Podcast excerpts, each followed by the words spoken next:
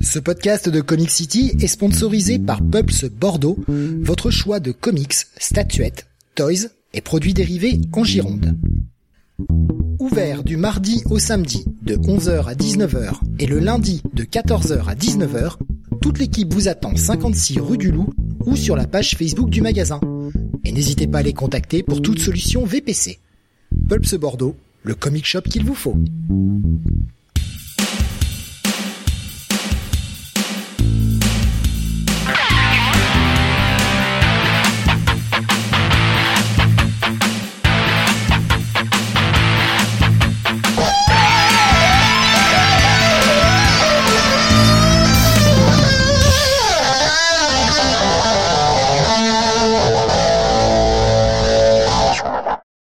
Bonsoir à tous et bienvenue sur le 182e numéro de Comic City.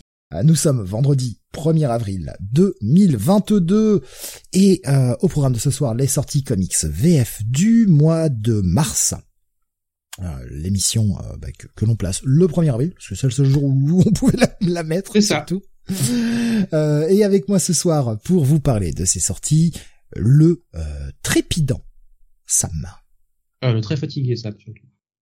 La, la semaine a été longue. Oui, euh, oui. Oui. Je, franchement, là, euh, entre le boulot et euh, les émissions et les, le- les montages que j'ai fait, etc., je dois être à 65 heures, 70 heures de travail cette semaine. Voilà. Donc euh, je, ouais, ma, ma semaine est longue. J'ai hâte d'être à la fin de cette émission et de pouvoir dire, ça y est, c'est terminé. Ouf. Pas de manger, surtout.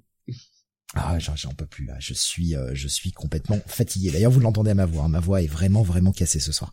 Avec nous également ce soir, Mister René Bunny. Bonsoir à toutes et à tous. Euh, le le le euh, parce que j'ai dit le trépidant Sam eh bien euh, le non je vais pas la faire hop on a aborte aborte la vanne. Ah bah merde, Bon, bah non, bah non, mais je veux savoir maintenant, je suis curieux. j'allais dire le trépinant. Mais euh, du coup voilà ça démarre un euh, lapin, ça part un en, lapin, un lapin, c'est, c'est, oui. ça part en cacahuète dès le départ euh, voilà c'est c'est c'est et merde. Je suis désolé putain. Euh... et puis en plus Et je me comme- fais rire. Et ce qui est, qui est la honte c'est d'arriver à se faire rire tout seul quand même. C'est encore pire quoi Et comme je l'ai dit hier soir, on vous a préparé une vanne de 1er avril, mais d'anthologie. Hmm. Vous imaginez même pas ce qu'on a préparé. Eh bien, euh, comme Sam n'était pas au courant, évidemment, nous allons revenir sur ce qui est sorti au mois d'avril 2002 ce soir. Euh, c'était c'était la vanne d'hier soir hein, pour euh, ceux qui étaient là. Oui, c'était la vanne d'hier soir, mais euh, On en fait, à la base, on voulait te faire. oh, Jo- Jonathan et Benny voulaient venir et euh, et on, on commence l'émission façon Comic City of the Future Pass sans t'avoir prévenu. Et puis bah finalement, j'ai j'ai voulu essayer de trouver une blague aujourd'hui et j'ai pas eu le temps. Donc euh, je- pour ce le 2002, ça va aller beaucoup, beaucoup plus vite. Hein. ouais, mais non, mais c'est un Comic the fera- Future on- Past. on Sam. reviendra au format de base qui était 30 minutes. Ah, ça a jamais été 30 minutes. Ça a jamais été annoncé en 30 30 minutes, mais on n'a jamais fait 30 minutes. Je, je te rappelle, Steve, que quand on a lancé le projet Comics Weekly, je te disais, bon, allez, trois reviews, une, une à deux, une en duo, euh, deux reviews chacun, enfin, une review chacun, et puis ça fait trois reviews, quelques news, allez, 30 minutes. Mais Je crois que même la première, même, même la première, elle ne fait pas 30 minutes, je pense. Euh, le, le format de départ était euh, une double review et deux reviews solo chacun. Et effectivement, on, était Ouais. tab- on avait tablé sur 25 à 30 minutes. Et rien que la première émission, on a déjà fait entre 35 et 40. Et alors dès la deuxième, on est parti à une heure et bon bah c'était mort. Donc voilà. Oui, Puis on a, on a rajouté des, on a rajouté des sections. D'ailleurs, à un Euh, moment donné, les les news, news c'était dans le tout. Comics Weekly. Ouais, euh, c'est pour ça qu'on a fait euh, après le weekly news. Et, enfin bon bref, c'était. Bon allez, on, on reprend les bonnes habitudes. Un petit numéro de la semaine, donc un numéro 500. Comment tu as, combien t'as dit là Du coup, je sais plus. C'est quoi le numéro de cette émission? 183. De 2, 183. 2, 182. Je vais corriger le conducteur, sinon je vais faire des conneries. Alors, voilà. C'est le un numéro 182. 182 euh, auquel on pense, euh, Sam. Parce que là, franchement, moi, je, je, je, je, je sèche. Bah, X-Men 182, évidemment. 182. X-Men Euh. 182, ouais, mais il se passe quoi dans le X-Men 182 Bah, il y a des mutants. Tu sais qu'ils font Il y a des pages et des dessins. Il y a des mutants qui Et font il y a des de- trucs. Il y a du Chris- il y a du Chris Claremont. 182. Putain, pas 180. être loin de Cool and Gat, je pense. Euh, 182, c'est euh, c'est Rogue. C'est un épisode sur Rogue. C'est l'épisode qui est centré sur Rogue en solo. Ah oui, avec les Rays, c'est ça Ou quand elle a envahi le, le Shield. Ouais, c'est ça. Bon, je suis allé vérifier, hein, euh, c'est c'est pas sorti de ma mémoire. Hein, je, je, le- Mhm. Non, mais je, je préfère être honnête, à 100%. Oui, c'est ça. Alors, ça tombe bien. ah, par contre, la le- confiance, Sam, il y en a pas de des masses. le numéro le numéro 182 de Amazing Spider-Man, première apparition de alors je vous laisse je vous laisse quelques secondes. Un ennemi euh, extraordinaire. Ah, c'est pas un mecs tout en cuir, là? C'est pas euh, Skater machin, là? Oh putain, ça m'a trouvé. Rocket Racer Racer. Oh putain, Ouais. la vache Première apparition de Rocket Racer euh, dans le numéro 182. Finalement, tu vois, ça servait à, ça servait bien à quelque chose de faire un, numéro ouais. Ah, un Mais numéro C'est juste parce que je l'ai vu dans un spinner rack il y a pas longtemps. Enfin, le, le compte Twitter, un spinner rack. Et ça revient régulièrement et on a pas mal de commentaires qui disent que grosso modo la fin des années 70, début des années 80, c'était pas une grande période en fait de pour Spider-Man parce qu'ils ils arrivaient pas vraiment à imposer des nouveaux vilains véritablement charismatiques dans cette période. Ah, Rocket Racer, c'était quand même... euh, C'était quand même... pff, de la merde De la grosse merde disons Euh, que ça valait rien comparé à, aux, aux vilains introduits dans les premières années. Perso, moi, j'aimais bien cette, euh, cette cette petite section, euh, le numéro de la semaine et tout, mais plus les numéros avançaient, plus ça devenait compliqué, quoi, parce qu'il y, a de- il y avait de moins en moins de séries qui avaient atteint ce genre de numéro, donc euh, bah, après on tournait toujours autour des mêmes, donc c'est pour ça qu'on a fini par abandonner aussi. Enfin, Mais oui, c'était c'était euh, c'était fun euh, ce petit numéro. En plus, je vous ai dit une grosse connerie. Son, sa première apparition, c'est dans le 172. Bah alors, qu'est-ce Ah. qui se passe? Mais oui. ah, c'était Euh, pas dans le 82 C'est- C'était son retour? C'était son retour. Ouais, Oh. voilà, c'est ça en fait. Ah putain Oh, le Eh mec ben voilà. était déjà de retour dix mois plus tard. Ouais. Donc, euh, donc, C'est euh, dire à quel point ça tournait en rond. c'est le cas de le dire puisque euh, c'est la première apparition de Big Wheel Oh, qui tourne en rond. oh là là. Voilà. Vous avez vraiment plus d'idées. Hein. Mais c'était pas par Wo- Va- Ma- Wolfman au, Mais- scénario? Mais mine de rien, alors non, c'était euh, c'était pas encore Wolfman. Je pense que c'était euh, Len Wayne au scénario. euh, Ah en tout cas, oui, sur la euh, quand première il apparition. écrivait la moitié des titres Marvel, c'est ça? Euh, ouais, je crois qu'il je crois qu'il était pas encore arrivé Wolfman euh, dessus. Mm. C'est ça devait être Len Wayne et euh, pour la petite histoire quand même, Rocket Racer et Big Wheel, on les retrouve euh, dans un épisode du dessin animé quand même. Ouais, j'en souviens ça. C'est-à-dire sur les 65 épisodes, il y en a quand même un qui est consacré. Oui. Oui, ont Rocket ça Racer, ça oui. quand même. Je détestais cet épisode parce qu'à l'époque, on en hein. avait qu'un par semaine et je- je- je- j'étais super pressé. J'étais en pension, j'étais super pressé de rentrer pour regarder l'épisode de Spider-Man. Bah ouais, j'étais jeune, j'aimais bien Spider-Man, le dessin animé. Et, euh, et là, j'avais maudit ma semaine. Quoi, je m'étais dit putain, c'est c'est c'est quoi cet épisode de merde quoi? Franchement, c'est c'est l'épisode totalement inutile. Bref. Il y avait euh, Torgal qui nous disait euh, Rocket Racer, c'était pas un blague dans Spider-Man? J'étais en train Si. d'essayer de chercher une petite image. Euh, de Si si, bien sûr, ouais. Euh, Pour montrer parce que là j'avais rien sous la main. Oui, voilà. Bon, c'est une image un peu plus récente, mais euh, voilà, vous verrez au moins à qui ça ressemble euh, sur Discord uniquement. Malheureusement sur YouTube, ça va être un peu plus compliqué pour moi pour la mettre. Voilà. Euh, Grave qui nous dit X-Men 182, période de John Romita Junior. Oui, tout à fait. Oui, c'était lui qui dessinait euh, l'épisode euh, concentré sur, sur Rogue. Excusez-moi.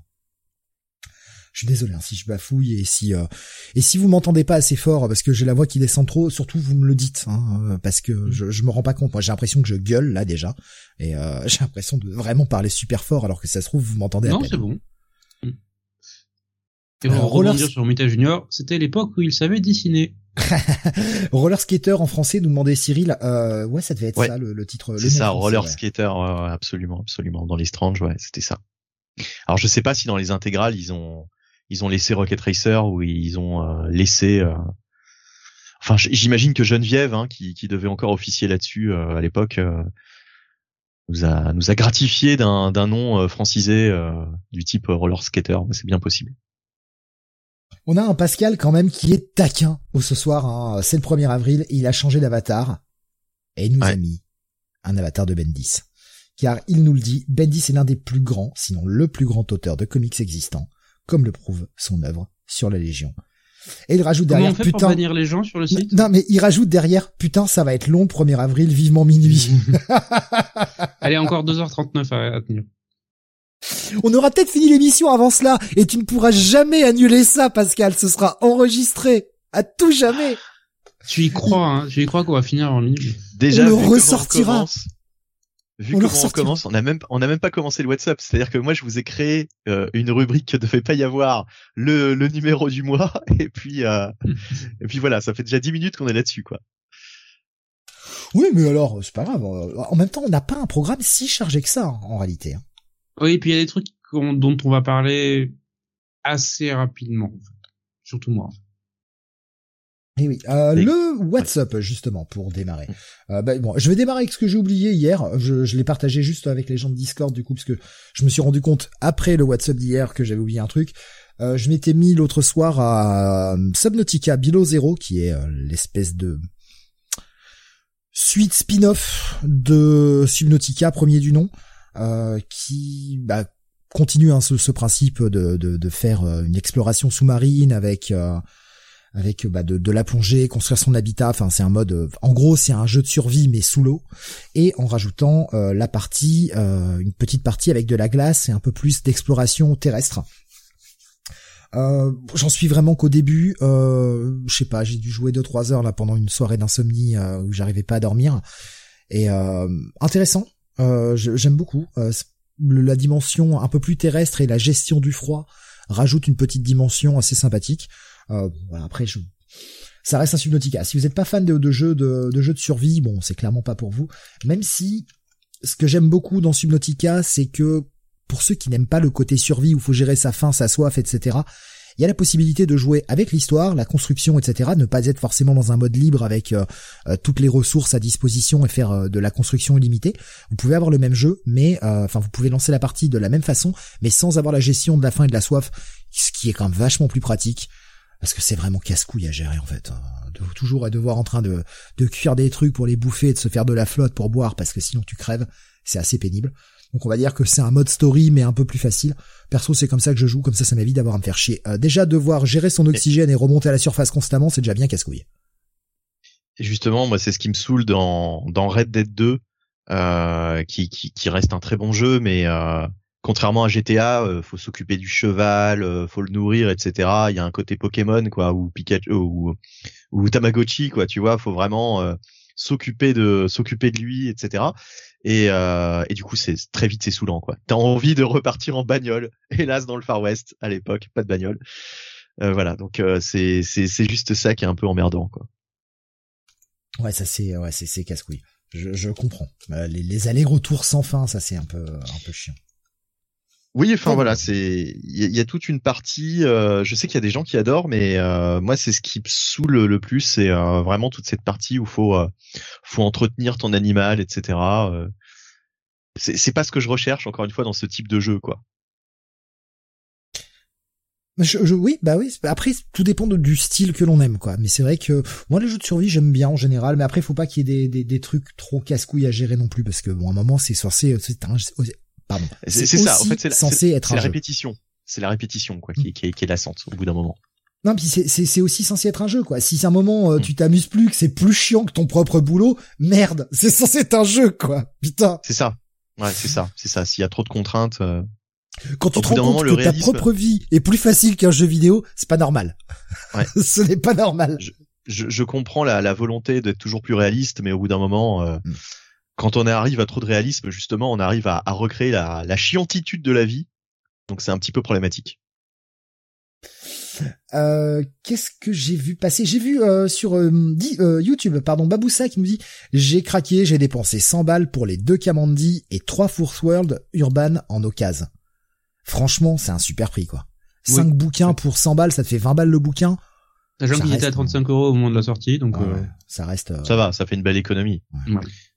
Il y avait quelqu'un, je vais pas l'insulter, je ne sais plus d'ailleurs qui c'était, qui avait trouvé, qui avait fait le, un deal de fou avec les, je crois que c'était les Punishers de Garcenis euh, en icône, euh, qui avait décoté ça, je sais plus, il l'avait, il l'avait partagé sur le Discord il y a pas longtemps.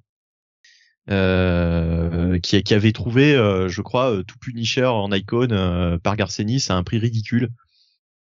Donc voilà, si cette personne euh, est présente ce soir, qu'elle se manifeste. Qu'elle Qu'elle aille se faire foutre. le mec, le mec, trop rageux, c'est trop jaloux. Et bah s'il est là, et ben je l'emmerde, voilà, c'est comme ça. non mais oh, avoir d'aussi bonnes occasions, c'est dégueulasse. ah c'est vrai que c'est un honnête, super c'est pas honnête. Pensez un peu aux autres. Qui eux payent leurs comics au prix comptant? Bon, écoutez, euh, je, je suis pour un icon. Hein. Allez, hop, c'est bon. Hein. Mec, on peut plus, quoi. Euh, Qu'est-ce que j'ai vu passer d'autre Ah oui, euh, c'est sur- schizophile. C'est schizophile. Euh, il avait on te mis, euh, déteste tous. J'ai fait l'affaire de l'année. les, les trois icônes Punisher Dennis euh, sur le bon coin, bah, comme quoi, hein, sur le bon coin, on trouve quand même des, des bons deals pour 30 euros. Donc les a-t-il reçus? C'est surtout ça la question. Euh, parce que entre le moment où il a où il a fait le deal et le moment où il les a reçus, j'imagine que euh, là c'était le, le 17 mars. Donc est-ce qu'entre temps tu as reçu tes, tes trois icônes schizophiles Fais-le nous partager parce que c'est c'est quand même intéressant.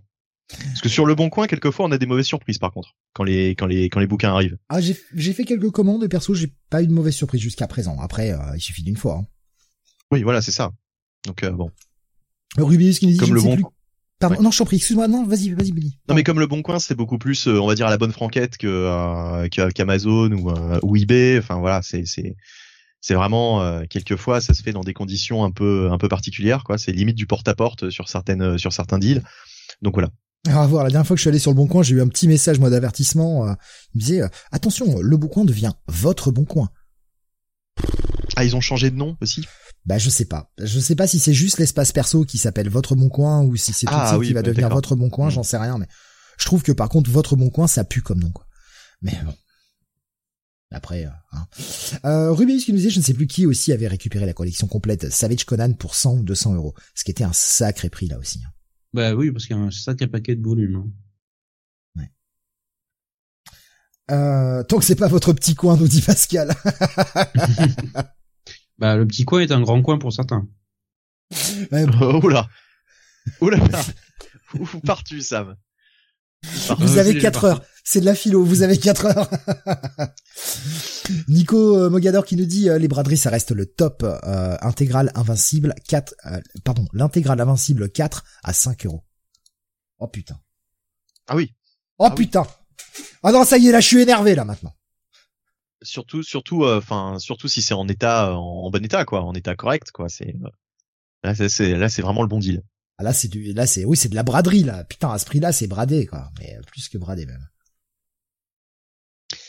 Ouais. Euh, bref, on va passer euh, à ton WhatsApp Sam parce que bon a pas grand-chose d'intéressant. Euh, Sam, tu vas nous parler euh, d'un WhatsApp qui est lié avec le comics et euh, qui est plutôt de la série télé. Je vous partage ça sur le Discord également. Oui, ben j'ai vu le premier épisode de Moon Knight qui a été diffusé, qui est disponible sur Disney depuis depuis mercredi. Euh, donc qui introduit le personnage dans le MCU avec une approche euh, ben, très MCU mienne, euh, je dirais, contrairement à certaines critiques que j'ai pu voir. Euh, à savoir qu'on suit, euh, suit le personnage sous son identité Steven Grant, qui a été réinterprété pour euh, pour l'univers euh, cinématique avec euh, pas le Steven Grant qu'on connaît en fait, euh, c'est-à-dire l'une des personnalités de Mark Spector, mais qui est présenté comme et plutôt Steven Grant c'était le chauffeur de taxi, il me semble dans le dans le comics, et c'était la personnalité la plus noire en fait du, du personnage. Et là en fait ils ont complètement changé le, la personnalité pour en faire une espèce de comment dire ça introverti euh, qui a du mal à nouer des liens et qui euh, de poser des blagues assez maladroits qui est un peu le le nerd un peu débile voilà. Qui a une vie psychologique euh, compliquée qui en est conscient puisqu'il souffre de perte de, sommeil assez bizarre. Il a tendance à se réveiller dans des endroits où il est jamais allé et euh, voilà. Donc il, se pose des questions. Et là, ça passe euh, ça passe à un niveau supérieur quand il com- commence à entendre des voix et qu'il se retrouve dans des lieux où on commence à lui tirer dessus. Donc c'est euh, ça, pose voilà ça commence à poser la question et le concept de Moon Knight avec notamment les personnalités multiples qui est vraiment au centre de ce premier épisode. L'ennemi principal est posé déjà dès le premier euh, dès épisode et euh, j'ai trouvé ça distrayant en fait, distrayant mais pas extraordinairement prenant. C'est pas c'est pas la plus terrible des séries même CU que j'ai pu voir jusque là.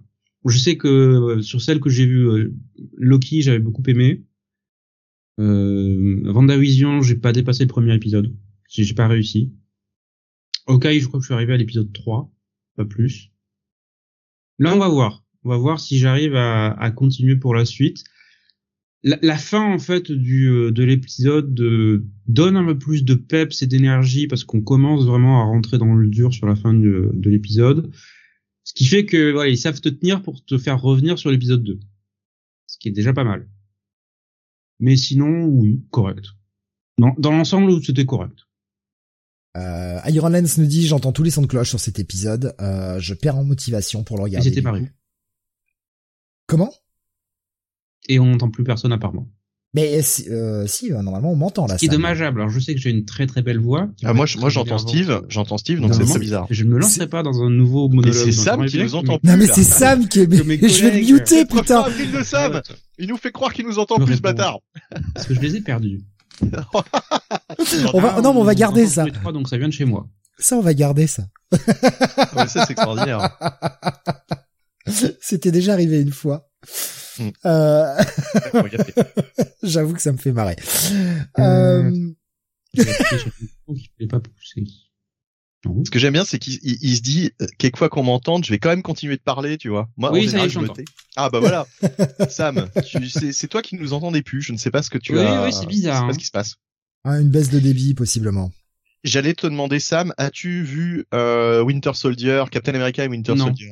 Pas encore. Tu, tu, ouais, d'accord. Donc tu t'es Je même suis pas, pas, lancé. je suis pas super enthousiaste. J'ai plus cru comprendre que c'était pas la meilleure. hein.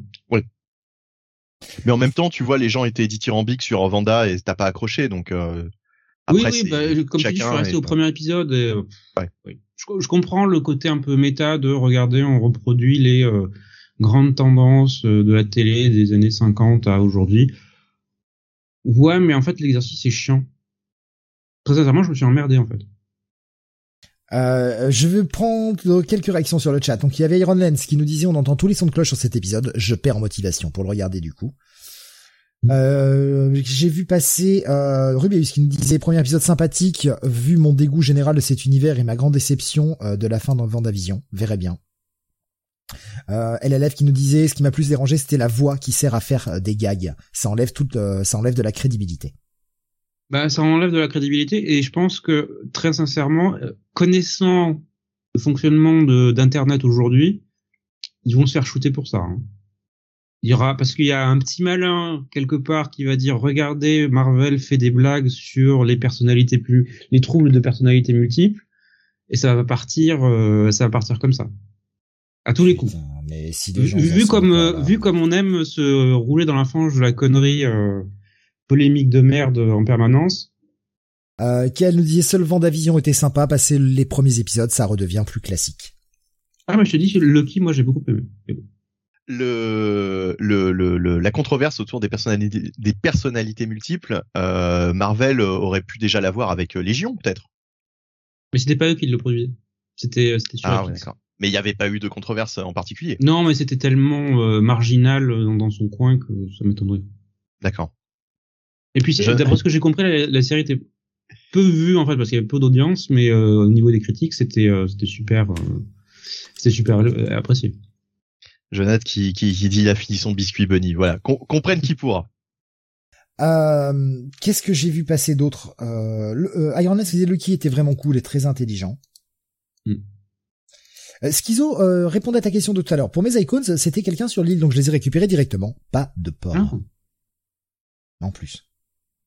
Euh, Qu'est-ce que j'ai vu passer d'autre? Je vois, je vois plein de trucs euh, en même temps. Euh, Les personnalités multiples, ils auraient pu le faire avec Hulk, nous disait Nico euh, Mogador sur. euh, sur Ouais, YouTube mais ils l'ont neutralisé en fait, ce qui est, ce qui est assez con en fait. Parce qu'ils sont, en fait, euh, je sais que tu les as pas vus, Steve, les films, mais en fait, on a gardé le Hulk un peu sauvage pendant la grosse partie du MCU. Et sur Endgame, on est passé immédiatement sur le bah, Hulk professeur. Mais on n'a pas eu l'entre-deux en fait. Ouais, d'accord, super. Ouais, bon. Ouais. Mais non, mais de toute façon, en même temps, je veux dire, c'est des, c'est des glandus qui adaptent les comics. Enfin, à un moment, on va pas leur demander d'arriver à faire quelque chose de cohérent. Oui, et puis Spider-Man a raison, comme Disney n'a pas vraiment les droits de Hulk, ça les intéressait pas de développer ce perso. Mais man- manquerait plus qu'ils arrivent à nous faire des bonnes storylines, quoi. hein, et d'arriver à respecter un peu le matériel source. Oh, putain, ça serait, ça serait quand même beau ça. Quoique, ils arriveront peut-être à le faire en sortant un truc le 1er avril. Bah, ça va. euh, J'attends toujours le Blu-ray de la saison 2 de Légion, nous dit Alex. Hein. Ouais. Bah, vu l'état du marché Blu-ray en France, euh, peut s'accrocher, je pense. Mais c'est pas Demon Slayer? Euh, mes journées ne font que 24 heures, donc les séries des persos secondaires sans moi, nous dit Torgal. oh, ça va, ça, ça, ça, ça, se, ça se laisse regarder. Euh, Nico Mogador qui nous disait ils ont gardé le Hulk de la vieille série et le souvenir général de Hulk Smash. Voilà. Donc euh, t'es emballé mais sans plus, hein, Sam. C'est ça, oui. Bah, C'est-à-dire que j'ai été distrait pendant 45 minutes. Bon, c'est déjà bien. C'est déjà bien. Après, bon, eh, généralement, t'es plutôt bon public ou, enfin, comment tu te plutôt classes bon toi public en général pour le pour le MCU et pour les films en général, ça me ça va. Si c'est pas c'est pas une catastrophe, ça peut aller. Ce qui, ce qui veut Le truc, dire, c'est pas. Mais ma- pas, euh, ma marge en fait de d'appréciation a tendance à diminuer de plus en plus du fait de mon manque de temps en fait. C'est ça en fait. Le, le- le- aujourd'hui, je pense le facteur clé pour tout divertissement ou offre de divertissement quelconque, j'ai un temps limité pour tout caser. Et euh, si tu me fais perdre euh, 45 minutes sur une merde qui va m'emmerder, le temps que je vais perdre va plus m'énerver presque que l'argent. Non mais je, en fait, je te posais cette question, c'est pas du tout genre une attaque ou quoi que ce soit. C'est juste pour que les gens puissent se classer. Ah, bah, j'ai pas vu comme une attaque, hein, je te rassure. Est-ce que tu, est-ce que tu es, est-ce que tu te considères plutôt comme bon public ou plutôt comme spectateur exigeant?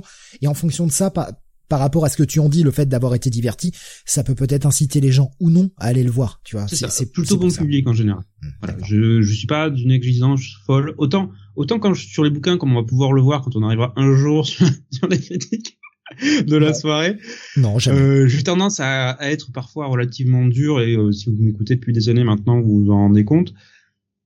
Tout ce qui est, euh, mais peut-être parce que la lecture, alors déjà il y a le fait que il y a un achat, il y a un acte d'achat, donc tu payes ton bouquin pour un prix qui est de plus en plus élevé.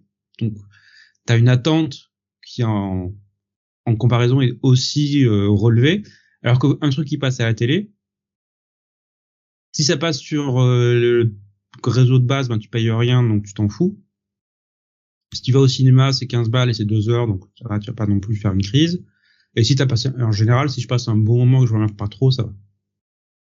Non, en fait, euh, le, le, le, truc, c'est que, oui, quand, quand tu débourses pas d'argent, effectivement, on, est, on a tendance à être un peu plus conciliant. C'est, c'est, c'est forcé. Il euh, y, a, y a pas cet acte, euh, cet acte d'achat, surtout sur des services de streaming comme ça aussi. Et je Mhm. pense que c'est un peu ce qui noie dans la masse. Hein. Euh, Ouais, c'était pas mal. M'a fait penser à autre chose pendant 10 heures. C'était pas mal. Ouais, 10 heures, euh, putain. Non, mais quand je parle d'une série complète, tu vois. Oui, euh, oui. Pour une série complète. Ouais. Mais est-ce qu'on se contente Là, de ça pas sera mal 8 quoi? épisodes. Donc, euh, ils n'ont pas, pas tiré. Est-ce qu'on se contente de pas mal et est-ce qu'on se contente de, euh, je vais pas dire de la médiocrité, mais euh, est-ce qu'on se contente de peu comme ça, quoi? Est-ce qu'on ramène tout vers le bas? Bon, je sais pas. Bref, euh, quant au fait d'avoir des reviews dans cette émission, n'y attendez, ne vous y attendez pas trop. Hein, c'est le 1er avril. Il se peut qu'on fasse une émission sans review. C'est peut-être ça la vanne qu'on a prévue pour vous ce soir. eh, c'est tout à fait possible. Nico Mogador qui nous disait Moon Knight, ça va, premier épisode pas mal. Mais j'ai déjà vu le trailer, donc j'ai vu le premier épisode. oui, ça va, oui, oui, oui.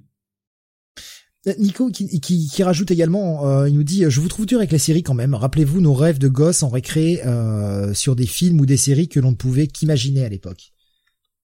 Je sais pas, moi, quand j'étais gosse, je rêvais pas d'une série sur Moon Knight. Autant Spider-Man, ouais, Batman aussi, euh, dans Moon Knight, sort un peu du cul. hein. Mais de toute façon, on va être clair. Alors j'aime bien le perso, hein. Et d'ailleurs, ils, ils le vendent bien pour en faire un acteur un peu plus important dans le MCU à l'avenir, mais euh, ça, ça a jamais été un perso super important. Non mais en fait, on va, on va être clair. Le, le problème avec toutes les séries, c'est que ce sont des live action. Tout cet univers comics fonctionne, et comme les films d'ailleurs, cet univers comics fonctionne à merveille en dessin animé, ça fonctionne à merveille dans les cases des BD, mais dès que tu mets des vrais acteurs, les costumes, t'as l'impression de voir des trucs, euh, des trucs cheapos, ça, ça ne fonctionne pas à l'écran. Ça dépend des séries. Ah, ça dépend des moyens qu'ils veulent mettre. Dans l'ensemble, je trouve que ça ne fonctionne pas et et on voit à chaque fois que c'est que c'est de la bah, du, du, CGI, au truc comme ça, dès que ça bouge un peu.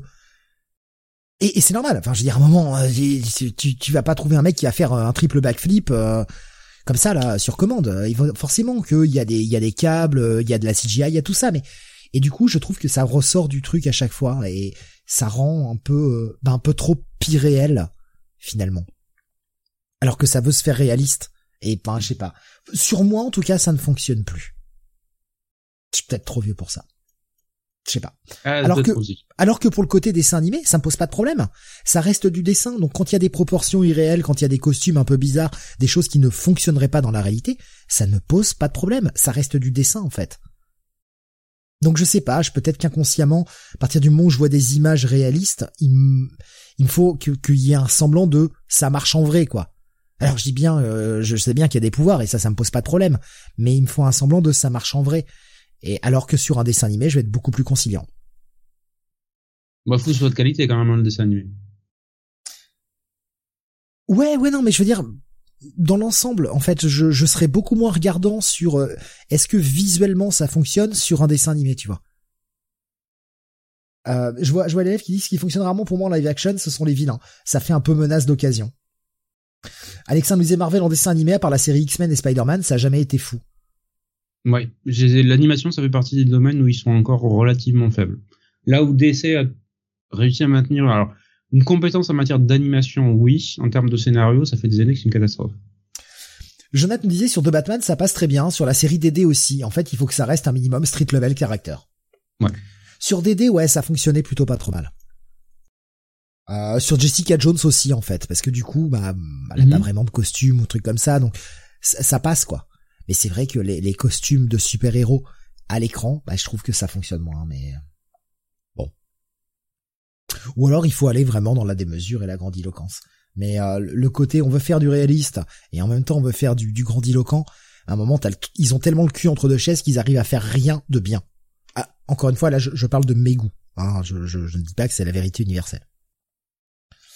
Euh, quand il y aura une série sur les New Warriors, nous dit Nico Mogador, j'espère que vous garderez vos mauvaises critiques. Quand il y aura une série euh, New Warriors, je pense que je serai déjà décédé. à mon avis. Je ne les vois pas. Oh, je sais pas, euh, manifestement ils vont développer Nova, donc. Oui, mais Nova est la partie galactique, pas Nova et les New Warriors. À voir, hein. Bon, bah, j'y crois pas. L'un peut mener à l'autre. J'y crois absolument pas. Impossible. Euh, bref, voilà pour euh, cette partie WhatsApp. On va quand même aller euh, sur les reviews. On est à quoi? 35 minutes, ça va. Et encore même un peu moins parce que en réalité j'ai commencé mon enregistrement de secours un peu avant. donc on doit être à 30, 33, 33 minutes, je pense. je vais finir, je vais finir à faune ce soir. Je sens ma voix qui baisse de plus en plus. Euh, on va y arriver, Steve. C'est pas possible. Faut juste réussir à lancer la première. À, force de baisser comme ça, j'ai les couilles qui vont toucher les, les, les chevilles, quoi, tellement ça descend, quoi. Faudra envoyer ça à ta copine ensuite. Ah, Barry White. Salut, je suis Barry White. euh, nous allons parler de euh, bah, d'un mec bien burné là aussi, euh, justement, la transition qui se fait toute seule. Monsieur le juge, Mr. Dread, euh, avec une, une sortie chez Delirium il s'agit de Judge Dredd Control. Oui, donc là on est dans le Judge Dredd moderne, euh, puisque vous le savez, il y a deux types de collections chez Delirium autour de Judge Dredd. L'un qui sont les affaires classées, qui en fait réédite l'ensemble de la série Judge Dredd depuis les origines et dans l'ordre chronologique.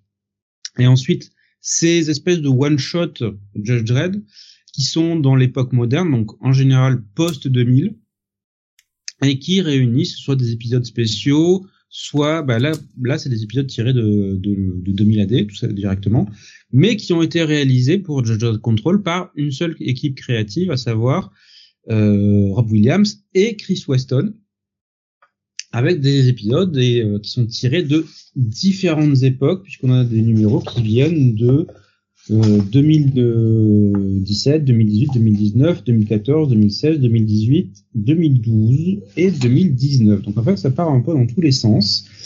Euh, sachant qu'il y a quand même une certaine cohérence dans l'ordre dans lequel ils l'ont mis. Alors ce n'est pas dans l'ordre chronologique pour la plupart. Mais en fait, je dirais que le tome se, se, découpe en deux parties véritablement en termes d'histoire, à savoir la première partie qui doit faire 70-80 euh, pages, qui tourne autour en fait du conflit entre Dredd et euh, le corps des, juges en, général, et surtout l'organisme, l'organe qui est censé contrôler les juges, puisqu'il y a un corps de juges qui, bah, comme euh, comme la police des polices en fait, qui s'assure qu'ils ne dérivent pas. Sauf que là, toute l'idée de Rob Williams, c'est de montrer un juge Dredd plus âgé, qui a un peu perdu de cette euh, intransigeance que l'on pouvait noter dans ses premières années, qui a beaucoup plus d'expérience, qui quelque part est plus sage, qui comprend en fait le concept de nuance, ce qui est quand même moins présent dans les premières années, et qui comprend que ouais en fait euh, peut-être que l'ordre imposé de force par les euh, par les juges et c'est surtout cette application rigoriste de la loi n'est peut-être pas la plus avisée. Surtout si on veut maintenir l'ordre public et la paix. Ah bon? Je, ne comprends absolument pas pourquoi. Et en fait, on voit comment euh, Williams met en place ce conflit de manière progressive avec l'ordre de, de, la police des polices. En fait, c'est comme ça que je vais le nommer. Et Dredd, parce que cet ordre interne est vraiment dans le les juges doivent être justement intransigeants, purs en fait, dépourvus de toute émission humaine, doivent doivent être des juges absolus et sans aucun doute euh, intérieur. Et toute question de remise en cause de l'autorité doit être sévèrement et immédiatement châtiée.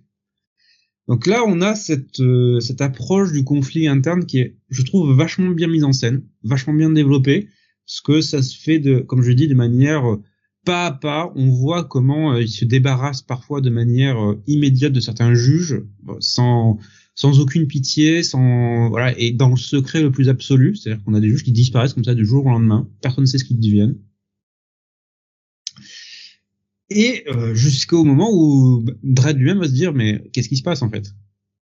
Où sont certains juges que je connaissais et qui ne sont plus là en fait? Voilà. Euh, certains jeunes protégés qui étaient prometteurs et qui euh, ne donnent plus signe de vie.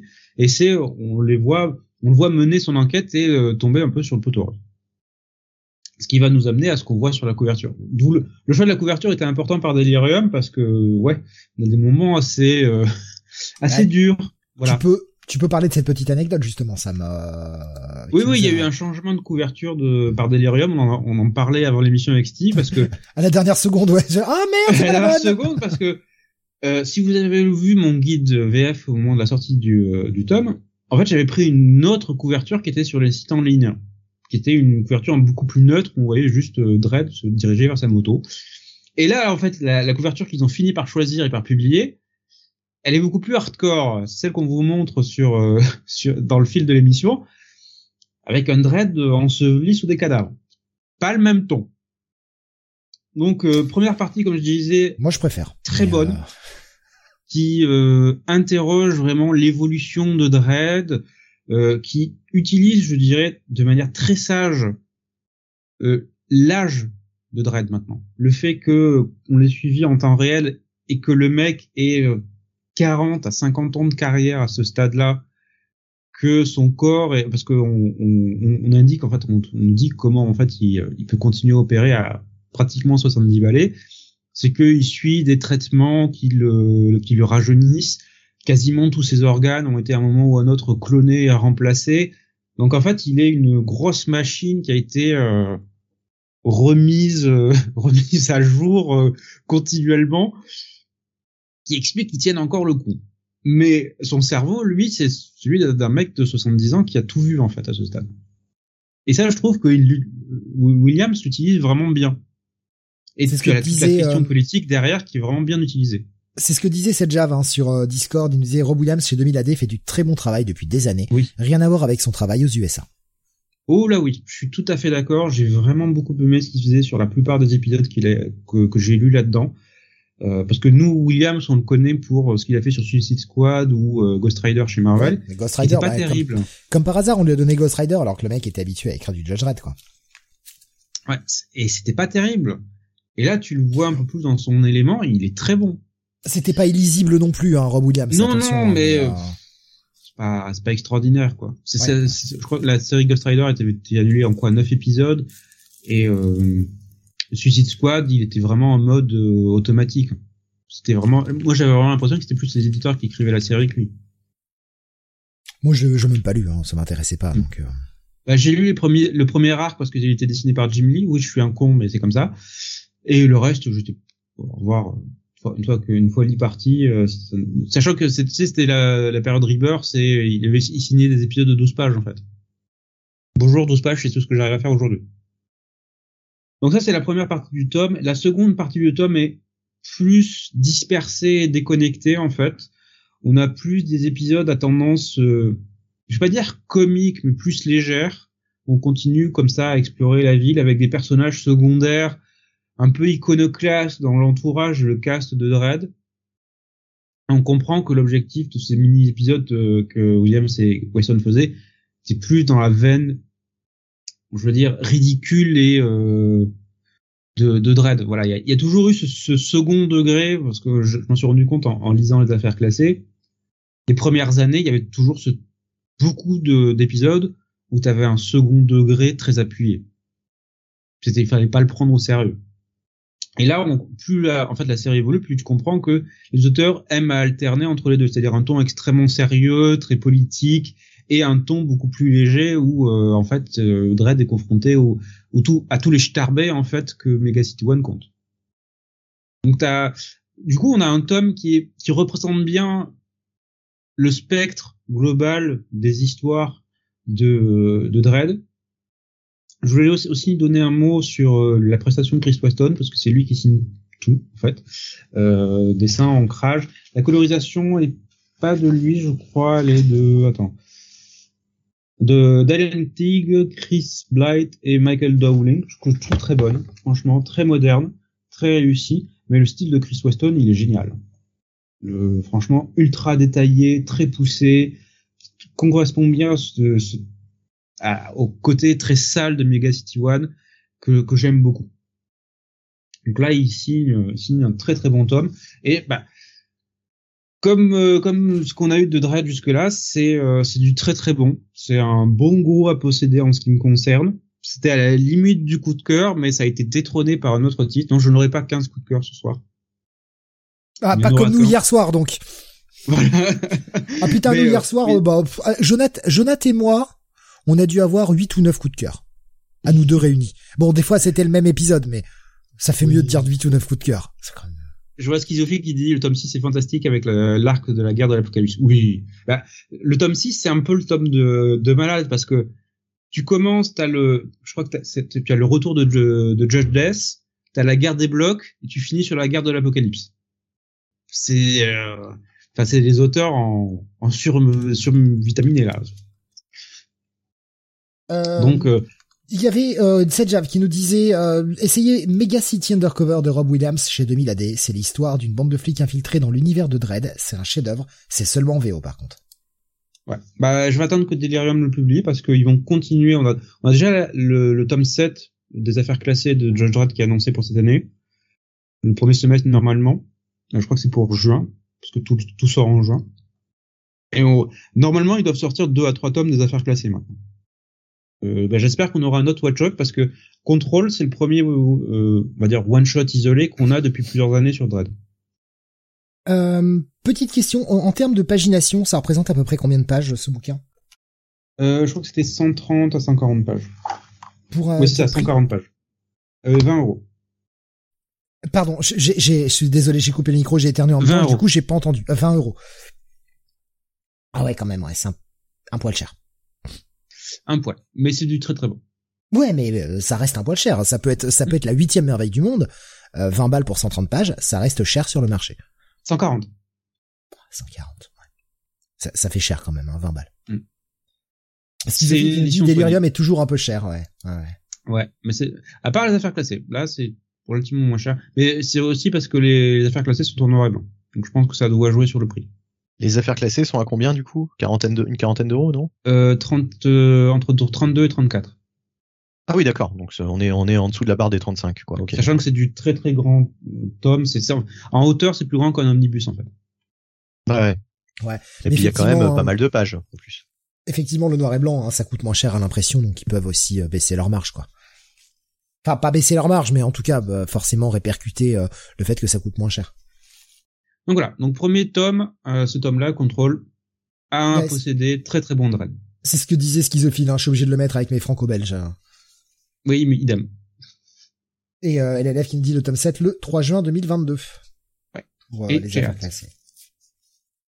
Euh, continuons donc euh, bien d'un policier à un autre.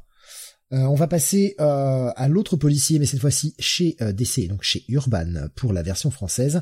le dernier tome, si je ne me trompe pas, oui. de la série de Grant Morrison sur Green Lantern. Je vais te laisser un peu seul, un peu seul, Sam, là-dessus, parce que malheureusement, c'est une série que je n'ai toujours pas finie par manque de temps. pas par manque d'intérêt, par manque de temps, je n'ai toujours pas terminé le, le Green Lantern. Ouais. Je sais pas si mon avis va t'inciter à aller euh, te précipiter sur cet épisode. Non, je finirai. Quoi qu'il en soit, je finirai. C'est mmh. juste que j'ai j'ai vraiment manqué de temps, quoi. Et euh, honnêtement, euh, tu l'as dit. alors, moi, j'ai les petites infos en exclu de ce qui arrivera la semaine prochaine sur le site. Mmh. mais voilà, le, le, fait que tu lises moins de, de VO ces derniers temps, tu te rends pas compte à quel point les semaines sont chargées depuis le début de l'année. On n'a pas fait une semaine à moins de 15 reviews. Mmh. Bah ça m'amuse parce que je vois je vois quand même ce qui sort et euh, très très peu de choses qui m'intéressent. Il y a une avalanche de titres, c'est incroyable. Euh, hier, on était encore à 18 reviews dans l'émission. Et je veux dire, c'est c'est c'est hallucinant. Il y a une avalanche de titres, ce qui fait que bah forcément, ça prend aussi du temps euh, de, de lire tout ça et t'as moins de temps à consacrer au reste. Voilà. Bon, c'est c'est juste en passant comme ça.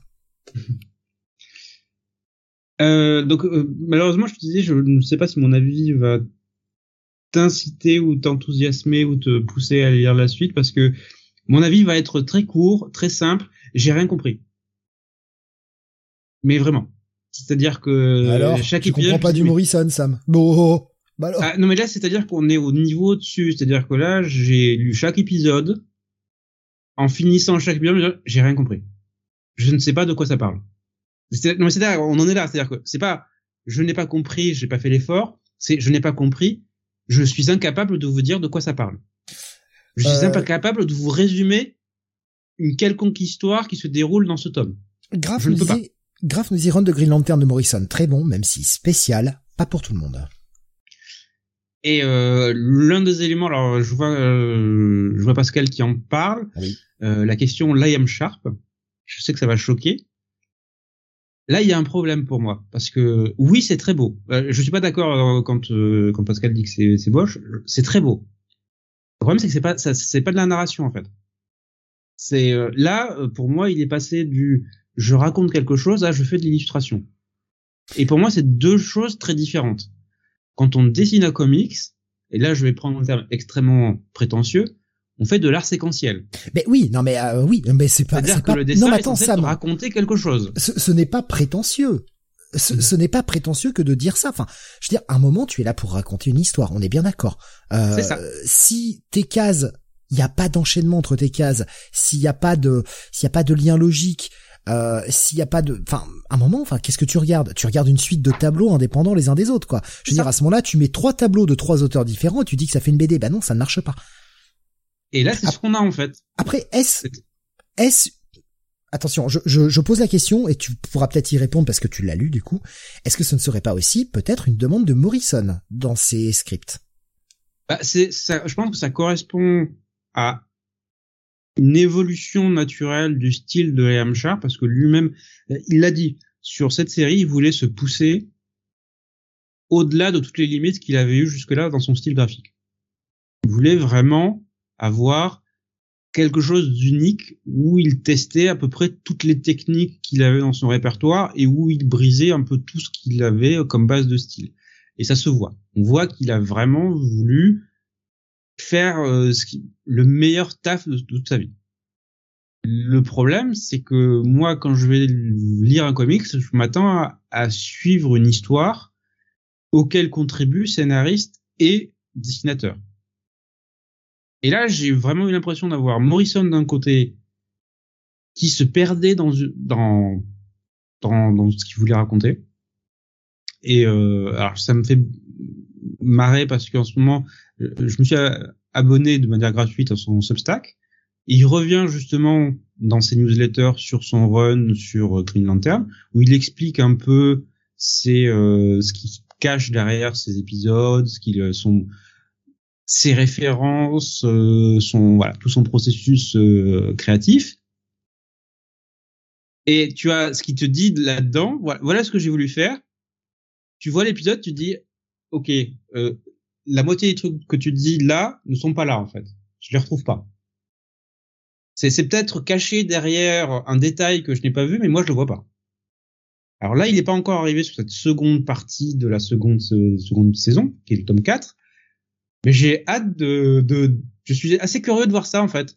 De comment il nous explique ce qui se passe, en fait. Parce que là, euh, non, moi, moi, moi, moi, j'ai pas compris, là. Moi, je suis perdu.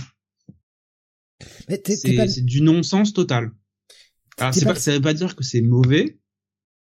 Je, je suis même pas capable de vous donner un avis sur la qualité globale du tome puisque je n'ai pas compris ce que ça racontait. Il y a, euh, t'es pas le seul à pas avoir tout compris, hein, parce que Spider-Man te disait j'avais galéré avec le tome 1, du coup j'ai attendu le 4 pour tout lire d'un coup. ah bah euh, là tu vas être perdu de chez perdu parce que globalement en fait la première année relativement lusible parce que pour moi elle est euh, assez linéaire en fait. Le tome 3 j'avais adoré, je trouvais que c'était euh, vraiment le, le, meilleur dans, dans l'eau. Et là, on part dans un truc, quoi? Voilà, Alors, je pense que ce qui joue aussi, c'est que le tome 3 est sorti il y a longtemps. Donc, il y a énormément, je dirais, plusieurs éléments d'intrigue qui me sont sortis de la tête depuis lors, parce que je rappelle que cet tome-là était censé sortir en décembre dernier. D'ailleurs, euh, je ne pense pas qu'il y ait eu de véritablement problème sur l'impression ou la livraison, parce que le dépôt légal des tomes, et c'était pareil pour euh, Jack of Fables, le dépôt légal des tomes, il est de décembre. Hein. Pas d'avril. Donc ça veut dire que ça a été imprimé et stocké depuis, depuis décembre. C'est peut-être un problème avec l'envoi depuis l'impression. Peut-être. Depuis la zone d'impression. Ou alors c'est du bullshit. Ouais. Donc voilà. Donc c'est le, pour moi, mon avis, ça sera point d'interrogation. Je, je, je, sais pas. Je sais pas, j'ai pas compris.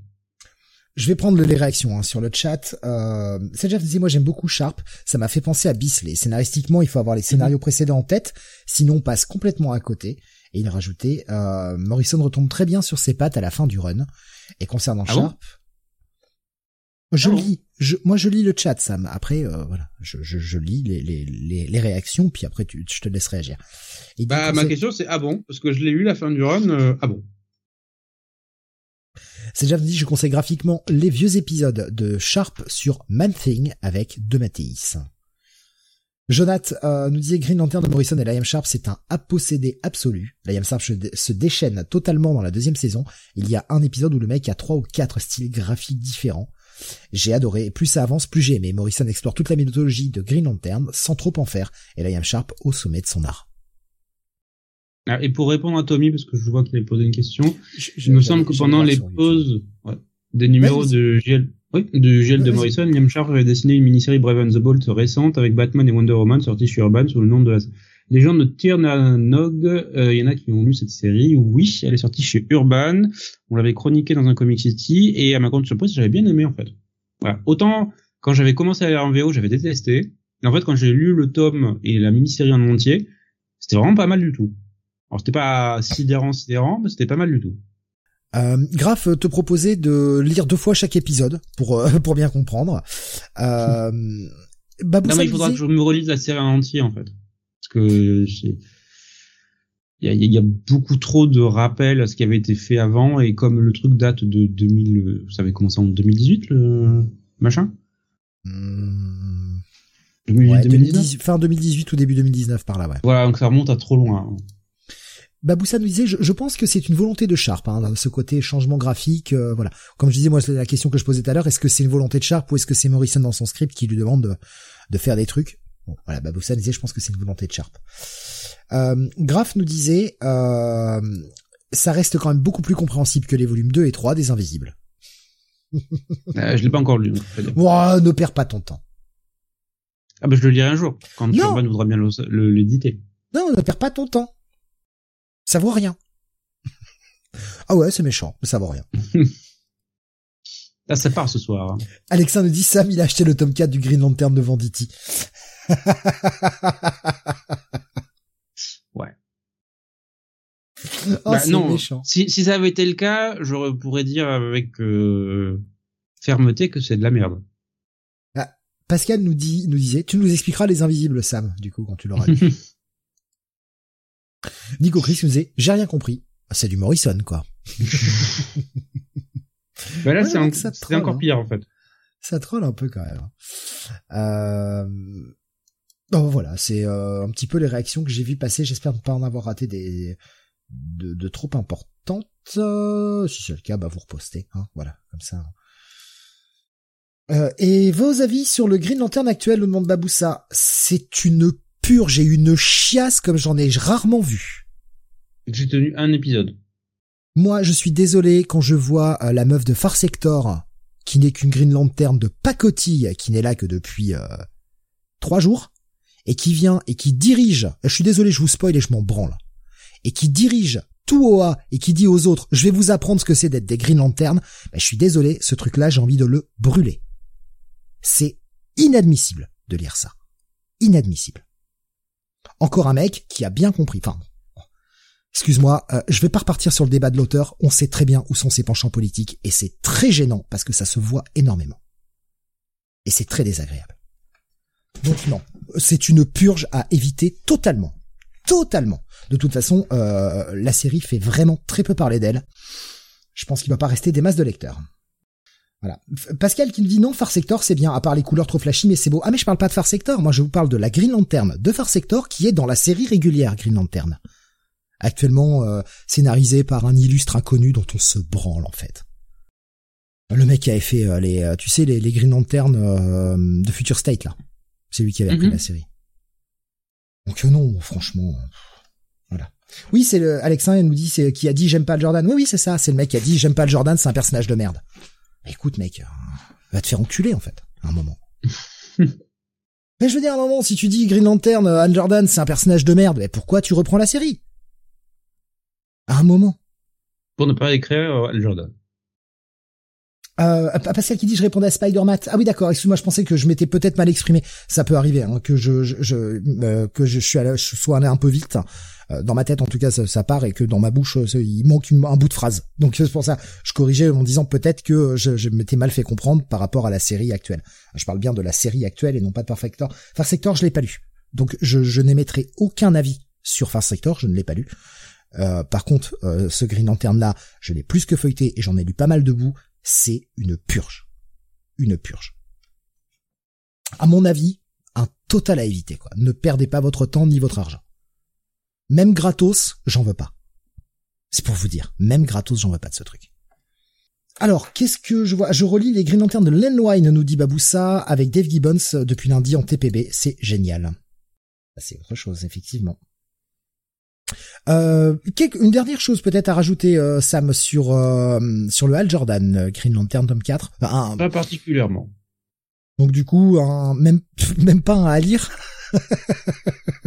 euh, expérimenter à, comprendre, peut-être? Oui, oui, c'est ça, plutôt, ouais, à comprendre. Ah bah écoute, je te propose qu'on reste chez Urban et on va rester dans les univers un peu oniriques. Avec la sortie, euh, je, vais, je vais vous afficher la cover, de euh, Sandman The Dreaming, tome 2. Oui, suite... Euh, alors attends que je prenne le tome. Oui, alors pour ça, là, je vais différentes piles que je vais assembler.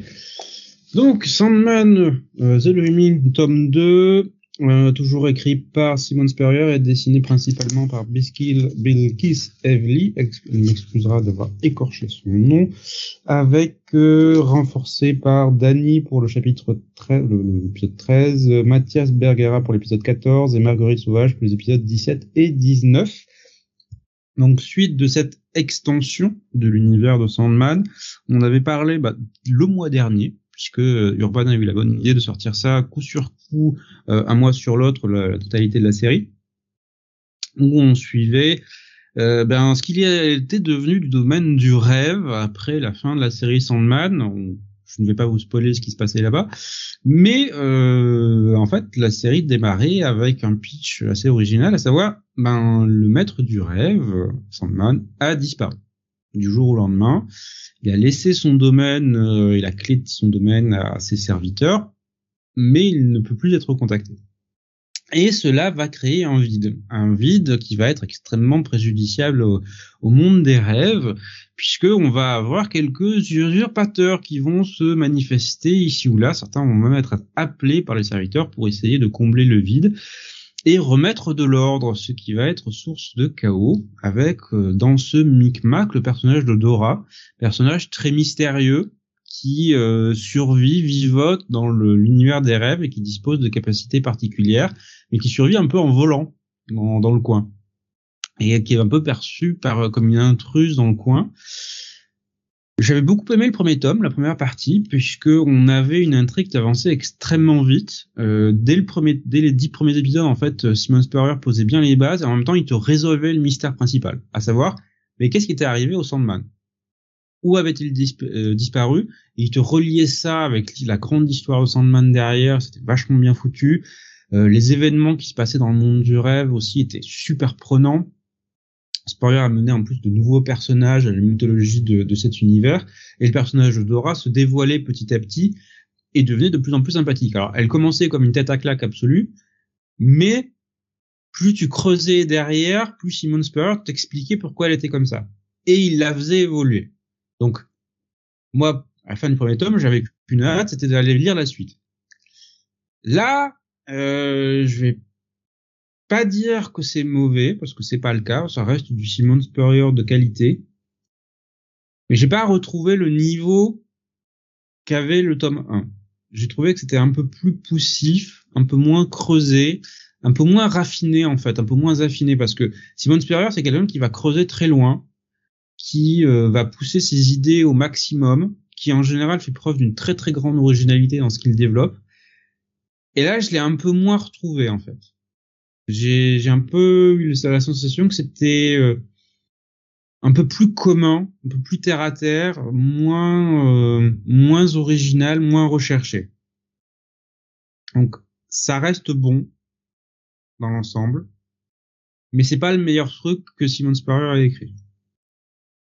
Si euh, pour donner une note, si le tome 1 était un bon 9 sur 10, le tome 2 ça sera un bon 8. Voilà, c'est-à-dire que c'est solide, c'est une bonne lecture de qualité.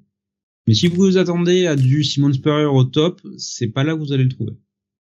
Il y a euh, alors des, réactions hein, sur le chat concernant Spurrier. Par exemple, Pascal nous disait, euh, lui qui lit pourtant lit, lit tout en VO. Hein, euh, J'aime beaucoup Spurrier, mais je l'achète plus en VO. J'ai du mal à lire, je ne le prends plus qu'en VF. Euh, c'est sa façon d'écrire. Je sais pas. Pourtant, j'ai rarement du mal à lire l'anglais, mais avec Spurrier, j'ai du mal. Et c'est une bah. constatation que je partage totalement.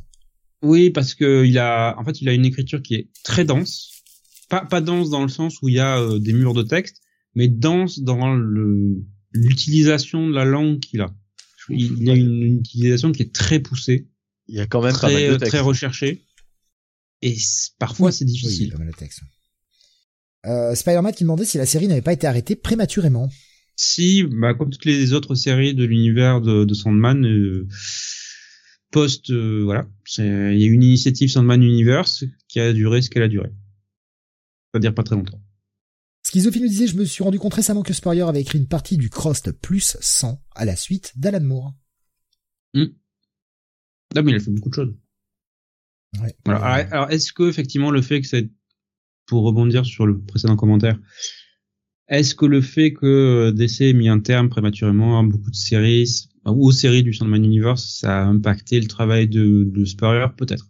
Peut-être que justement ça a joué sur mon sentiment que j'ai que c'était pas poussé autant que ça que que Spurrier a l'habitude de le faire. Peut-être qu'il a parce qu'il termine ses intrigues. Hein. Je précise, je l'ai pas dit, mais toutes les intrigues qu'il lance dans cette série trouvent une conclusion.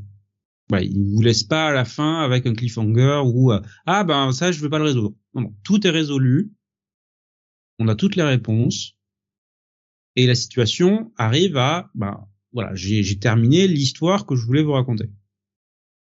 Euh, il y a ce que j'ai vu passer il y a euh, Iron Man disait Spurrier c'est dur j'ai abandonné j'ai abandonné pardon The Rush chez Volt à cause de son écriture mm. il y avait euh, Sedjaf qui nous disait The Simping Detective de Spurrier et Fraser Irving chez 2000 AD série dérivée de Dread c'est excellent une pépite méconnue oh. moi j'avais bien aimé euh, Spurrier sur X-Force et bien sûr sur euh, Hellblazer mm. tu as lu son Légion? Ouais, moi j'avais aimé son Légion, ouais. C'était bien Légion. Son Légion est très très bon. Mais Spurrier en général, il fait du très bon taf. Faut juste te lire en VF. Et son Légion était quand même plus accessible en VO.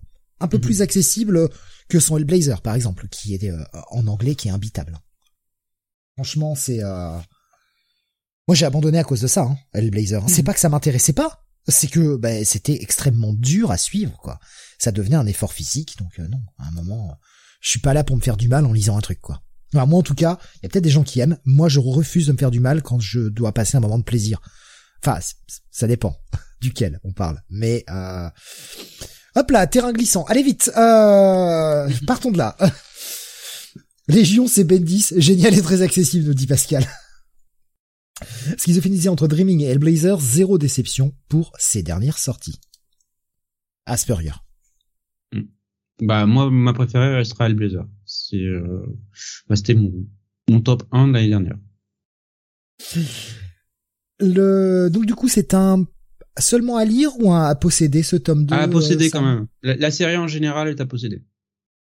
D'accord. Et encore une fois, euh, lisible sans avoir lu The Sandman? Euh, Oui, oui, je vais dire oui. lisible, en tout cas, en fait, on, peut arriver à rentrer dedans, quoi. Voilà, si vous n'avez pas lu la série, vous comprendrez. Bah, ça va, c'est accessible dans ce sens-là. D'autant plus que Spurrier introduit beaucoup de nouveaux concepts et beaucoup de nouvelles idées et plusieurs nouveaux personnages. Donc du coup, bah ça va. Mais ouais, c'est là qu'il faut faire attention. Si vous avez lu Sandman avant, vous comprendrez beaucoup des références. Voilà. C'est nous dit Lucifer de Dan Waters dans la même collection est encore meilleur. Le run est brillant. C'est le dernier run en date, hein, je crois, de, de Lucifer. Oui, euh, je vais faire que de simples commentaires. J'ai lu le premier épisode en VO quand il est sorti. Je n'ai rien bité. Mais rien du tout. de la première à la dernière page, je n'ai rien bité à ce, que, ce, qui était raconté. Toi qui dis qu'il faut pas s'arrêter au premier épisode, Sam? Bah, bah oui, mais j'aime bien comprendre un peu ce qui se passe. Et là, moi... Je, je me moque. Je me moque. C'est tout. C'est juste pour t'embêter. Attention, je pourrais ouais, faire mais pire. Tu réussis je pourrais parler anglais, Sam. Ah non. pas déconner non plus, il y a des limites. Hein. On va continuer donc. Euh, on va passer chez Panini avec euh, les légendes de la guerre des étoiles. Tu veux pas que je parle anglais hein? Moi, je parle pas anglais. Hein. C'est bien. As tout compris. Euh, les l'ancienne République, pardon, tome 1. Toujours dans la collection des épiques. Oui, oui. Euh, donc euh, écrit. Epic euh, QUE, ben- hein. Attention, Epic QUE, sinon ça me frappe. Oui, Star Wars Epic, oui. c'est bien. Non, la guerre des étoiles, pas Star Wars, Sam. La guerre des étoiles. Donc, euh, la série est écrite uniquement par John Jackson Miller et dessinée par Brian Ching, Dustin Weaver, Harvey euh, Tolibao et Travel Foreman, donc que du beau monde pour cette série qui date de début des années 2006, 2006, qui a duré 50 épisodes en VO. Là, nous avons les 18 premiers numéros. Et étant donné que Panini va sortir la suite, tout ça nous euh, sera contenu dans trois bons gros Epic Collection. Et c'est, euh, j'y suis allé avec beaucoup d'attentes puisque cette série qui euh, reprend les euh, la série en VO qui était The Night of the Old Republic, car oui, je peux parler anglais quand je veux, je ne veux juste pas parler anglais, est considérée comme l'une des meilleures de la période Dark Horse. euh, l'une des plus compactes, l'une des plus achevées, l'une des plus réussies. Et j'ai tendance à dire, pour ce que j'en ai lu, à être relativement d'accord. Euh, parce que j'ai beaucoup aimé le contenu de ce premier tome qui suit le personnage de Zayn Garrick, qui est un jeune padawan au début de la série. Euh, jeune padawan qui a quelques difficultés à s'affirmer euh, et à passer au niveau au-dessus malgré les efforts de son maître euh, très respecté et très sévère avec lui. Mais on comprend que c'est pas, on va dire, euh, l'ampoule la plus brillante du lot. Voilà. Juste pour dire. Euh, il multiplie les maladresses, il multiplie les échecs. Euh, c'est pas, voilà, c'est pas un mauvais bougre, un gentil garçon, mais peut-être pas le matériau dont on fait des Jedi. Et il aurait pu en fait, euh, ben, passer à côté de cette carrière de Jedi et aller vivre sa vie s'il n'était pas survenu un petit quelque chose, un petit incident, et attention, je vais être obligé de spoiler parce que c'est le pitch de toute la série, si lors de son intronisation finale, la grande réception où lui et tous ses collègues Padawan étaient reçus par leur maître pour savoir s'ils pouvaient devenir des Jedi, eh bien, il arrive en retard à cette réception. Et là, petit choc, euh, il voit tous les maîtres Jedi rassemblés les Padawan aussi, euh, sauf que les Padawan sont tous morts et les maîtres Jedi les ont tous tués. Et donc cela va entraîner une petit bazar puisque ben, notre jeune Zayn va être accusé du meurtre des Padawan par les maîtres Jedi et cela va le pousser à s'enfuir et à partir euh, essayer de prouver son innocence et de comprendre surtout pourquoi ces maîtres Jedi ont tué leur padawan. Et là, on a vraiment un début d'une aventure qui, euh, qui, est lancée, puisque Zayn va très vite rencontrer des personnages secondaires qui vont former un cast autour de lui. Cast euh, assez divers et vachement intéressant, je trouve. J'ai beaucoup aimé les, euh, les, le, trio qui vont se greffer à Zane. on voit d'autres perspectives, d'autres euh, d'autres caractères, parce que on a on a un gros arnaqueur, on a euh, une jeune femme qui est euh, mécanicienne et qui soutient un génie dont la cervelle est en train de lâcher. Donc on a on a pas mal de ça, surtout dans un contexte très particulier pour l'univers de Star Wars, puisqu'on comprend très vite que euh, ces événements prennent place au début des guerres euh, mandaloriennes. Donc au moment où la République rentre en conflit avec euh, l'ordre des Mandaloriens. Un conflit qui va très très vite monter en puissance. Ah bah, tu m'étonnes que c'est un conflit. Déjà c'est dans le nom quoi. Une mandale ou rien. Déjà forcément ça crée un conflit. Ok, ah allez, je me casse. Allez, salut, c'est la fin pour moi. Adieu. je vais, je vais me suicider de la vanne. Hein. Salut.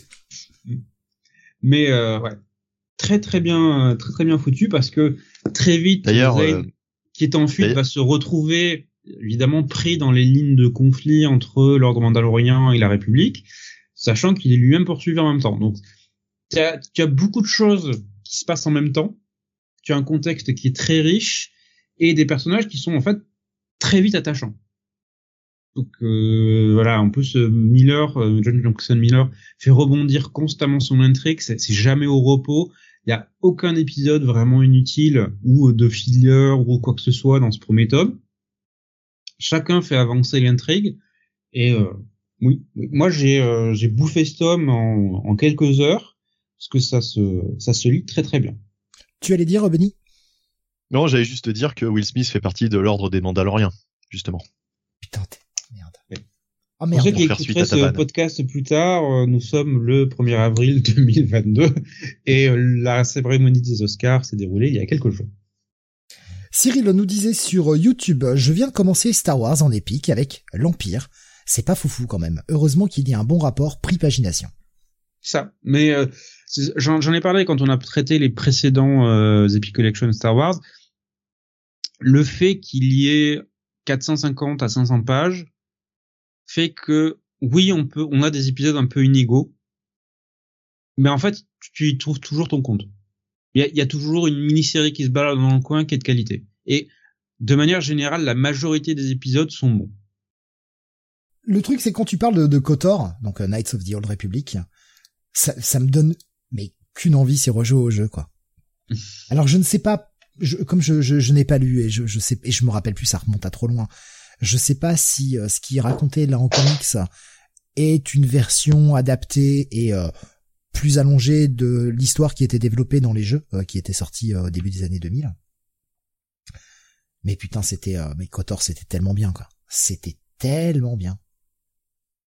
Un remake est prévu sur PS5, nous dit cette. Ah, ouais. Après, faut voir, faut voir le, type de remake que c'est, quoi. Mais c'était, franchement, c'était des super bons jeux, des super bons jeux de rôle et ouais, qui, moi qui n'étais pas fan de Star Wars, j'y ai joué avec grand plaisir, contrairement à d'autres jeux où j'ai eu du mal à rentrer dans l'univers. Là, cela, ça me plaisait bien, quoi. Ça sent le remake à la FF7, nous dit Kael, très différent donc du jeu original. Ah merde. Ah merde, ouais, j'espère pas. Euh, personne n'y a joué à Kotor là d'entre vous, j'imagine. Non. Si si. Euh, ah, tu as joué, mais ah. euh, ouais ouais, mais euh, brièvement quoi. J'ai pas j'ai pas passé autant de temps que toi, hein, ça c'est sûr. Ah, Kotor, euh, j'ai fait le 1 de fond en comble, mais j'ai passé des heures dessus. Le 2, j'ai malheureusement jamais eu le temps de le terminer. Euh, mes, mes études en même temps me, me, prenaient un peu trop de temps et pas eu le temps de, de tout terminer. Mais c'est ça, quoi? ils les ont même ressortis sur Twitch et de Kotor. Alors, quand je dis mes études, c'est pour choquer personne, Sam. Parce que si tu veux que je te passe, si tu veux que je te raconte comment se, se passait ma fac, disons que j'allais plutôt à la fuck, quoi. voilà, c'est assez fait. Comme c'est, comme c'est poétique. Ouais, t'as vécu ta vie. Oh oui, je l'ai bien vécu. Euh, pardon, euh, excusez-moi, euh, je m'égare. Euh, en, en, deux mots, évidemment. Euh, c'est parce que j'ai fait la marche à... Non. Non, là, tu t'es, tu t'es, censuré, là. Mais euh, les Kotor sont souvent cités parmi les meilleurs jeux Star Wars. Parce que bon, il y a aussi eu des jeux foireux, hein, faut le dire. Non, ils sont très très bien. Franchement, ils sont très très bien. Euh, donc voilà, personne peut confirmer si si c'est dérivé du jeu vidéo ou si non, personne qui l'aurait lu qui pourrait me confirmer ça. J'avoue que j'ai un peu envie de de me mettre un peu à la lecture euh, de, des Star Wars, surtout avec ces formats épiques qui, qui sont quand même de très bons rapports qualité-prix, mhm. histoire euh, histoire de bah, de découvrir un peu cet univers que que je n'ai jamais vraiment suivi, à la fois par manque d'intérêt, puis parce qu'il y a plein d'autres choses qui sortent aussi. Euh, mais franchement, j'avoue que je ne sais pas par où commencer. Bah, tu commences par le tome 1. Oui, enfin, je je sais pas exactement par quelle euh, quelle période de l'univers commencer. Je sais pas quelle période m'intéresserait plus qu'une autre et qu'est-ce qu'il y a le. Moi, j'ai je prends tout, je me prends pas la question. Ouais, mais euh, moi à la base j'aime pas trop Star Wars, tu vois. Donc, euh, bah, je suis pas un passionné de Star Wars non plus. C'est pour ça que j'y vais, en, bah, déjà... dire en dilettante complète, mais en meilleure étendue. Voilà, je prends ce qui sort et puis voilà. Tout ce qui, tout ce qui concerne, alors la série Marvel après elle a le côté un petit peu euh, un petit peu ancienne et un petit peu maintenant euh, historique on va dire hein, mais euh, pour ce qui est sorti chez Dark Horse moi alors tout ce qui concerne la période entre le 1 et le 6 c'est non et ça vient aussi du fait de ce que fait de, de ce qui est fait actuellement hein. de toute mhm. façon il y a que l'univers entre le 1 et le 6 donc bon à un moment allez vous faire foutre explorer d'autres d'autres univers d'autres parties de l'univers quoi il y a d'autres putain de, morceaux de la timeline à explorer quoi. Donc déjà quand c'est quand c'est compris entre le 1 et le 6, ça m'intéresse même pas. J'ai même pas envie d'y aller. Donc tu vois un truc comme Kotor m'intéresse beaucoup plus déjà de base. Je sais pas, la review que t'en as fait me donne envie en tout cas. Mm Bah, je le conseille. Pour moi, ça fait partie des meilleurs. Euh, j'en ai pas lu beaucoup pour l'instant parce que je n'ai lu que ce que Panini a sorti. Mais euh, oui, c'est très très bon. Quel nous Kotor, Legacy ou New Republic du coup pour moi. Euh, Jonathan nous disait c'est dommage, euh, Clone Wars en comics c'était bien avec Quinlan Vos. Ouais, pareil. Oui, j'ai commencé d'ailleurs Clone Wars. J'ai même, j'ai même pas regardé les animés, je, je ne sais pas. J'en, ai entendu que du bien, sincèrement. J'ai quasiment entendu toujours que du bien là-dessus, mais. Idem. J'y suis jamais allé, quoi. Euh, il y avait Pascal qui me fait rire, qui Sam qui troll Steve à mort. Tu commences par le tome 1. J'aurais été Steve, je l'aurais mal Je veux pas foutre la merde, mais quand même. Allez, bagarre. Bagarre. Euh, donc, à posséder, plutôt seulement à lire, d'après toi ce... Un bon à lire. D'accord. D'accord. Ah, euh, Jonathan parle plutôt du comic, c'est pas de l'anime hein, de, de Clone Wars. D'accord, je pareil, connais pas. Ostrander, d'Ursema, forcément bien, nous dit Baboussa. Ouais, ça c'est les, les parties qui m'intéressent le plus aussi euh, d'Ursema. J'aime beaucoup le style de d'Ursema. Et puis cette évolution entre X Factor et Star Wars, quoi. Voilà. Cette évolution. Euh, bref. Allez, on va continuer, on va passer sur un univers bien plus euh, mainstream. On va faire notre petite séquence Batman. Bah, parce qu'il y a du Batman qui sort en même temps il y a du Batman qui sort. C'est une la palissade aujourd'hui, hein Bah non, parce qu'on en a pas en avril. Attends Sam, ils ont gardé des produits au champ. Non, non, je te confirme, il y en a pas en avril. Il y a pas un titre Batman en avril? Non. il était censé y en avoir un qui a été reporté. Bah voilà, donc il y en avait quand même un de prévu. Et ben voilà. ben en attendant, j'ai pas ma dose ce mois-ci, je suis pas content. Oui, bah c'est très bien, ça va peut-être nous faire un peu des vacances et ce sera pas plus mal. On n'est pas obligé de voir. Euh, on n'est pas obligé de voir l'autre connard de Bruce Wayne tous les mois aussi. C'est bien aussi quand ça s'arrête de temps en temps. en fait, non. le voir, c'est pas un problème, c'est le survoir qui est euh, qui est gênant. On va commencer avec la série régulière. Le Batman euh, Infinite, tome 2. Euh, bon, qu'on a tous lu ici, hein. Oui, qui contient les épisodes. Attention parce que c'est un bon gros euh, méchoui. Euh, Batman Secret Files, Miracle Molly, euh, Molly euh, 1, Batman Fear State Alpha 1, Batman 112, Batman Secret Files Peacemaker, Peacekeeper 1, Nightwing 84 et le Batman 113, non Batman 114 comme il est marqué derrière. Ah, bah en fait, je n'ai lu qu'un seul épisode de tout ce que tu as cité finalement. le Nightwing? Eh oui. Ouais. T'as pas lu le Miracle Molly? Non mais j'avais arrêté la série avant. Je pensais que c'était les épisodes euh, des épisodes avant, pardon. Donc euh, non non, bah je j'ai pas lu. Ça me va très bien. Moi j'ai dû lire le alpha, j'ai dû lire le début de. Euh, le, alpha est bien dedans, hein, tu l'as cité. Oui hein. oui il est dedans. Ouais. Il est dedans. Il est dedans. donc début du crossover Fear State, j'ai failli dire Fist State. Ah, moi, je l'ai un peu hein, vécu comme ça, Sam, entre nous. Hein. moi, ça a été ça. C'était un fist non consentant pour ma part, hein, mais bon. Ah, écoute, tu fais ce que tu veux de tes week-ends. Hein. Ouais, mais euh, là, tu vois, c'était non consentant, quoi.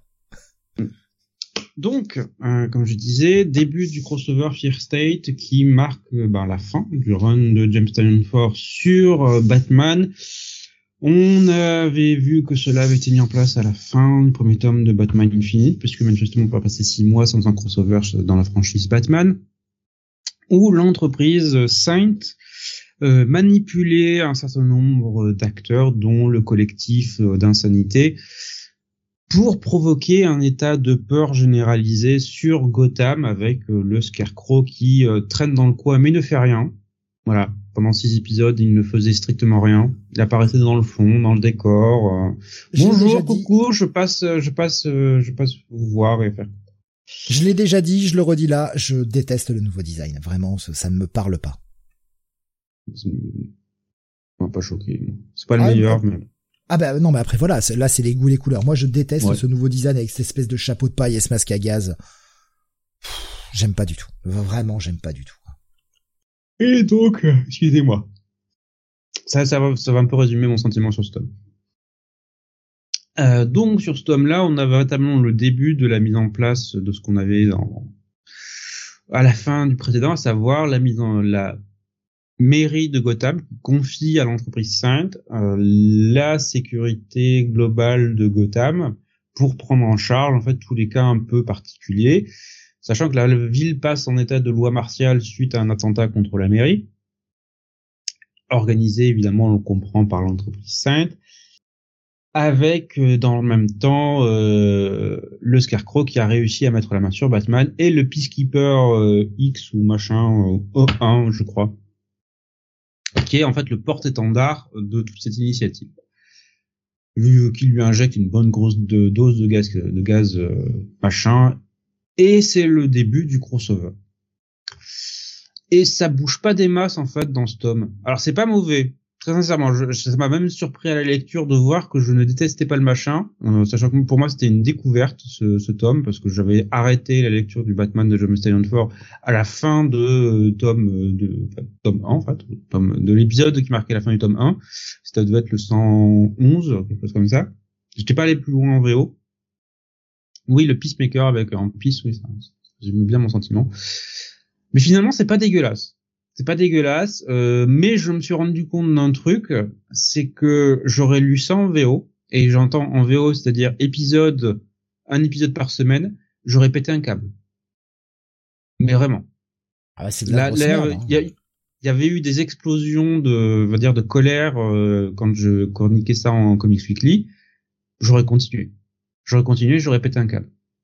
Parce que l'écriture épisode par épisode de la série Batman en elle-même, quand je me repenchais là sur les, épisodes qu'il y a dans ce tome, il y en a, j'ai envie de baffer, euh, baffer Ford. Parce qu'il ne se passe rien dedans.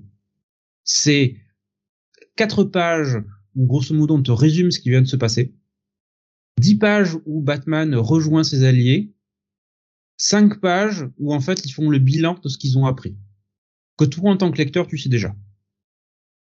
Waouh Et je dois dire que le, coup de théâtre, le, moment où j'ai vraiment eu envie de, prendre un billet euh, d'avion pour New York et aller chercher Italian Fort pour lui botter le cul, c'est cet épisode magique, mais magique, véritablement, où tu as alors déjà Ghostmaker, donc qui est ramené dans le, dans bouquin, qui après, alors tu es à la moitié du crossover hein, à ce moment-là, quand il, quand il euh, fait cette révélation. Mais vraiment, là je vous le spoil parce que ça m'a vraiment vraiment énervé. Où il révèle ah mais en fait euh, il y a dix ans j'ai rencontré le Scarecrow, il m'a exposé tout son plan. Je m'en souviens que maintenant en fait. Et maintenant je vais t'expliquer quel est le plan. Comme ça, on pourra prévenir ce qu'il va faire. Quoi? La réaction de Pardon? Excusez-moi. Pourquoi? Non mais pourquoi? C'est-à-dire que j'avais déjà ces espèces de sauts de logique dans, dans les précédents tomes où en fait quand Force se trouve bloqué pour faire avancer son intrigue, en fait il devient paresseux à la Bandis et il te fait bon bah je vais faire ça. Voilà. Je vais te balancer l'information comme ça et je vais pas me faire chier pour euh, pour, que pour, pour pouvoir la trouver. Non, voilà. Donc là c'est le Ghostmaker qui te balance l'info parce que c'est tout. Voilà. Et sachant que c'est ça qui m'a qui m'a vraiment énervé, c'est il ne révèle pas l'info au début, c'est-à-dire que ah le Scarecrow est là, on le sait depuis le précédent tome, hein. On le sait, voilà, et Ghostmaker, il traîne avec euh, Batman euh, en permanence. C'est limite s'ils couchent pas ensemble. Et il attend 15 épisodes pour lui dire ah ouais il y a 10 ans j'ai rencontré le Scarecrow il m'a exposé tout son plan euh, voilà ce qu'il veut faire et euh, voilà comment on peut l'arrêter. Ça fait un peu redite ça fait un peu redite avec son premier arc où il y avait le, designer là euh, qui avait soi-disant échafaudé un plan il y a des années qui mhm. était récupéré ensuite par le Joker il y a toujours quelqu'un qui a échafaudé un plan il y a des années mais le plan en question il le met en place bien après quoi et ce qui, ce qui est dommage, c'est que c'est une espèce de chute euh, là à ce moment-là, à la fin du tome, alors que jusque-là, moi j'aimais bien ce qui était euh, ce qui était développé. C'est ça qui con. C'est-à-dire que autant les épisodes de Batman sont frustrants parce que c'est des récaps en fait. Il se passe fondamentalement rien en termes de progression d'intrigue. C'est Batman qui se dit ah il se passe ça. Ok. Je me demande quelle conclusion je peux en tirer. Voilà, sur 20 pages. Mais le truc, c'est que les épisodes one-shot qui sont liés sont en fait beaucoup plus intéressants du coup. Alors je sais pas si c'est par contraste ou quoi que ce soit, mais là il se passe des choses en fait. Euh, L'épisode one-shot sur Miracle Molly, moi j'ai beaucoup aimé. Alors ça tient aussi au style de, de l'artiste Danny que, que j'apprécie beaucoup, mais l'histoire en elle-même du personnage est intéressante. Le one-shot sur Peace, euh, Peacekeeper, je sais que ça va choquer beaucoup, mais c'est quasiment le meilleur épisode du tome en fait incroyable. Parce que, attention, et je, je, Steve, va falloir t'accrocher à ton, à ton siège. Il se passe des trucs, en fait, dans cette ton slip. Vraiment. J'en ai pas. Donc, un tome un peu en demi-teinte. Parce que d'un côté, oui, il y a des bonnes idées. Il y a des personnages qui ont du potentiel et qui sont développés. Il y a une situation générale qui, là aussi, a du potentiel. Et de l'autre, j'ai envie de baffer Tanyon Force sur certains développements qui sont complètement cons. tu te dis, ouais, t'as envie de te barrer, en fait. Et t'as bien fait de te barrer au prochain tome. Voilà. Donc c'est, on va dire, à lire si vous êtes comme moi une espèce d'irréductible de Batman qui s'est décidé à absolument tout lire et il se demande bien pourquoi parce que quand on lui balance ça c'est pas le meilleur truc du monde mais sinon oui attendez la reprise par euh, Chip Darsky dans trois ou quatre tomes en fait Oh, Ce qui est le- étonnant aussi. franchement, Ouais. euh, ce que nous a pondu Williamson est bien. C'est ah, très je dis pas lisible. que c'est mauvais mais le truc c'est que c'est trop court en fait parce qu'il fait Oui, euh, mais- il fait huit épisodes et il se barre C'est un arc de transition. Et alors, Mhm. Enfin, un peu plus, un peu plus, puisque euh, Oui, il y a un son- crossover. Son, son, son crossover euh, ajoute euh, du Ouais, coup, des, épisodes liés à sur- Batman quand même. non, mais sur sur Batman, oui, là, ça m'a raison. Il y aura huit épisodes au total. Il a fait un premier arc en quatre, Oui. et puis maintenant c'est le crossover. Oui, mais- Donc, euh, Oui, mais ce que je veux dire, c'est que si tu lis par exemple le Shadow War Alpha, bah c'est un épisode de Batman, quoi, qui dit pas son nom. Enfin, tu vois, c'est c'est du Batman en plus. ouais, bah à ce moment-là, si tu lis tous les épisodes de, de Fear State, euh, enfin, je veux dire, Tanyan Ford, on a écrit plus, euh, on a écrit plus que ce qu'il a fait dans son run, quoi. Oui, Ouais. bah oui, d'une certaine façon, mais bon. Ouais, oui, non, oui, je vois ce que tu veux dire. Après, bon, je parle en, en termes de nombre d'épisodes. Euh, pour Mm. un run de transition, j'ai été un poil déçu de la fin de, de la fin du premier arc, mais dans l'ensemble, c'était Ouais. plutôt pas mal. Et puis, c'était aussi euh, nettement mieux que ce qu'on était habitué à lire depuis maintenant dix ans sur Batman. Donc, euh, Ouais, c'est vrai, que quasiment. C'est ouais. Ça, ça, enfin, c'est agréable à lire, on va dire. Ça, Alors ça que se- Tanyon Fort, euh, bon, euh, il y avait des hauts et des bas. hein. Alors moi récemment justement, j'ai relu euh, le run de Tian, enfin le début du run de Tanyon Fort dans les Batman bimestriels que j'ai récupéré. Et euh, le premier arc avec le, le designer, en le relisant comme ça, après coup, je me dis, bah ce premier arc, il est vraiment pas mal, avec un Batman justement qui mène l'enquête, euh, qui est détective. euh, Enfin voilà, il y a une bonne intrigue, je trouve. Euh, D'ailleurs, chose assez marrante, euh, Scarecrow au début du run de Tanyon Fort a son ancien look. Donc euh, il change vraiment de look, euh, semble-t-il, pour euh, pour Fear State, quoi. Euh, et euh, d'autre part, euh, à- c'est- en fait, c'est à partir de Joker's War que euh, là, effectivement, euh, ça commence à à partir un petit peu en sucette avec euh, avec des personnages comme Harley Quinn qui volent la vedette à Batman et un Batman qui est euh, plus spectateur la qu'autre vedette chose. à. Batman hein. Ouais. Mais pas, on pas l'a dit sur son- 150 fois Batman n'est pas le personnage principal de sa propre série pas, pas sur son premier euh, pas sur son premier arc quoi vraiment sur son premier Euh, arc Batman est au centre Oui, je crois que j'en avais parlé quand on l'avait re- rechroniqué en VF. Mhm. C'était c'était un peu meilleur qu'à la lecture en VO parce que j'avais tout condensé dans un seul tome, donc t'avais Mais pas voilà, ouais, de la VO. Mhm. Mais euh, ouais, j'avais trouvé là aussi ça mitigé comme résultat. J'ai plutôt bien aimé quoi le, le premier arc. Mais à partir de Joker's War effectivement ça ouais c'est ça ça devient beaucoup moins bien et euh... mais bon. Ah mais j'ai Euh, dit 150 fois euh, Joker's War, tu enlèves Batman en fait de l'intrigue. Oui. Ça change rien en fait. c'est ça. Ouais quasiment ouais. Ah ouais non mais tout à fait. Et euh... et comment dire euh...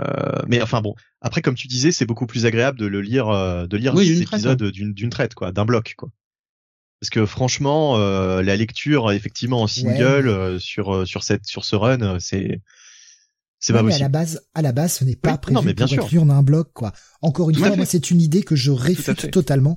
Il y a un format single. Allez vous faire enculer. Respectez-le. Si vous n'êtes pas capable d'écrire en single, n'écrivez pas en single. Faites-nous un graphic novel. À un moment, j'en ai plein le cul euh, de leur trouver des excuses. C'est là où on voit la différence justement avec Williamson qui est agréable en single c'est là où tu vois que le, le voilà c'est c'est c'est- que, que c'est mieux quoi c'est que la Non, lecture en single reste agréable C'est, c'est, c'est moi, c'est un truc qui me rend fou, quoi. Euh, Mm. Ouais, faut attendre la fin pour lire, ce sera mieux. Ben non, non. non puisque de toute façon euh, sauf si tu si tu lis au, au rythme euh, VF dans ce cas-là effectivement tu t'en fous mais si tu lis au rythme VO comme nous bah non clairement pas quoi c'est juste deux mauvais scénaristes. C'est tout.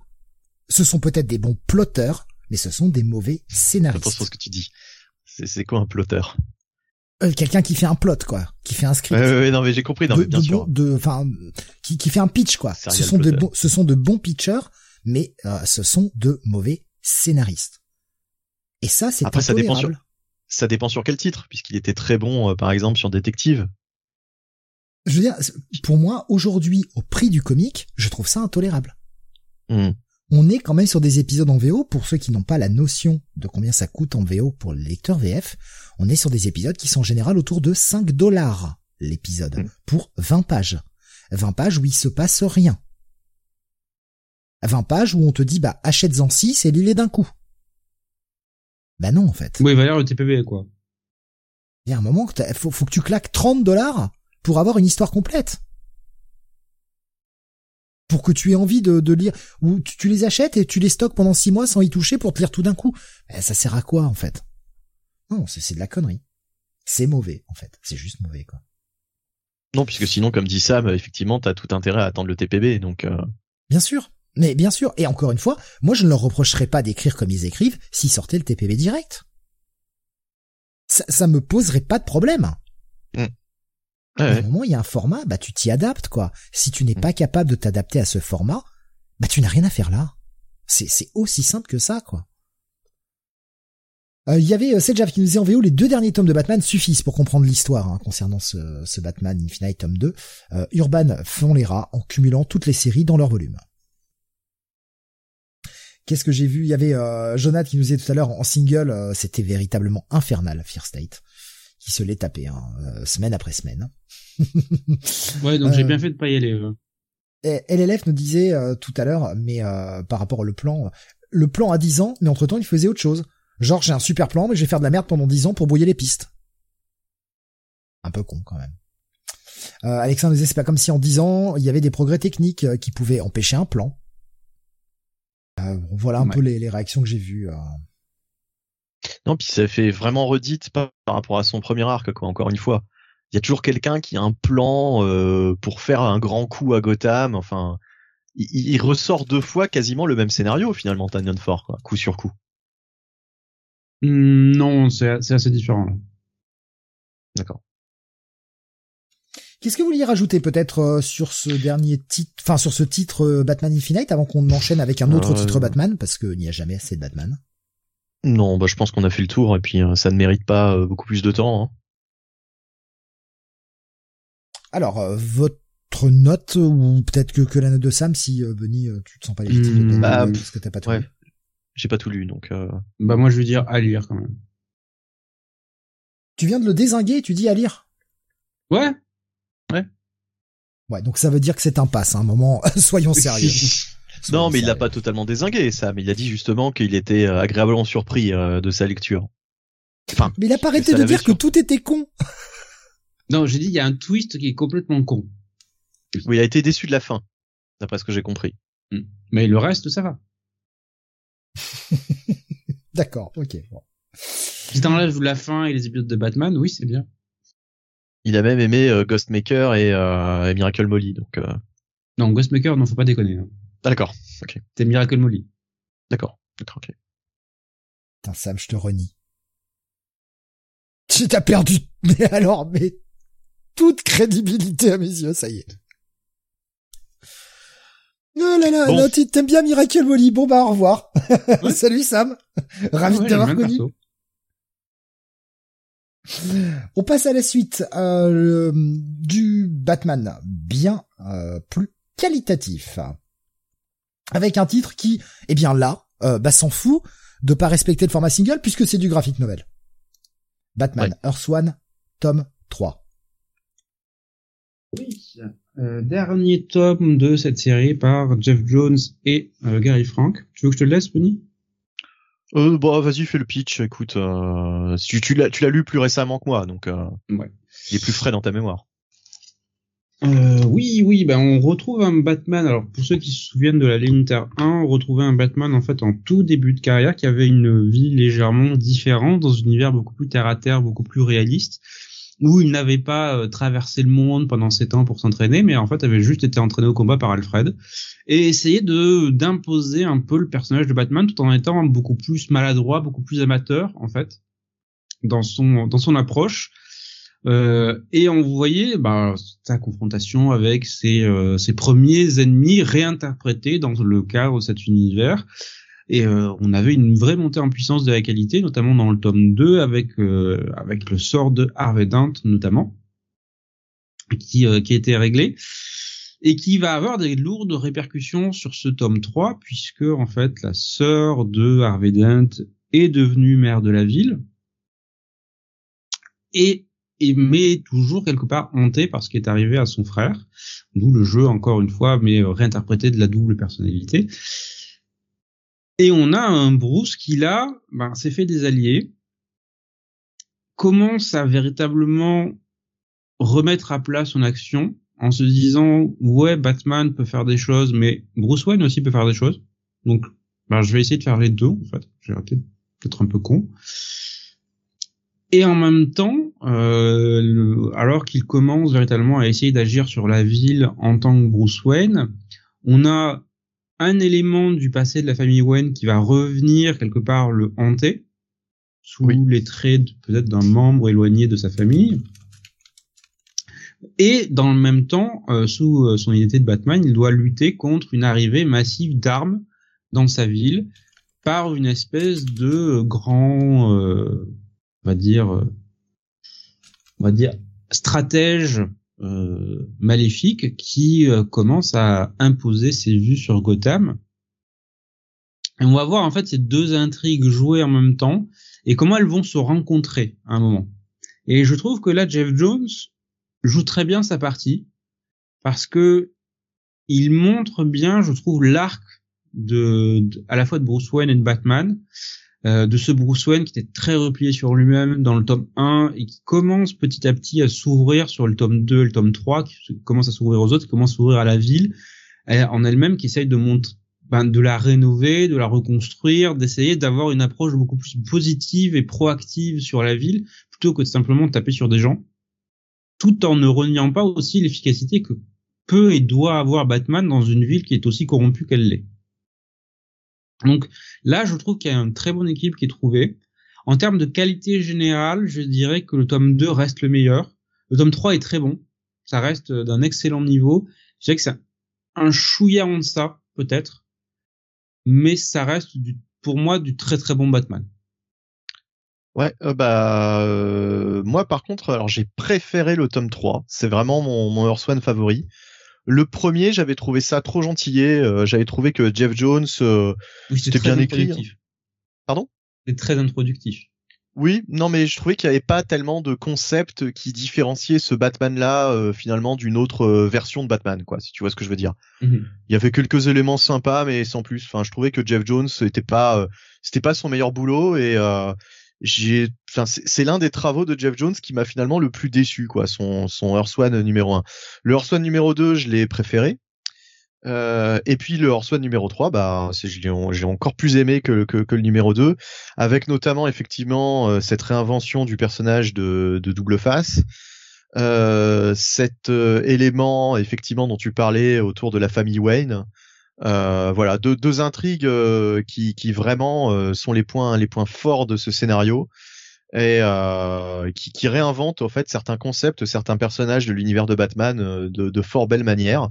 Même si je t'avoue que vers la fin, j'avais deviné euh, comment pouvait se régler euh, cette histoire donc de, de, de, qui, qui, touche à sa famille, hein, si tu vois ce que je veux dire. Mhm. Euh, voilà, j'avais vu le, le, coup venir, mais, mais malgré tout, c'est quand même bien, bien mis en scène par Jeff Jones. Il y a juste un regret, c'est le, personnage de Catwoman que j'ai pas trouvé extraordinaire en fait. Ah, son design est quand même à chier. Hein.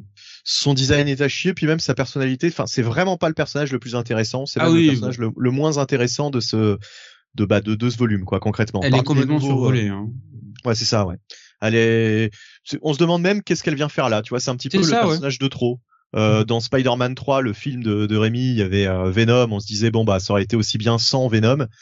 Euh, bah là il y a un petit peu cette impression quoi. Il y a il y a on va dire trois antagonistes. Catwoman n'est pas vraiment une antagoniste, hein, c'est Catwoman, elle est. C'est une anti-héroïne, non, C'est une anti-héroïne, voilà. Mais je veux dire, il y a, y, a, y a trois, trois éléments perturbateurs, on va dire. Et eh ben, il aurait dû se contenter des deux, euh, des deux autres et euh, peut-être même pas inclure Catwoman, euh, parce que concrètement, tu disais tout à l'heure, on retire Batman du récit de Tanyon Ford, on a la même histoire. Là, franchement, ils auraient pu retirer les parties avec Catwoman, on aurait eu, on aurait eu les mêmes, histoires, quoi. Exactement. Elle fait, elle fait vraiment de la figuration. Son design n'est pas terrible. Enfin bref. Elle est juste là pour apporter une info de temps en temps et ça s'arrête. C'est ça. C'est ça.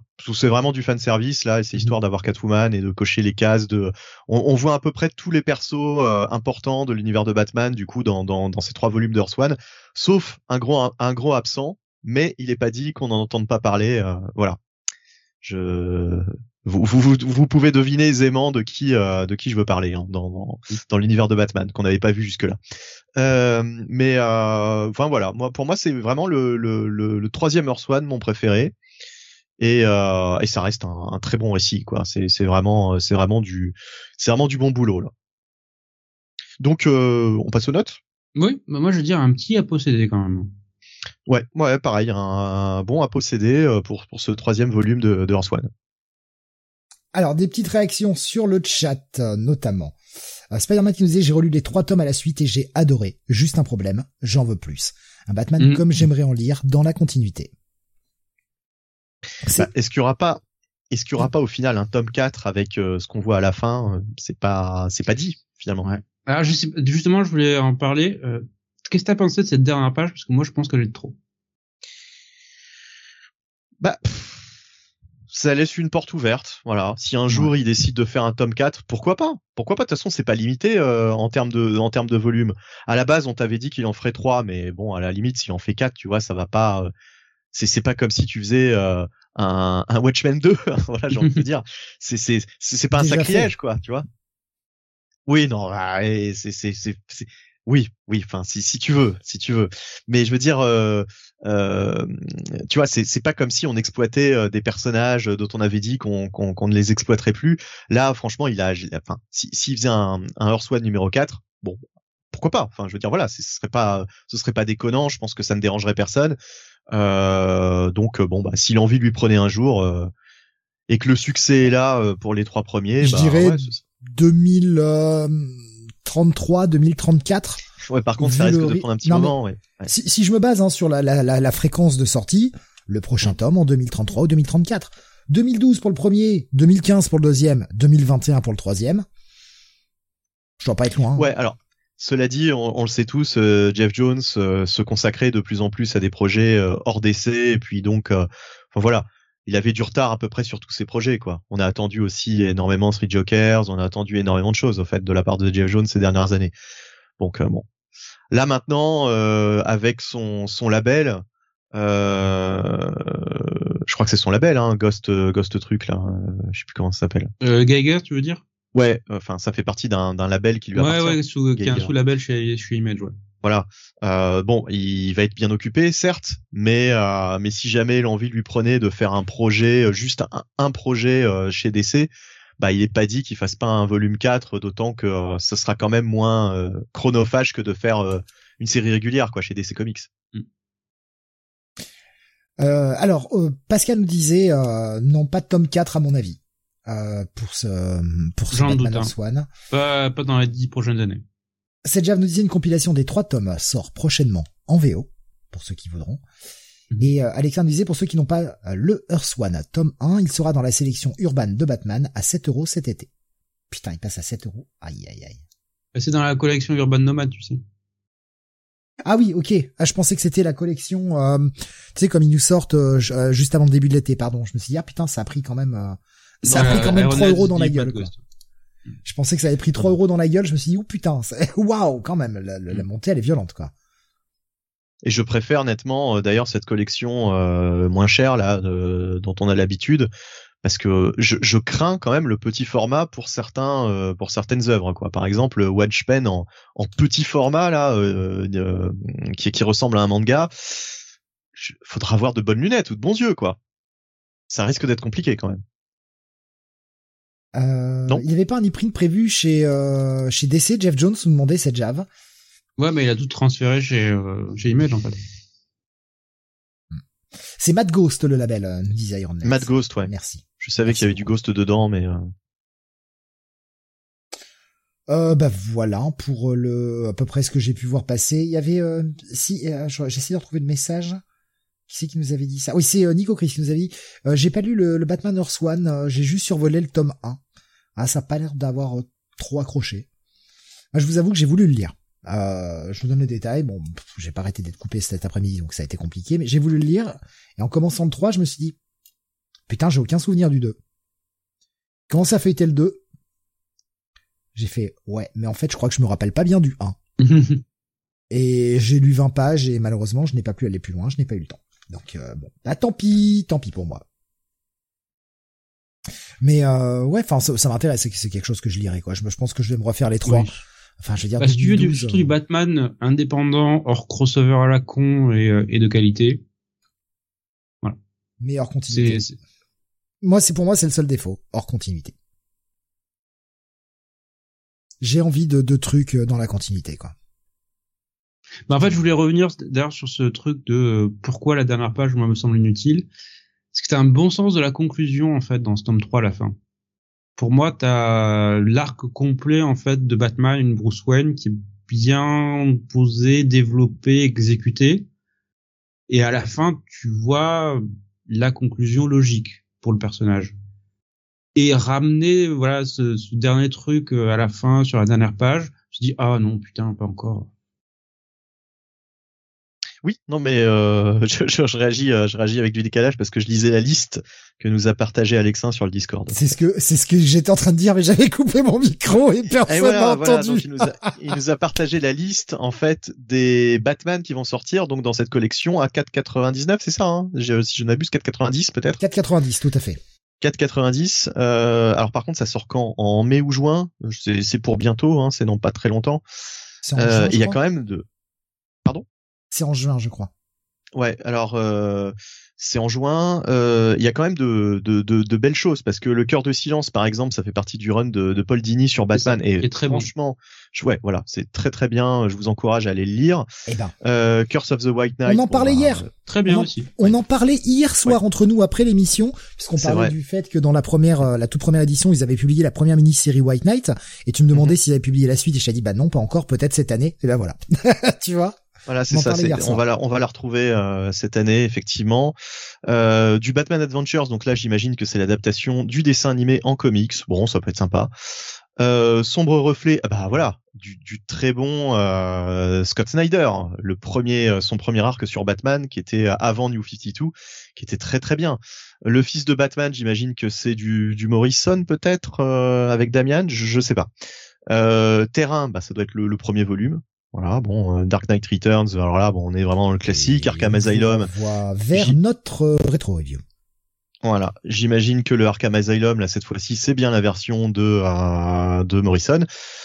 Année zéro, euh, ah, bah, notre arc préféré, Steve, hein, de, de Snyder. Oui, qui est très bien. Euh, Zero Year, voilà.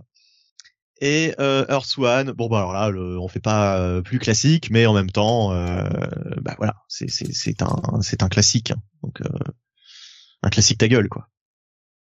Le, je, vois, je vois un message qui me fait rire, c'est euh, Alexin qui dit on pense à ceux qui ont pris l'urban à 70 euros pour Curse.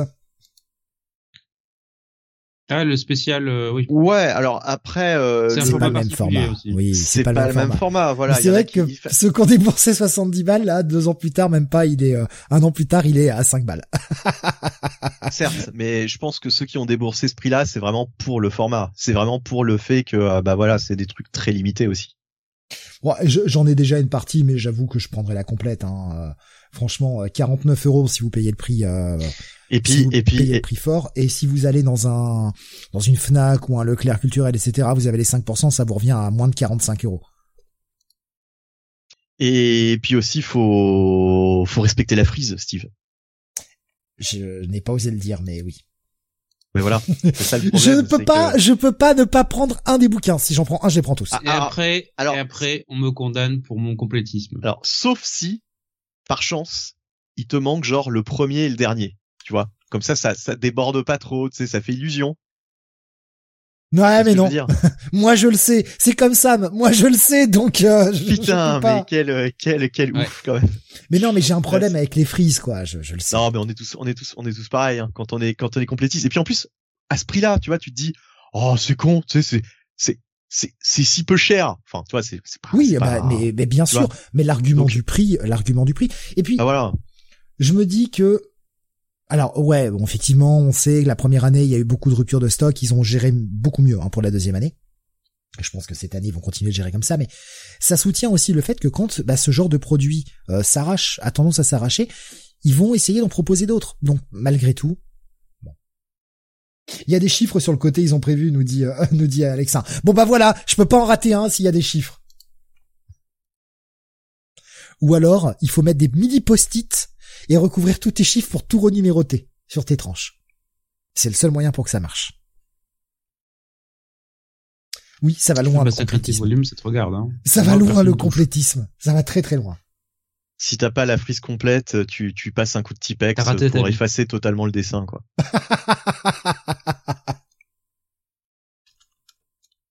Tellement tu as honte, tu, tu, veux pas, tu veux pas voir que t'as pas le dessin, que t'as pas le dessin complet, quoi.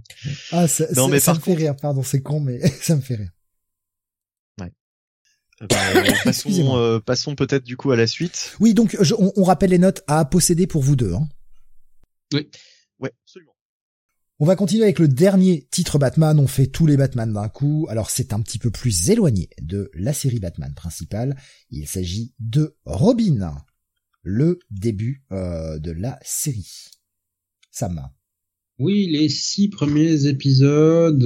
Alors Sam, Sam on n'entend pas. Hein? Pourtant, je suis là. Tu entends, t'entends Sam, euh, Benny? J'entends plus Sam. Non, Sam. Sam, tu moi, je t'entends bien. Moi, je t'entends bien, Steve, mais oui. j'entends Sam, comme tout à l'heure. Sam, Sam qui doit avoir une déco? Non, je suis toujours là. Bon, bah, euh, faut meubler. Bah, euh, on va meubler euh, en attendant que Sam revienne, hein, évidemment. Robin Infinite, numéro tome 1, hein, du coup. Euh, donc, euh, c'est effectivement le premier tome. Non, bon, les blagues les plus courtes, Sam. J'avais compris que c'était une blague. Oh merde, salaud oh, Putain ah Non, alors là, non. Tu nous casses tout. Moi, ça suffit. Euh... J'arrête cette émission. Allez hop. et merde. Adieu. Fais chier, fais chier. On a voulu refaire la vanne et on s'est foiré. En plus, en plus, Steve ne s'est même pas trompé de fenêtre. Ça aurait été drôle si tu t'étais trompé de fenêtre. tu sais que tu aurais dit euh, dans la fenêtre générale, allez, on fait la blague. merde, merde. Bon, bah, tant pis. Oh, vas-y, euh, Sam, parle-nous de Robin. bon, moi, je l'ai déjà lu, j'ai déjà donné beaucoup mes avis en VO, donc euh, je te laisse la primeur. Oui, donc euh, tome 1 qui rassemble alors, les backups des épisodes Batman 106 et Detective Comics 1034 et les épisodes de la série régulière Robin 1 à 6. Ah, on t'entend plus, Sam.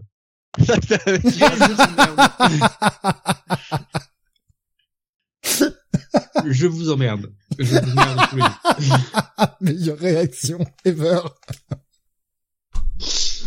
Donc, tome 1, euh, qui, qui vont se Le premier qui dit je, je vous entends pas, je vais péter du coup. en plus, le pire, le pire, c'est que la première fois, on n'a pas déconné. La première non, la première fois, c'était pour de vrai, Sam. La première fois, c'était pour de vrai. Donc, le pire, c'est que maintenant, en plus, il y aura cet effet, euh, genre, on sait pas, quoi. On sait pas si c'est vrai ou si c'est faux, quoi. Enfin, lui, il ne saura pas, du coup. Donc, autre personnage qui a l'habitude de péter des genoux, à savoir Damian, qu'on retrouve dans cette série de euh, Robin, qui est donc relancée dans le cadre de l'ère Infinite de DC. Euh, Damian qui a décidé de quitter officiellement la Bat Family pour retrouver euh, sa maman, sa maman chérie, et on le comprend. Parce que quand on a une mère comme Talia, n'est-ce pas Steve? Euh, On a des pensées impures. voilà. Bon, sa mère qui lui dit, bah t'es une merde.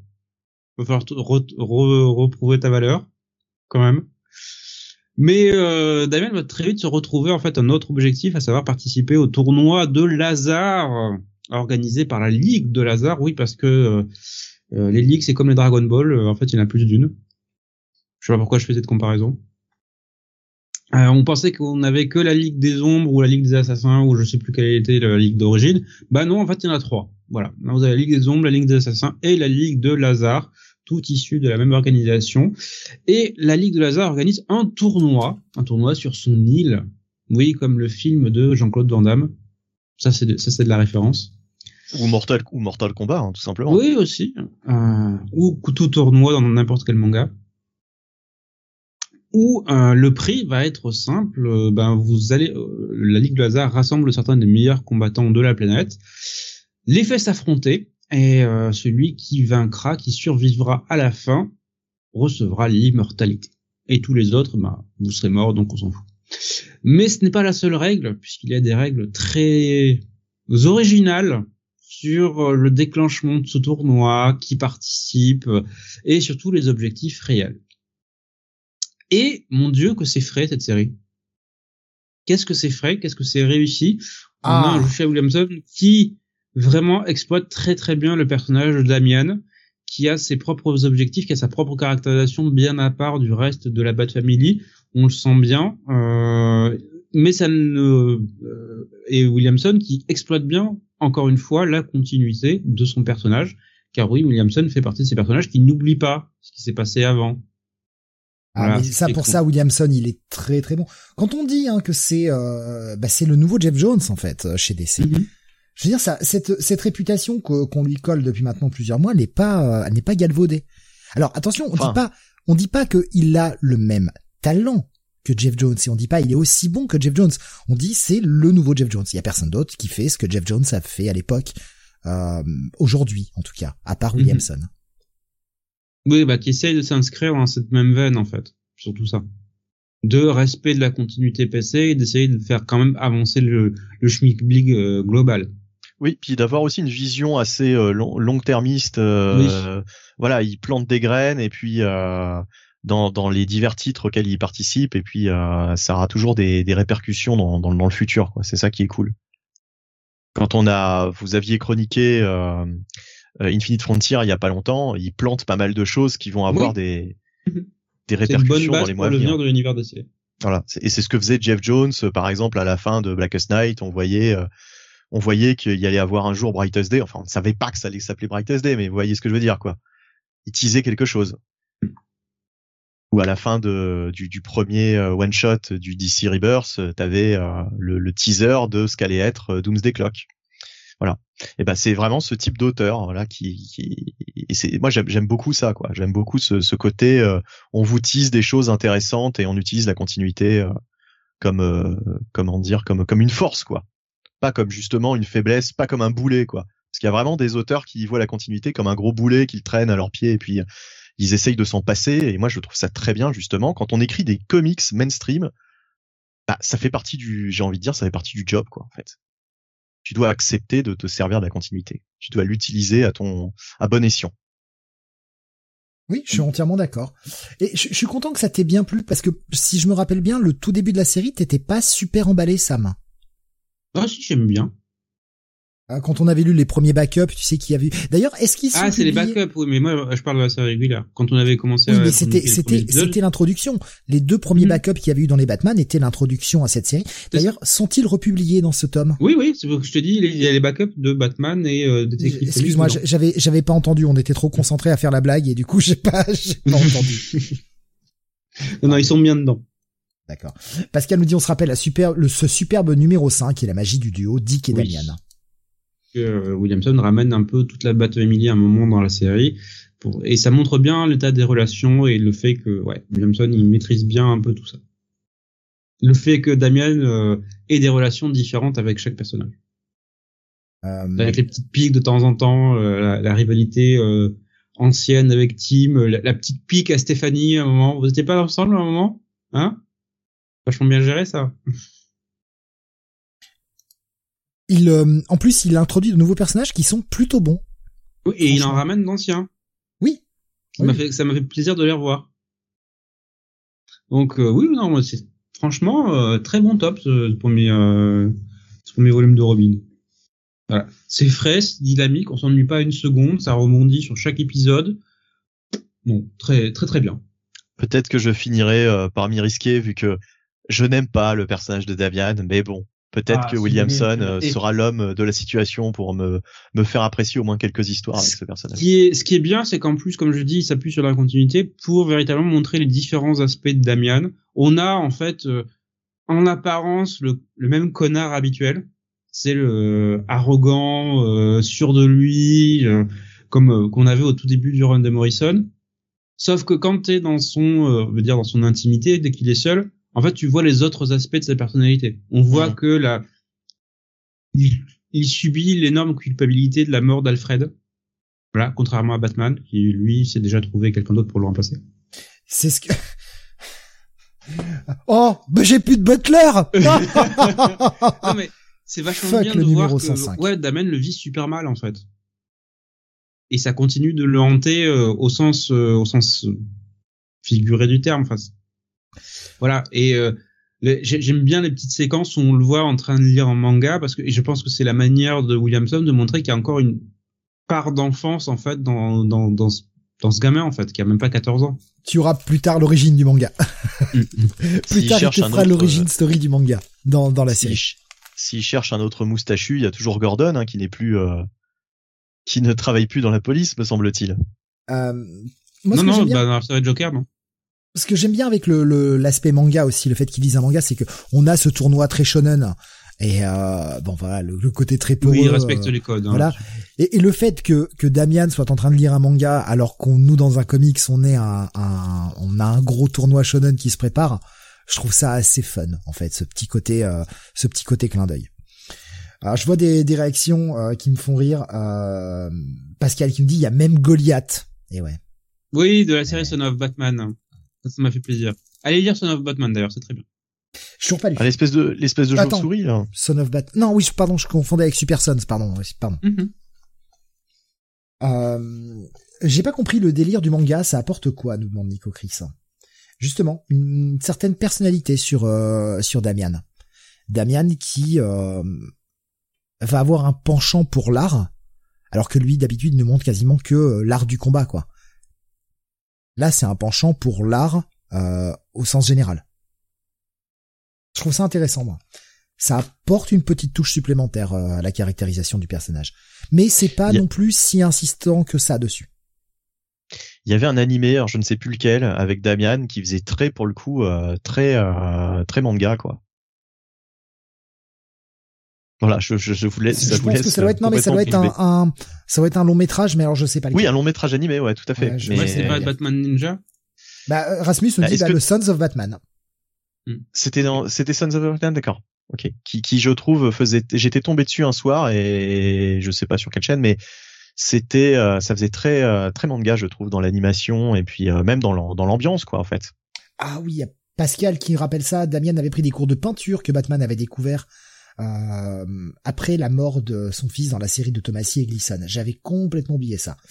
Mais ça, par contre, la série de, de Thomasy et Gleason, je trouvais euh, Damian relativement, euh, comment dire, euh, assagi et, et, calme, quoi. Après, c'est normal hein, quand tu grandis avec un père qui, certes, bon, t'emmène te castagner dans les rues tous les soirs et met ta vie en danger, mais il te met un peu moins ta vie en danger que la Ligue des Assassins, donc finalement, il est plus sympa, quoi. Hmm. Mais bon, après, euh, Morrison avait prévu de tuer Damian, hein, euh, et euh, je pense que c'est DC qui l'a, qui, a fait le forcing pour que le personnage soit ressuscité, quoi. N'oublions pas que normalement, ce personnage à la base, il, est mort, quoi. L'auteur qui l'a créé voulait le tuer, quand même. Mm-hmm. Il y a euh, Jav qui nous posait la question est-ce que Connor est développé? Alors, sur ce début, pas vraiment. Pour la suite, il est, il est présent, c'est certain. Développé, pas tant que ça, mais je trouve que ça remet bien le personnage en avant, et je pense que Williamson a bien fait le travail pour qu'on puisse se resservir du personnage par la suite. Je trouve ça intéressant, justement. Bah, toute la partie de l'univers DC Green Arrow pouvait être un peu plus remise en avant. Mais non, Sam, euh, ils sont déjà bien en avant. Regarde, il y a une série Green Arrow qui sort en ce moment. Bon, il est en tandem avec Aquaman et ils ont changé leur corps. Mais c'est pas grave. Et Personally. Moi, j'ai, j'ai lu les deux premiers. bah, j'ai lu le premier, on l'avait fait ensemble et on s'était bien arrêté tellement c'était con en fait. Ouais, et puis j'ai lu le 2 et puis j'ai arrêté oui, parce que c'était encore plus con, c'est ça? Ah ouais, non, mais c'était pas, c'était pas ouf. C'est, c'est le, le nanar quoi. C'est un truc euh, série B, blockbuster et euh, limite nanardesque. Ah, c'est quand même dingue. Hein. Quand on, quand on parle actuellement dans les Comic City of the Future Past d'il y a 20 ans, Green Arrow était la série qui vendait le plus chez DC. Mhm. Elle était dans le top 10 chaque mois.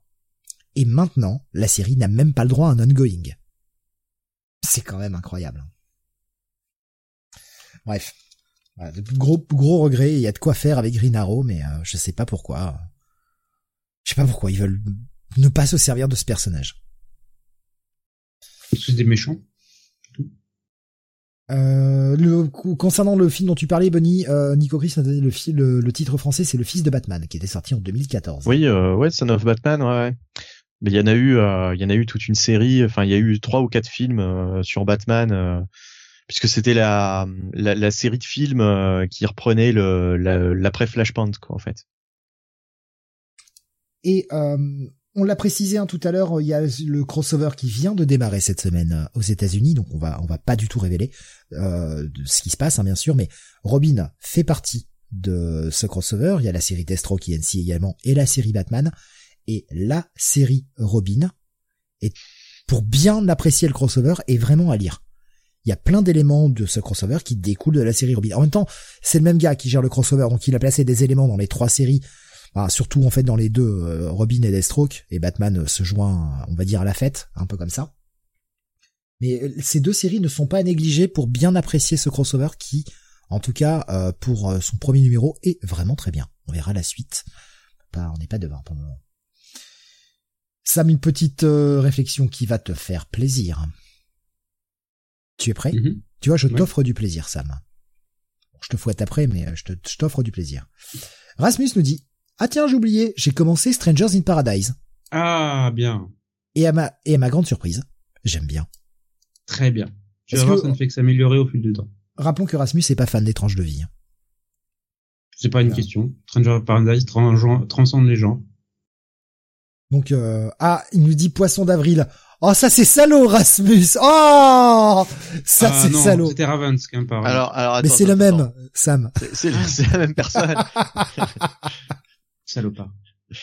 non, mais euh, euh, Poisson d'avril, dans quel sens alors? Est-ce qu'il a commencé véritablement ou est-ce qu'il ne l'a pas lu du tout? Non, pas lui du tout. Ouais, il aime pas les Ouais. tranches de vie, Rasmus. Bah, il faut, il faut. Faut lire Stranger Paradise. Remarque, euh, s'il l'avait commencé et qu'il Toutes les avait pas aimé, ce serait, général. ce serait même pire, quoi. Enfin, ce serait même plus triste encore. Non, il nous dit non, je Parce que pas. là, on, là, là, on ne sait pas en fait. Si ça tombe, il pourrait aimer en plus un jour. Qui sait? Pourquoi pas Oui, mais de toute façon, ça reste, ça reste une des grandes séries, euh, une des grandes séries indé, hein, mine de rien. Tu tu t'as jamais essayé, Steve? Si, si, j'ai essayé. Et t'as pas quand t'as pas accroché? Pas plus que ça. D'accord. C'est pas- c'est mauvais. C'est pas mauvais, mais j'ai toujours des trucs euh, que je vais prioriser dans mes lectures plutôt que continuer ça. Vous me brisez tous le cœur. C'est autre chose. Mais je trouve pas ça mauvais, attention, hein, euh, encore une fois, c'est juste que bah ça m'intéresse moins que, que d'autres titres, quoi. Euh, Sam, si est-ce qu'il y a une comparaison à faire avec Stray Bullets ou pas du tout?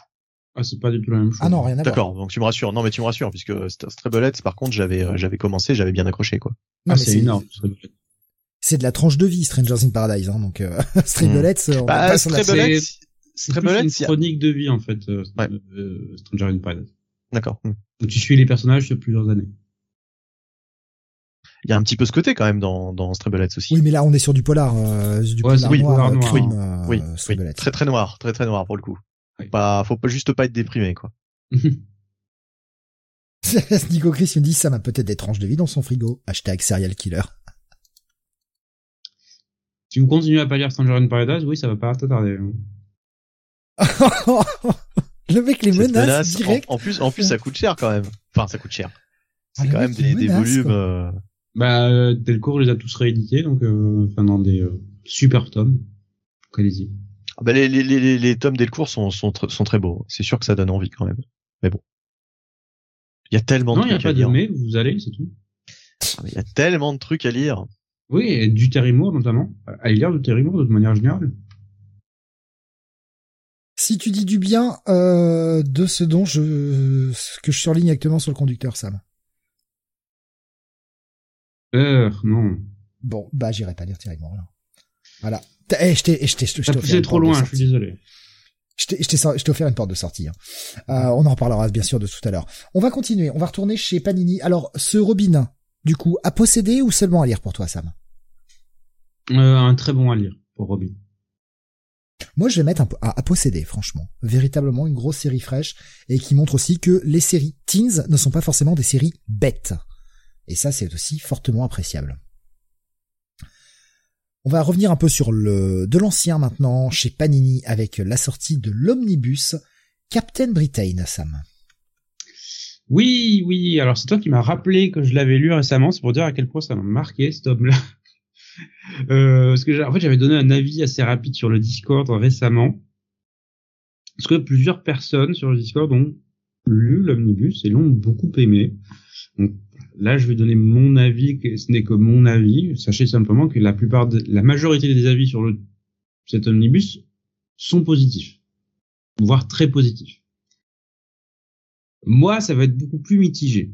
Donc Captain Britain, personnage créé à l'origine par euh, Chris Claremont, est repris ici par Marvel UK essentiellement et des auteurs britanniques qui le réinterprètent euh, complètement. Donc on a, je crois que c'était Mike Collins qui commençait avec euh, avec Alan Davis, puis Alan Moore évidemment qui signe la prestation la plus importante du tome. Puis on a du Jamie Delano et après c'est quelques petits épisodes conclusifs et on a deux annuals euh, signés par Chris Claremont, un annuel de X-Men et un annuel de New Mutants qui suivent le personnage de Betsy Braddock par la suite.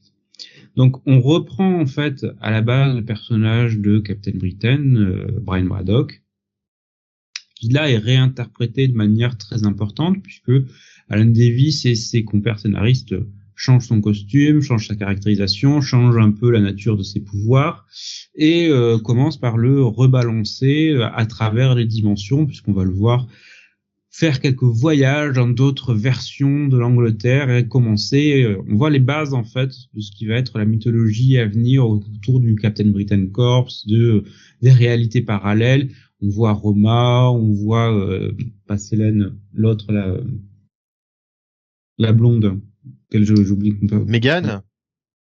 Non. Ça c'est sa compagne, mais euh, celle qui est une grande euh, qui intervient entre les dimensions. Oula, là tu demandes trop. Ah oui, euh, c'est la, la, la, la, pourriture de, de Ten of Swords. Euh. C'est ça, oui. Euh, ah, connasse, on va l'appeler connasse, elle est chiante. c'est ça. Saturnine, merci Pascal. Ouais, ah, Saturnine. Bon. Tout ça Sinon, on pouvait l'appeler Miracle Molly. Hein. Et euh, on a, euh, on a beaucoup de choses en fait qui vont être réutilisées par la suite, qui sont posées là. Euh, on a Jeff Spert Jones qui, qui, est posé là, on a les Furies qui sont posées là, on a les, euh, les Warpers qui sont posés là aussi. Donc beaucoup d'idées, de concepts que Alan Moore amène dans, dans, Excalibur en fait par la suite. Hein. Ouais. Donc que Alan Moore amène et qui seront reprises par Chris Claremont et d'autres scénaristes par la suite. Et euh, je dois dire que personnellement, j'ai pas été plus passionné que ça en fait par le résultat final. Voilà. Il y a, y a des idées effectivement, il y a des concepts, c'est assez original. Mais comparé à ce que Alan Moore a fait par la suite, c'est encore relativement timide en fait. Je trouvais ça assez réservé dans ce qu'il amenait et ce qu'il faisait. Alors je sais pas si c'est le trait extrêmement lisse d'Alan Davis qui rend, qui en fait euh, assagit quelque part Alan Moore, parce qu'effectivement Alan Davis a un style qui est très propre, très lisse, très pas rond, mais tu, tu voyez ce que je veux dire. En fait, c'est un style qui est très propre dans la mise en scène, dans la mise en place dans la mise en page. Et ça contraint, je pense, créativement un peu Moore, qui par la suite, bah, on le sait tous, est euh, beaucoup plus lâché et beaucoup plus créatif. Ce qui fait que j'ai trouvé les histoires assez euh, peut-être quelconques en fait. C'est euh, c'est assez triste à dire. Je pense que l'une des, des choses et je pense j'en avais parlé hors antenne avec avec les gars, euh, en fait, c'est pas la première fois que euh, j'ai un récit de Alan Moore du début des années 80, du début de sa carrière, qui me laisse en fait assez indifférent. Voilà, ça m'avait fait le même effet sur Miracle Man, ça m'avait fait le même effet sur V pour euh, Vendetta. J'en ressors en me disant ouais bof en fait. Ça, ça, ça ne m'a pas plus pris que ça. Je suis pas ressorti impressionné du machin. Et je pense que l'une des raisons, c'est que autant c'était novateur et euh, très euh, original à l'époque. Par la suite, en fait, les scénaristes sont tellement intégrés ces avancées et ces progressions qu'au final, moi, nouveau lecteur qui découvre ça aujourd'hui, je ne le vois qu'au travers du filtre de tout ce que j'ai déjà lu avant. Et donc, la comparaison est pas en la faveur du bouquin en lui-même. Alors oui, il faut resituer dans le contexte de l'époque d'un scénariste qui débutait. Oui, je suis d'accord. Mais mon esprit dit ouais fuck, mais ça, ça m'intéresse pas plus que ça en fait. C'est ce que dit Sejav, c'est peut-être parce que tu le lis trop tard. Hmm. C'est possible. Donc, euh... il nous disait Captain Britain, le run The Fury, c'est un classique? Ouais. Et moi, ça m'a pas passionné. Comme je dis, je suis resté assez froid devant le truc. Alors c'est pas une lecture qui est désagréable, euh, d'autant plus que je pense que le l'ensemble de la dynamique du récit, son rythme bénéficie beaucoup du fait que c'était beaucoup de d'épisodes en 5 pages en fait. Il, il bénéficie pas de, de la place pour faire des épisodes en 20 pages, il n'y pas les financements pour. Donc en fait, il faisait des tranches de 5 épisodes de 5 pages. Et quand t'as 5 pages, tu es obligé d'aller vite parce que ben tes 5 pages, il doit se passer des trucs. N'est-ce pas scénariste moderne? Et ça ça aide beaucoup et euh, ça mine de rien, c'est on, le dit souvent, mais euh, beaucoup de scénaristes qui sont passés sur euh, les, les, productions de 2000 AD et notamment Dread, mine de rien, ça les a beaucoup aidés à structurer leurs récits, à, faire des récits plus denses, plus, riches en fait, parce qu'ils en fait ils ont 8 pages par épisode. Donc en 8 pages, tu es obligé de faire, de faire des trucs. Faut, faut que ça avance, faut qu'il faut qu'il se passe des choses, parce que t'es es censé avoir un début, un milieu, une fin. Et mine de rien, quand ils passent, je pense, sur le marché américain, les scénaristes anglais, bah, ils amènent avec eux cette expérience d'avoir, ouais, j'ai, moi, je suis capable de faire des histoires en 8 pages. Donc, vos 22 à 24 pages, mais moi, je vais les bourrer, comme un sagouin. C'est le format de, de Judge Dredd dont on parlait tout à l'heure. Ouais. Il y a Baboussa qui nous disait par rapport au fait de lire des trucs trop tard ou peut-être qu'on n'accroche plus parce que mhm. on n'est plus dans la hype du, du moment. Euh, il nous disait idem pour moi sur le manga Akira, j'ai jamais réussi à le finir. Ah non, faut le finir. Ça, ça, ça, ça, transcende le temps, Akira. Mais oui, oui, c'est vrai. La première partie est un peu, est un peu lourde. Je suis d'accord. Regarde, regarde ce que disait Sejaf, tu vois. Il te disait, c'est peut-être parce que tu lis trop tard et que toi tu trouves ça bof, etc. Et je pense que tu vois, ça, on, peut avoir cet effet sur d'autres œuvres, quoi. Après. Euh. Non, pas Akira. Mais si. Mais si, si, si. Ça... Je suis, je suis en désaccord total. Euh, Kael qui demandait si on a le best-of avec les épisodes de Moore, le reste est-il vraiment plus utile? Le plus utile, pardon. Euh, je sais pas ce qu'il y a dans, dans le best-of de Moore. Je peux pas dire. Ah, en gros, je, te, renvoie si, vers... euh, si euh, on a déjà les épisodes de Moore, est-ce que euh, le, reste de, de l'album, donc là l'épisode notamment qui sont pas de Moore, euh, entre autres, valent le coup? Hmm, Non, parce que les autres scénaristes partent assez vite. Euh, Jimmy Lano fait quelques épisodes et se barre. Euh, Alan Davis conclut comme il peut à la fin. Il n'y a rien d'indispensable. Donc euh, la, seule prestation véritablement complète, c'est celle de Moore. Euh, perso, moi, j'y suis pas allé. Hein, euh, je suis pas déjà un grand grand fan de Moore à la base. Et c'est surtout que je ne suis absolument pas fan de l'univers de Captain Britain. Tout son côté magie, Angleterre, machin, c'est ce qui me fait chier dans Excalibur j'accroche pas. J'arrive pas, quoi. C'est des épisodes que j'ai feuilletés, que j'ai vus, etc. Mais ça me donne pas envie, en fait. Je suis, euh, je pense que je suis pas la cible. Ça, ça, ça me rentre pas dans mes goûts et euh, ouais, j'ai pas envie d'aller me faire mal à lire euh, des trucs, même pour les découvrir, tu vois. J'ai plus envie, en fait, d'aller juste pour les découvrir. J'ai déjà trop de trucs que je veux lire à la base que je n'arrive pas à trouver le temps de, de faire. Donc, bah, je vais pas aller m'imposer des trucs en me disant, ouais, mais bon, ça bonne presse, je vais y aller. Non, non, m'en fous. Et cet univers, c'est pour ça que je rentre pas dans Excalibur euh, de le début de la série. En tout cas, après, quand elle devient un peu plus super héroïque, ça m'intéresse un peu plus. Mais mais euh, ouais, le le l'Excalibur du départ me fait chier et ce Captain Britain, tous ces concepts Saturnine, euh, les Warper, tout ça, ça m'emmerde. Bah, je penche plutôt de ton côté du coup. Hein. Baboussa demandait est-ce que je peux me contenter de mon best-of Marvel Captain Britain? Euh, attends. Euh, pendant que Sam est en train de, de, rechercher euh, justement à quoi ça fait référence. Euh, moi, je, suis comme toi, Steve. Je, suis comme toi, Steve. moi, c'est vraiment l'univers le, et le personnage de Captain Britain qui, bah, qui, qui, me parle pas trop de prime abord. Et là, franchement, sur cet omnibus, en plus, il y a le côté anthologie plus que run complet d'un seul et même auteur, puisqu'il y en a plein qui passent et pour vraiment des, de, un court moment. Donc euh, voilà, ça me doublement ça ne m'intéresse pas quoi en fait cet omnibus. Je pense que je ferai toujours l'impasse dessus. Moi, je vais dire à lire pour le côté un peu historique, hmm mais pas plus en fait. Captain, euh, Captain je m'en fous aussi, nous disait Nico Chris. Hein, voilà, on n'est on pas les seuls. Ça joue pas mal, ouais. tu vois, à titre de comparaison, un, un omnibus euh, John Byrne Fantastic Four, euh, là, c'était un incontournable que je voulais absolument avoir parce que, euh, bah voilà, c'est, on, a la promesse de l'intégralité d'un run qui, qui aura marqué les personnages. Alors que là, vraiment, j'ai l'impression que c'est un, un ensemble de petits runs. Enfin, si on peut même pas parler de run pour certains passages, je pense qu'il y en a vraiment qui font deux, trois épisodes par-ci par-là. Donc, ça, ça, manque vraiment sur ce bouquin d'une fait d'une cohérence, euh, je dirais, d'équipe créative, quoi. Babou pour la composition du Best of Marvel Captain Britain, c'est en gros des épisodes de Moore et Davis. D'accord, bah si c'est ça, euh, t'as l'essentiel. Torgal nous disait sur euh, Discord, Excalibur me plaisait pas il y a 30 ans. Pas envie d'y revenir, surtout pour Captain Britain qui était, à mon goût, hyper kitsch à l'époque. Ouais, je comprends. Je comprends.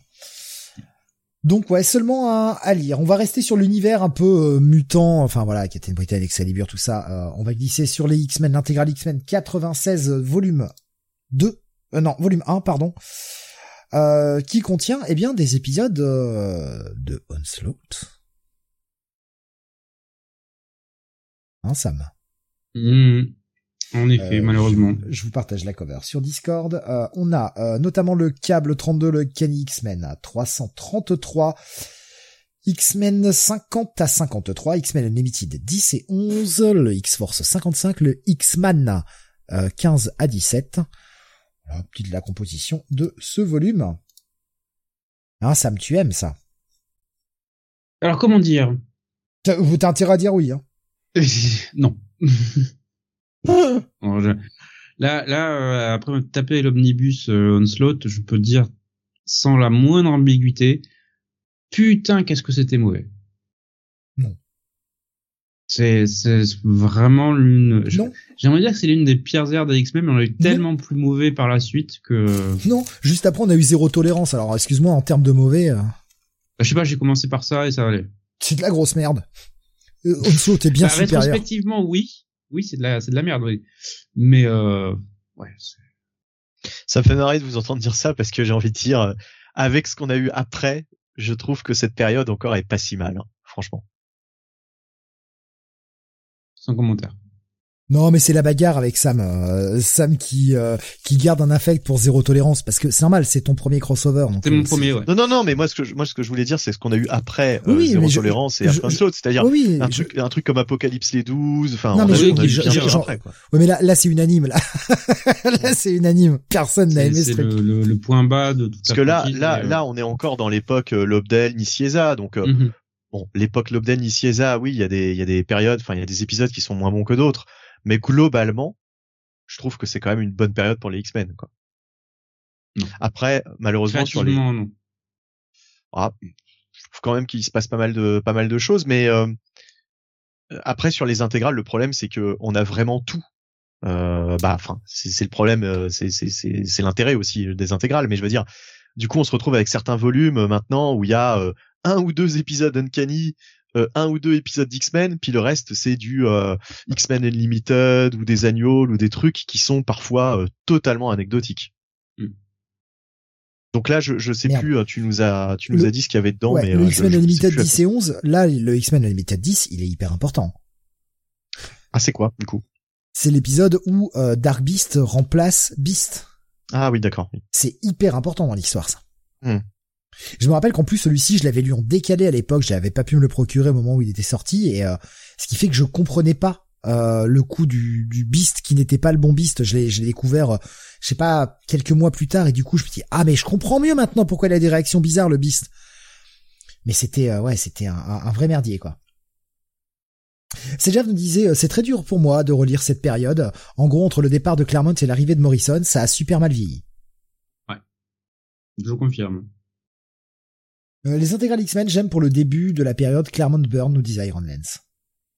Il disait également 45e euh, tome, faut avoir de la place dans les biblis. moi, je les ai pris, euh... je les ai pris à partir d'Inferno, moi, à partir de l'année 89 en fait. 88. Euh... Bah écoute, il me semble, il me semble pourtant que j'ai pris à partir de 89. Donc ah, peut-être. Bah, Inferno c'est 88. D'accord, d'accord, d'accord. Bon écoute. Mais je sais parce que j'ai pris, j'ai commencé à le prendre au même moment. Ouais. Bah, à Parce que c'est le moment où je... une certaine traductrice s'en va. Oui, alors mais moi je l'ai pas pris pour ça à la base, mais c'est vrai, tu as raison. Euh, en plus, mais euh, je l'ai pris à partir de là parce que à partir de là, il y a une multiplication des titres X et du coup, forcément, à l'époque, euh, bah j'avais pas tout lu quoi, il me manquait plein de plein de choses. Alors que sur les précédentes intégrales, c'était essentiellement du Uncanny X-Men par Claremont et je connaissais beaucoup plus. Donc à partir d'Inferno, vraiment, je voilà, il y avait vraiment des des des des, des séries d'épisodes entières que je, que j'avais pas lues et euh, et euh, là, du coup, euh, du coup, c'est vrai que, le, enfin, ne serait-ce que la série d'intégrale X-Men, ça commence à faire énorme sur une bibliothèque. Moi, c'est Oui, ce que j'aimais, gueule. C'est ce que j'aimais bien, moi, justement, dans cette, euh, dans cette époque des années 90 et cette multiplication des titres. C'est que t'avais vraiment un univers au sein de, l'univers Marvel, quoi. Oui, totalement. Mais euh, par contre, euh, quelquefois, c'est un petit peu le bordel pour s'y retrouver dans cette collection chez Panini parce que t'as des années où t'as, comment dire, des parties 1, 2, 3, 4, voire 5. Je sais plus quelle année, mais il y avait au moins 5 volumes d'intégrale. Et t'as aussi euh, des fois où c'est incompréhensible, c'est-à-dire que t'as des volumes où c'est genre 94-95 euh, et ils te mettent numéro 1. Et puis après, c'est uniquement 4 95 numéro 1. Tu vois ce que je veux dire? C'est-à-dire que il y a une intégrale où tu as une partie 94-95 et il y a une intégrale où c'est juste du 95. Et pour t'y retrouver, c'est ça, ça devient super chaud. Parce que les deux s'appellent numéro 1 ou numéro 2, enfin tu vois ce que je veux dire quoi, c'est c'est très très difficile maintenant de, de s'y retrouver dans cette collection intégrale. Je vois Torgal euh, qui nous dit euh, moi je vais à la pêche sur Vinted pour les récupérer à un prix max de 25 euros. Mais mes spéciales Strange ont mal vieilli et ça me fait plaisir d'avoir toute la continuité de la meilleure époque dans une édition bien propre. C'est exactement ce que je fais pour les Epic aussi. euh, Je scrute comme ça et je me, suis fixé le prix de 25 euros. Des fois il y a des trucs je me dis ah non non je, me suis fixé mon budget donc. Euh... Bah, se dit pareil je ne les prends que d'occasion autour de 15 euros. Oh putain, bah c'est chaud, hein. C'est chaud. Est-ce que vous arrivez à, à compléter vos collections euh, en, en, en vous prenant euh, tout ça à 15 ou, ou 25 euros? Parce que maintenant, comme ils sont à 36 en neuf, faut déjà les trouver en occasion euh, à, à ces prix-là, quoi. Ouais mais il y a, il y a aussi le côté chasse qui fait partie du jeu. Moi j'aime bien ce petit côté chasse. Non, mais justement, enfin, c'est la, la question. Est-ce qu'ils ont réussi à trouver tous les numéros qu'ils voulaient? Ou est-ce que pour le moment, ils ont une collection euh, totalement euh, anarchique euh? Torga nous dit euh, je suis pas pressé. Euh, je les ai lus à Mhm. l'époque, donc c'est pour la collecte. Et euh, Ironhead se dit je les prends en lot, alors je les négocie. D'accord, ok. Pour Torgal, le plus dur, ça a été 84. Il y avait Baboussa qui nous disait tout à l'heure sur YouTube, j'ai, je voulais prendre son commentaire aussi, puisqu'on parlait des 12, et il nous disait, je suis faible. J'ai adoré les dessins de Davy sur les 12. Pas, pas moi. Pardon, je suis désolé, moi non. Euh, voilà, j'ai lu les 10, j'ai les 10 premiers de X-Men, nous disait Iron Man, c'est Spider-Man euh, intégral. Donc les 10 premiers de X-Men et Spider-Man en intégral, excusez-moi, je, je mal, euh, mal renommé. complète son, son propos. Et je l'ai trouvé en deux du mois. temps sur plusieurs années. Oui, sur euh, non, je pense que c'est par rapport aux intégrales. Ah. Oui, mais ça s'applique aussi à, ce, à la période des 12. Bon voilà, bah, bon pour ce pour cette euh, cette intégrale X-Men, on va pas rester trop longtemps là-dessus. Hein. C'est parce que on aime bien parler des X-Men, hein, vous le savez. Un jour X-Men City arrivera. Un jour. euh... C'est vrai qu'on en aura moins d'émissions. ah bah, déjà on en a moins, Sam. On en a qu'à deux par semaine. Hein. C'est déjà bien. Euh, pour moi, un tome que j'aime bien, mais c'est, je, je l'aime par nostalgie, donc euh, c'est, c'est pas un avis, euh, c'est pas forcément l'avis le, le plus euh, le plus objectif. Voilà, c'est le mot que je cherchais. Je veux dire, il y a du câble, il y a du X-Man, il y a du X-Force dedans. Voilà, c'est, les séries à côté que j'aimais bien et euh, j'aimais, en fait, j'aimais le l'ensemble de l'univers euh, X-Men, comme je le disais tout à l'heure, qui était mon petit coin d'univers au sein de l'univers Marvel. Et il y avait aucun autre, aucune autre série, aucun, aucun autre titre qui était comme ça. Même les Avengers, enfin quoi qu'il y avait si le coin Avengers, mais c'était peut-être un peu moins lié. Ils étaient un peu moins liés ensemble, hormis Avengers, Avengers West Coast qui est devenu euh, Force Works. Euh, ils étaient un peu moins liés ensemble. Euh, là, sur les X-Men, t'avais vraiment quand même ce, ce sentiment de, de la bulle euh, dans la bulle Marvel, quoi. Euh, Ken qui dit euh, je retente le lobbying pendant le WrestleMania euh, ce week-end. Ouais non mais je, je serai là moi le, le, normalement de, demain soir pour WrestleMania euh, et euh, également dimanche soir normalement puisque je ne bosse pas samedi dimanche ni lundi. Je vais pouvoir profiter un peu. En même temps j'ai tellement bossé ces derniers jours j'ai quand même le droit d'avoir quelques jours. Putain bordel. Oui voilà j'en ai marre. Il y a beaucoup de vieux X-Men sur Marvel Unlimited, nous demande Nico Chris. Ah, Benny, qui est notre spécialiste. De vieux X-Men? Ah bah il y a tous les tous tous les X-Men, euh, enfin tous les Uncanny X-Men, ça c'est sûr. Euh, doit y avoir toute la série X-Men, donc la, la, seconde série euh, euh historique. Et puis ouais non, enfin franchement il y a, y a, quasiment tout. Alors par exemple il y a des séries qui ne sont pas complètes. Par exemple il n'y a pas exactement tous les X Factor premier volume. Euh, il n'y a pas non plus exactement tous les tous les X-Force. Euh, il manque, il manque encore quelques petits trucs, quelques dizaines d'épisodes par-ci par-là, mais globalement, en plus, ils en ajoutent continuellement.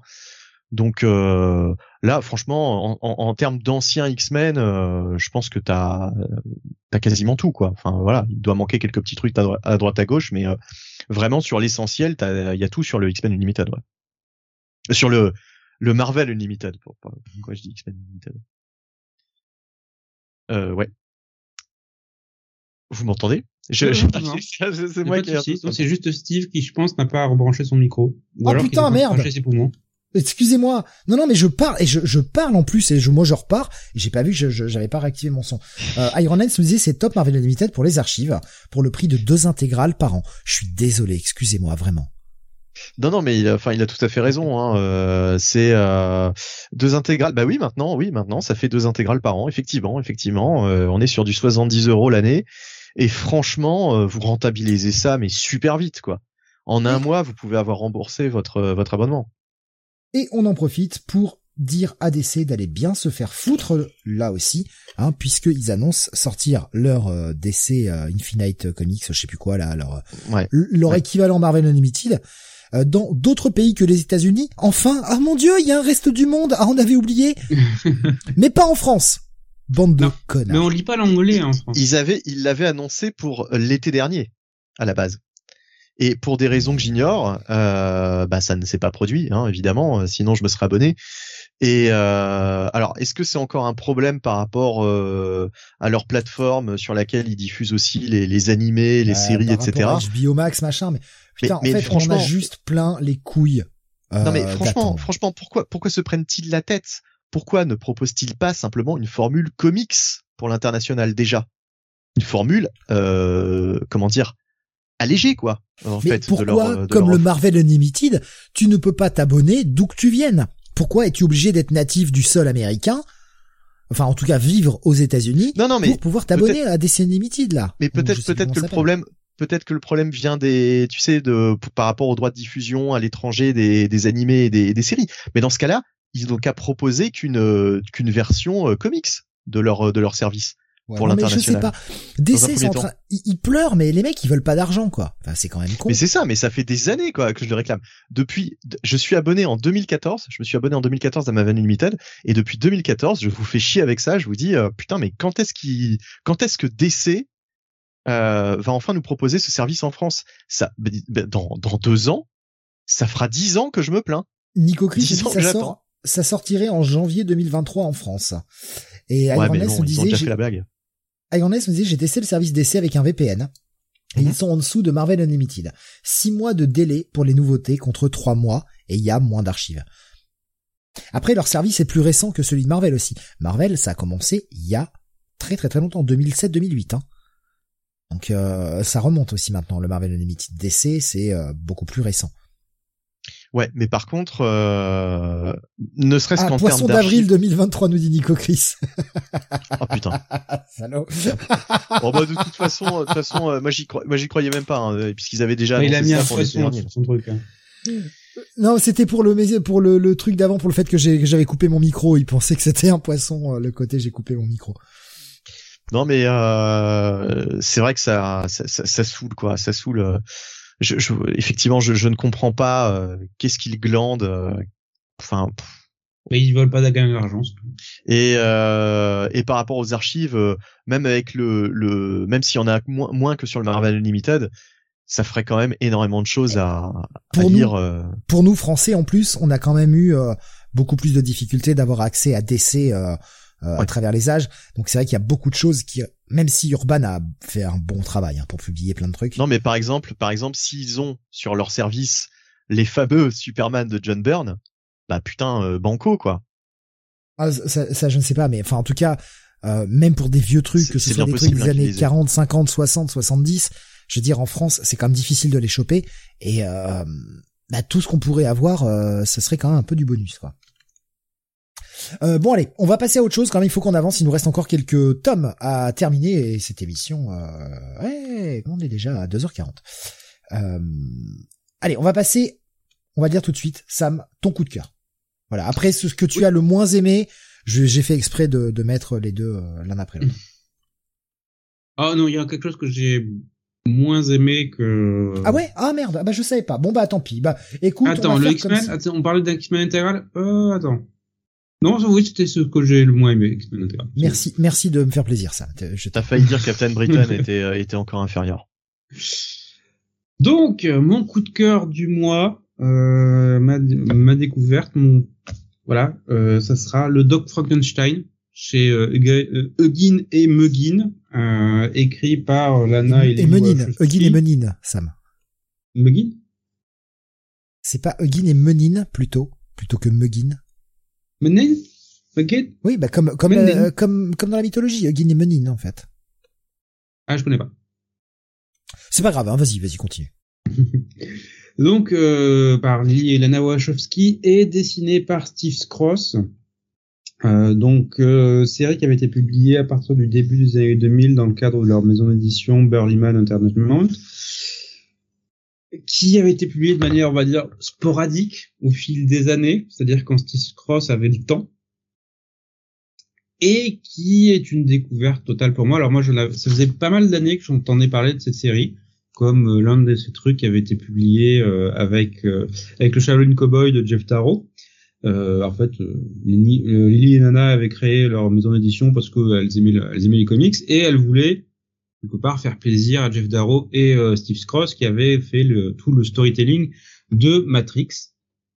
Et ben, je pense qu'on parlait régulièrement du Shaolin Cowboy lors de la réédition chez Futuropolis. Et je veux dire que Doc Frankenstein est scénaristiquement bien supérieur, euh, sans doute parce que écrit par les Wachowski. Et là, on retrouve une plume qui est extrêmement inspirée. Là, c'est euh, voilà, vous avez des réserves sur les opus super après euh, le Matrix 1. Bah là, c'est du très très bon Wachowski, vraiment. Euh, dès, dès l'entrée de jeu, à savoir dès le dès le préambule, à savoir l'introduction de, de Lana Wachowski, que j'ai beaucoup aimé. Voilà, dès le début, je dis ah tiens, elle, écrit quelque chose de très touchant euh, où elle explique en fait la genèse du comics.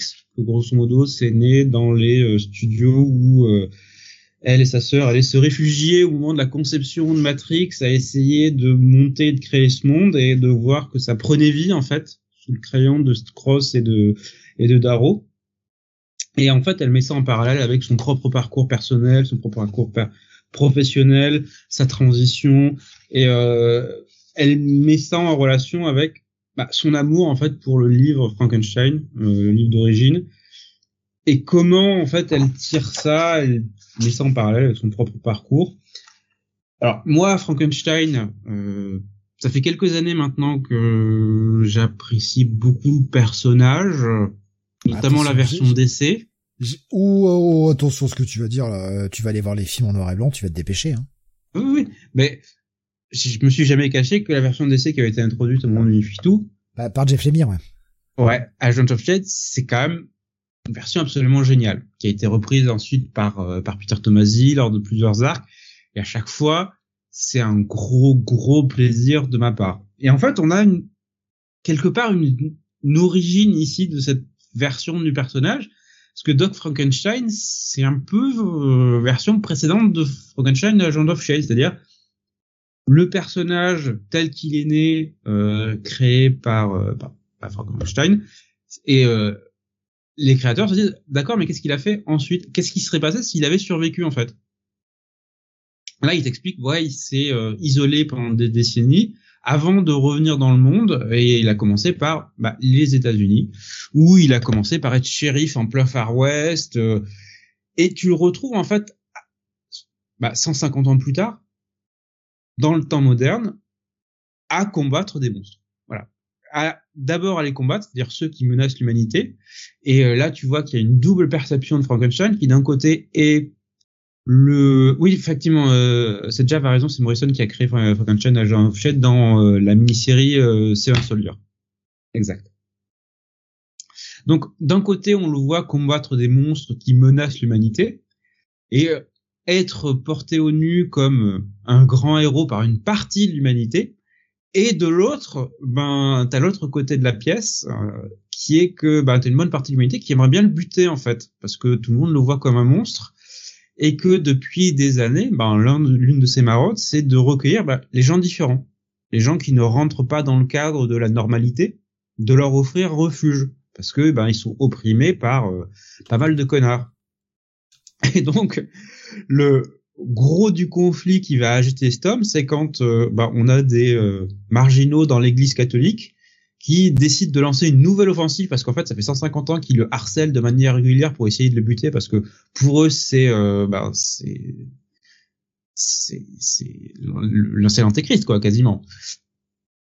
C'est une abomination mon dieu pour eux et lancer absolument tout ce qu'ils ont pour essayer de le défoncer. Enfin ça part dans tous les sens c'est super inspiré tu as tu retrouves en fait le sens du détail de Steve Cross, mais alors qui est euh, poussé, mais à, l'extrême limite là-dessus. Enfin, t'as des doubles pages, splash pages qui sont de malades mentales, tellement elles sont, enfin, tellement il s'est arraché dessus euh, à un point tu te dis c'est pas possible, il a saigné sur ses planches tellement il, est taillé dans le détail.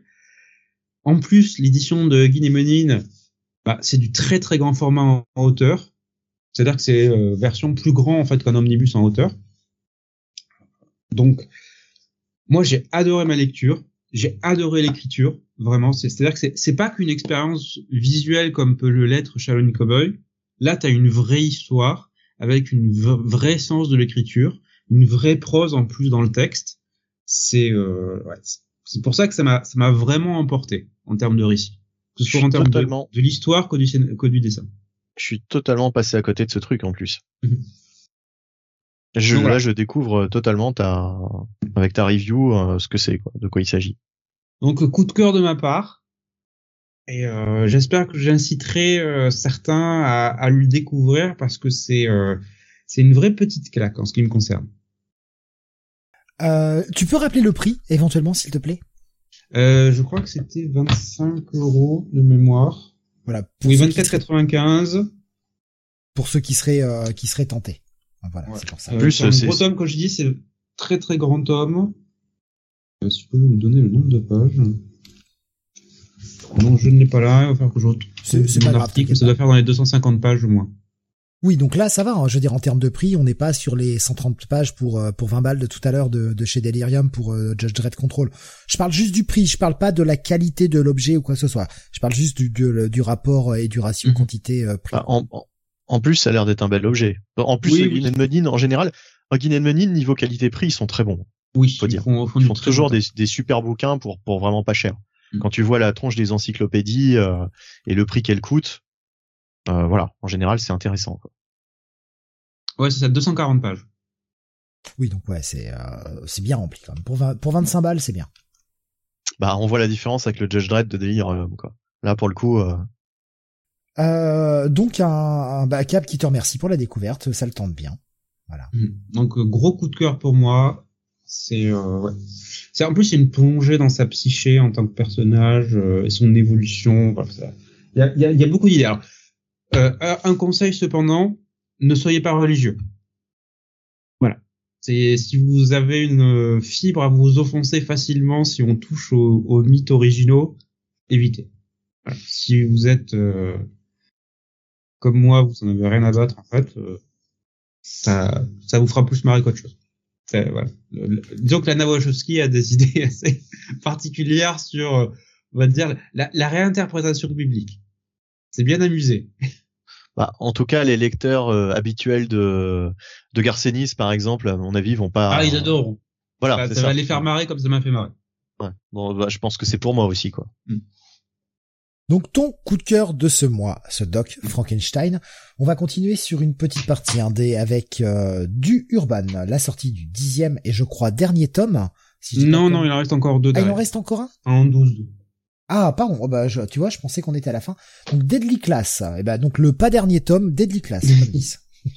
oui, et super super retour en forme euh, de Deadly Class parce que ça faisait plus d'un an qu'on qu'on attendait la suite de la série par Rick Remender et Wes Gregg et je pense qu'il a pris en compte justement le hiatus qu'il y a eu à un moment sur, euh, sur la série.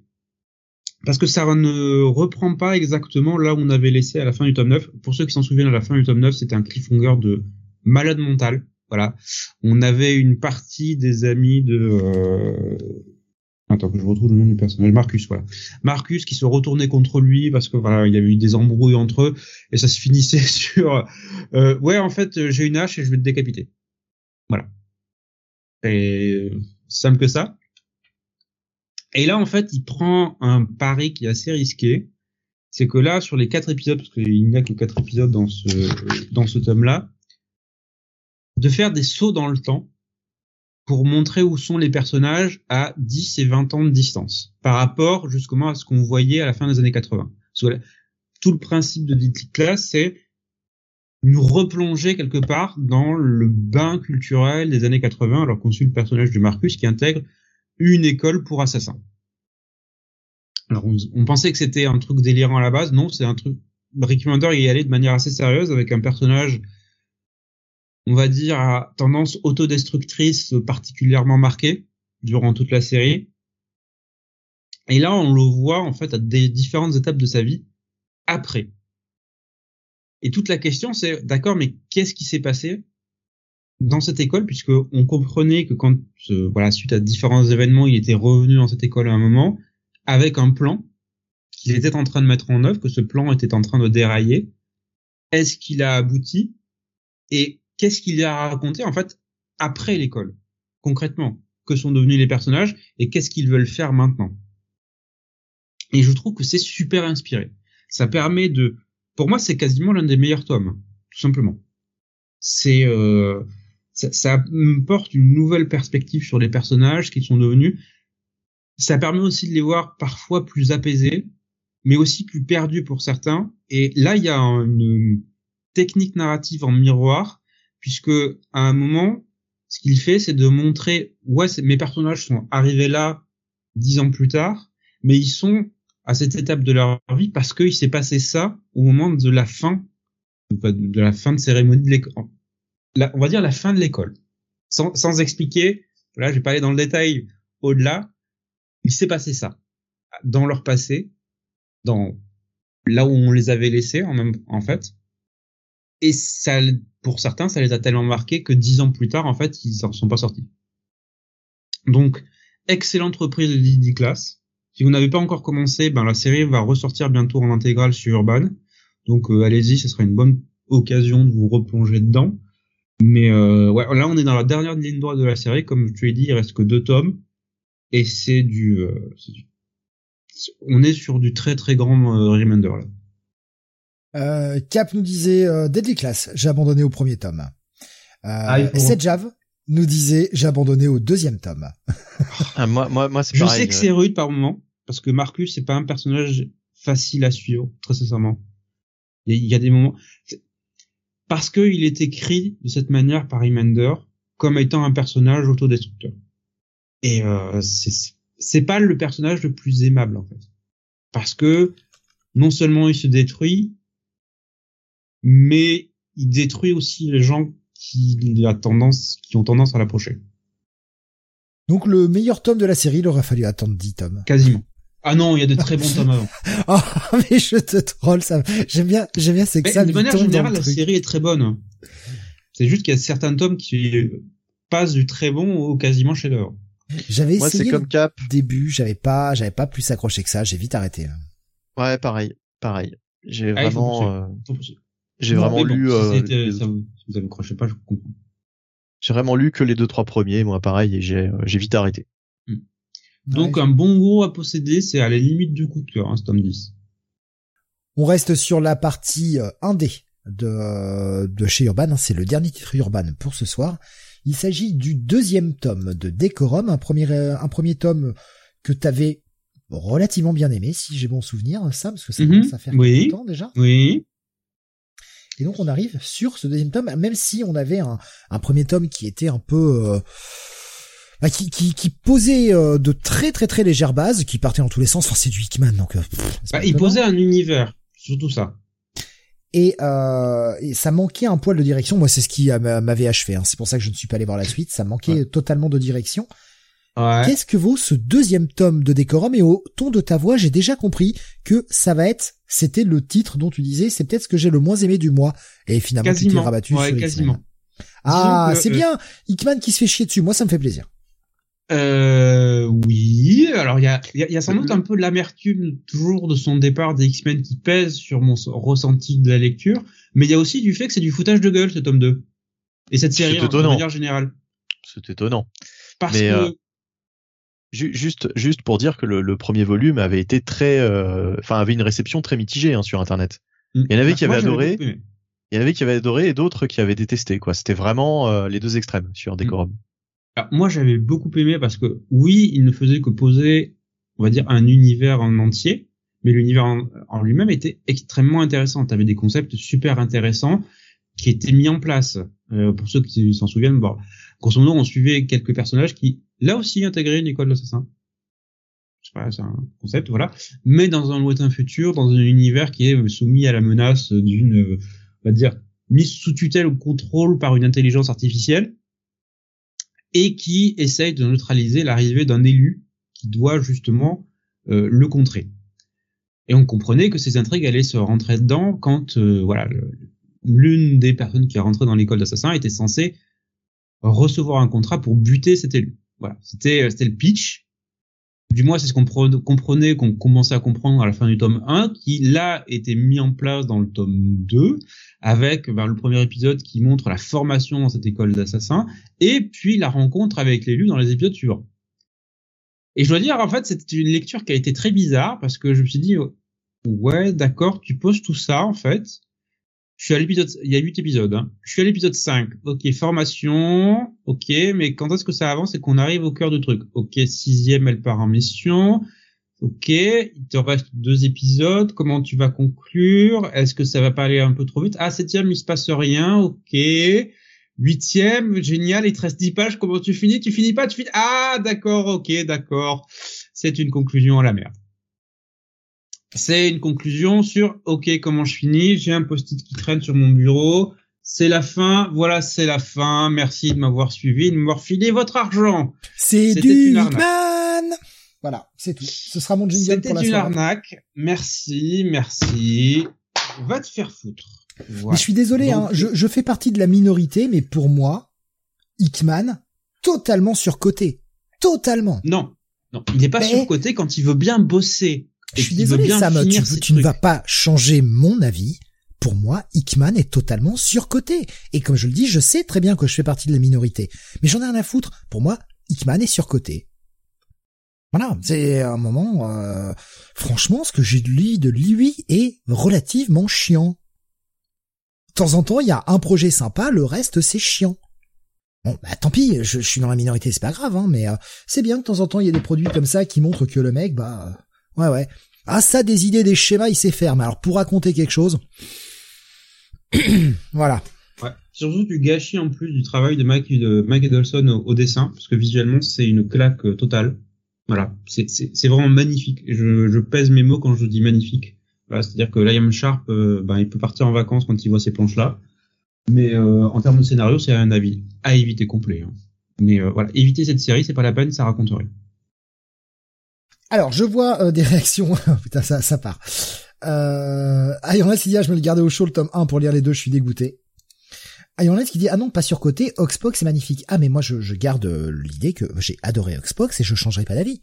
Ce qui veut, mais voilà, enfin un titre de bien pour le reste euh, de tout ce que j'ai lu sur Hickman qui ne m'a pas plu. J'ai du mal avec ça quoi. parce que Euh, son run sur les FF, c'est mon run, mon run préféré sur la série. Son run sur Avengers, c'est mon run préféré sur la série. Effectivement, Oxbox est très bien, mais il s'est chié dessus et le reste de la franchise, voilà, je ne veux pas revenir dessus. Ah mais moi je parle de Oxbox, je parle pas du reste.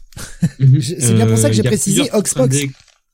Que moi j'aime beaucoup, voilà. Euh, Nightly News euh, fait partie de mes préférés. Euh, East of West, je suis un peu partagé sur la fin. Voilà, ça m'a J'attendais, euh, j'attendais une explosion finale, j'attendais un climax et je l'ai pas vu. Mais ça reste, euh, ça reste très, euh, très bien. Euh, ouais, ben, il y a, y, a, y a beaucoup plus de positifs en fait que de négatifs. C'est ça que, ça que je veux dire. Il y a, par exemple, je vois Kael, dont je partage totalement l'avis, qui nous dit rien de chez lui ne m'a marqué. Avengers essayé plusieurs plusieurs fois, jamais fini. FF surcoté au possible. Je suis, je suis relativement d'accord. Par contre, tu vois, Cap nous dit, j'ai bien aimé. FF. Comment? Il a pas fini FF. Mais oui, justement. C'est pour ça que je trouve ça surcoté au possible parce que j'ai pas même pas arrivé. Mais je n'ai pas pu finir, j'ai trouvé ça ultra chiant. Tu t'es arrêté quand? J'ai j'ai dû en lire euh, bah, je suis allé au-delà de de la renumérotation. Donc mhm. quand ça a repris son numéro 600, qu'on avait vu venir comme le nez au milieu de la figure parce qu'on n'est pas trop con, alors que tout le monde me disait à l'époque, mais non, bah, bah si, si si, Si si, je l'ai vu, je l'ai vu dès le départ ça. Euh, j'ai dû m'arrêter vers le vers le 604 par là euh, dans le genre. Quelque chose comme ça. Mais je, ouais, mais t'as eu deux tiers alors. Ouais, et j'ai pas fini. Quand j'ai quand tu t'es engagé sur deux tiers de la série et que tu finis pas, ça veut dire quelque chose quoi. Vraiment, j'ai trouvé ça chiant. Euh, ça part bien et ça se perd quoi. Selon moi, encore une fois, c'est des goûts perso hein, voilà. Euh, Cap me disait FF Avengers Secret War, ça fait un très bon tout selon moi. Ouais. Justement, je prends les avis. mais chaque run peut être pris individuellement. Je prends, je prends un peu tous les avis. Schizophile nous disait apparemment, je suis le seul à avoir plutôt apprécié le tome 1, pas encore eu le temps de lire le 2. Ben non, moi aussi j'ai aimé le tome 1. C'est juste que le tome 2 ne réalise, concrétise aucune des promesses qui a été faite dans le tome 1. Ça ne raconte rien. Il y avait cette Jeff qui nous disait Hickman surcoté, je fais un malaise. Euh, pour moi, Hickman et Tom King sont les auteurs les plus intéressants de ces dix dernières années. Bah ils ont une voix, ils ont effectivement des voix très distinctes dans des styles complètement différents. Deux auteurs qui me font sacrément chier, en fait. Je suis désolé. Ouais, mais qui se distinguent. C'est pas, c'est pas l'auteur de comics euh, normal. Pas lambda. Ouais, mais tu vois, je vais, euh... en fait, moi, j'aime les bons faiseurs. Voilà. J'aime pas les mecs qui essayent de se la péter euh, à mort dans leur écriture. Et je trouve que Hickman pue le, euh, le mec qui veut se la péter dans son écriture encore une fois, hein, je, partage mon sentiment, ce n'est pas la vérité absolue. J'insiste parce que comme il faut que les gens comprennent bien ce que je raconte, pourtant j'ai l'impression de m'exprimer en français correct quand même, mais j'insiste. C'est mon avis. Hickman se la pète dans son écriture, et je trouve que Tom King suit le même chemin euh, ces derniers temps. Euh, j'aimais bien le mec au départ, hein, mais je trouve qu'il suit ce même chemin ces derniers temps. Je vais préférer de très loin des très bons faiseurs, du genre euh, un mec comme un Chipsarski, tu vois, qui va pas faire des trucs absolument officimes, et je, je place Sibierski parce que la dernière review c'est Daredevil, tu vois, je commence à faire un lien. Ça va pas être absolument incroyable. Ça va pas être le truc qui va révolutionner le média. Mais je pense que le mec a pas la prétention de révolutionner le média comme Hickman ou Tom King essaie de le faire. Selon moi, hein, comprenez bien, selon moi. Donc euh, c'est pour ça que je j'ai du mal. J'ai du mal avec ces gens. Euh, Nico Chris nous dit Hickman c'est lent, complexe, vide et faussement intellectuel. Pascal Zebren, Kevogan, et euh, enfin qui est Vaughn puisqu'il faut prononcer Vaughn, euh, est largement au-dessus de Hickman et King pour moi.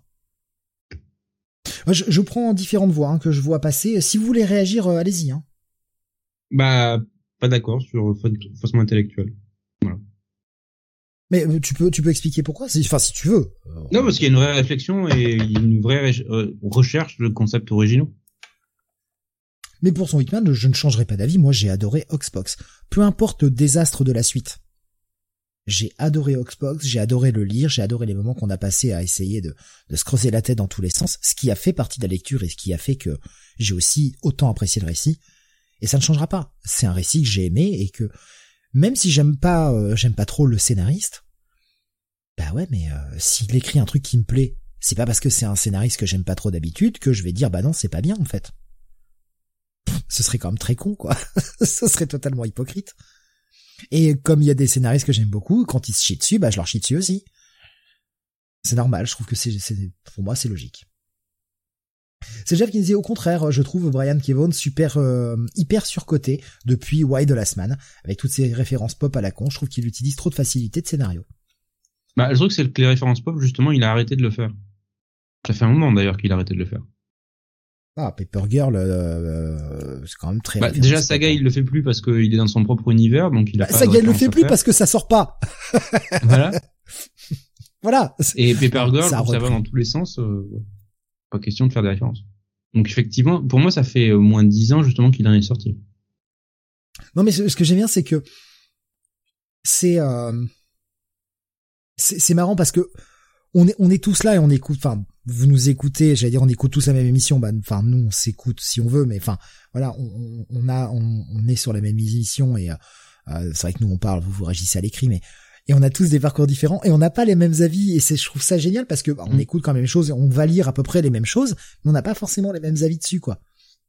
Bah, moi j'aime bien, j'aime bien ce, ces changements d'idées et ce qui veut pas dire qu'il y en a un qui a plus raison que l'autre. On partage nos avis sans pour autant dire bah moi j'ai raison et vous vous avez tort quoi. Voilà, on partage des avis.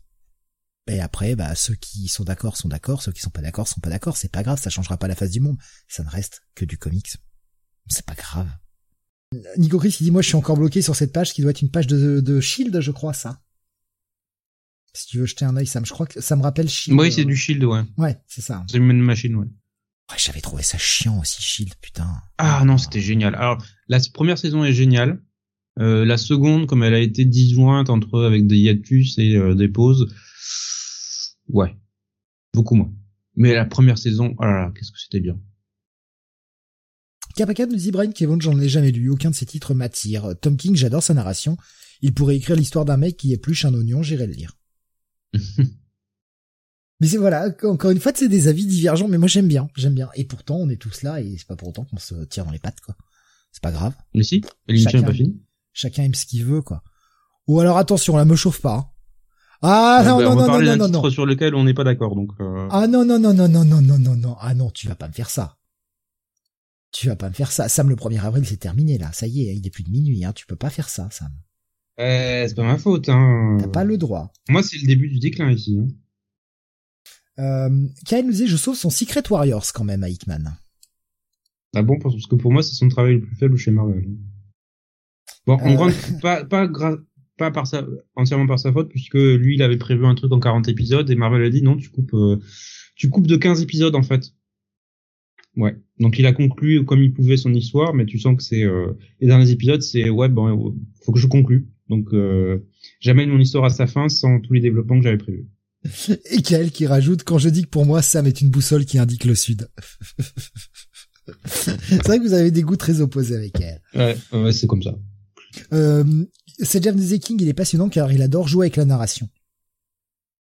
Alors après, j'ai pas lu, j'ai pas été lire le ces deux dernières mini, j'ai abandonné en cours. Euh, euh, putain, c'était quoi après Mister Miracle? Ça y est, j'ai un doute. Euh, Superman, Supergirl, le Woman of Tomorrow. ça, ça j'ai pas, ça j'ai pas lu du tout. Il y avait donc le Strange Adventures là.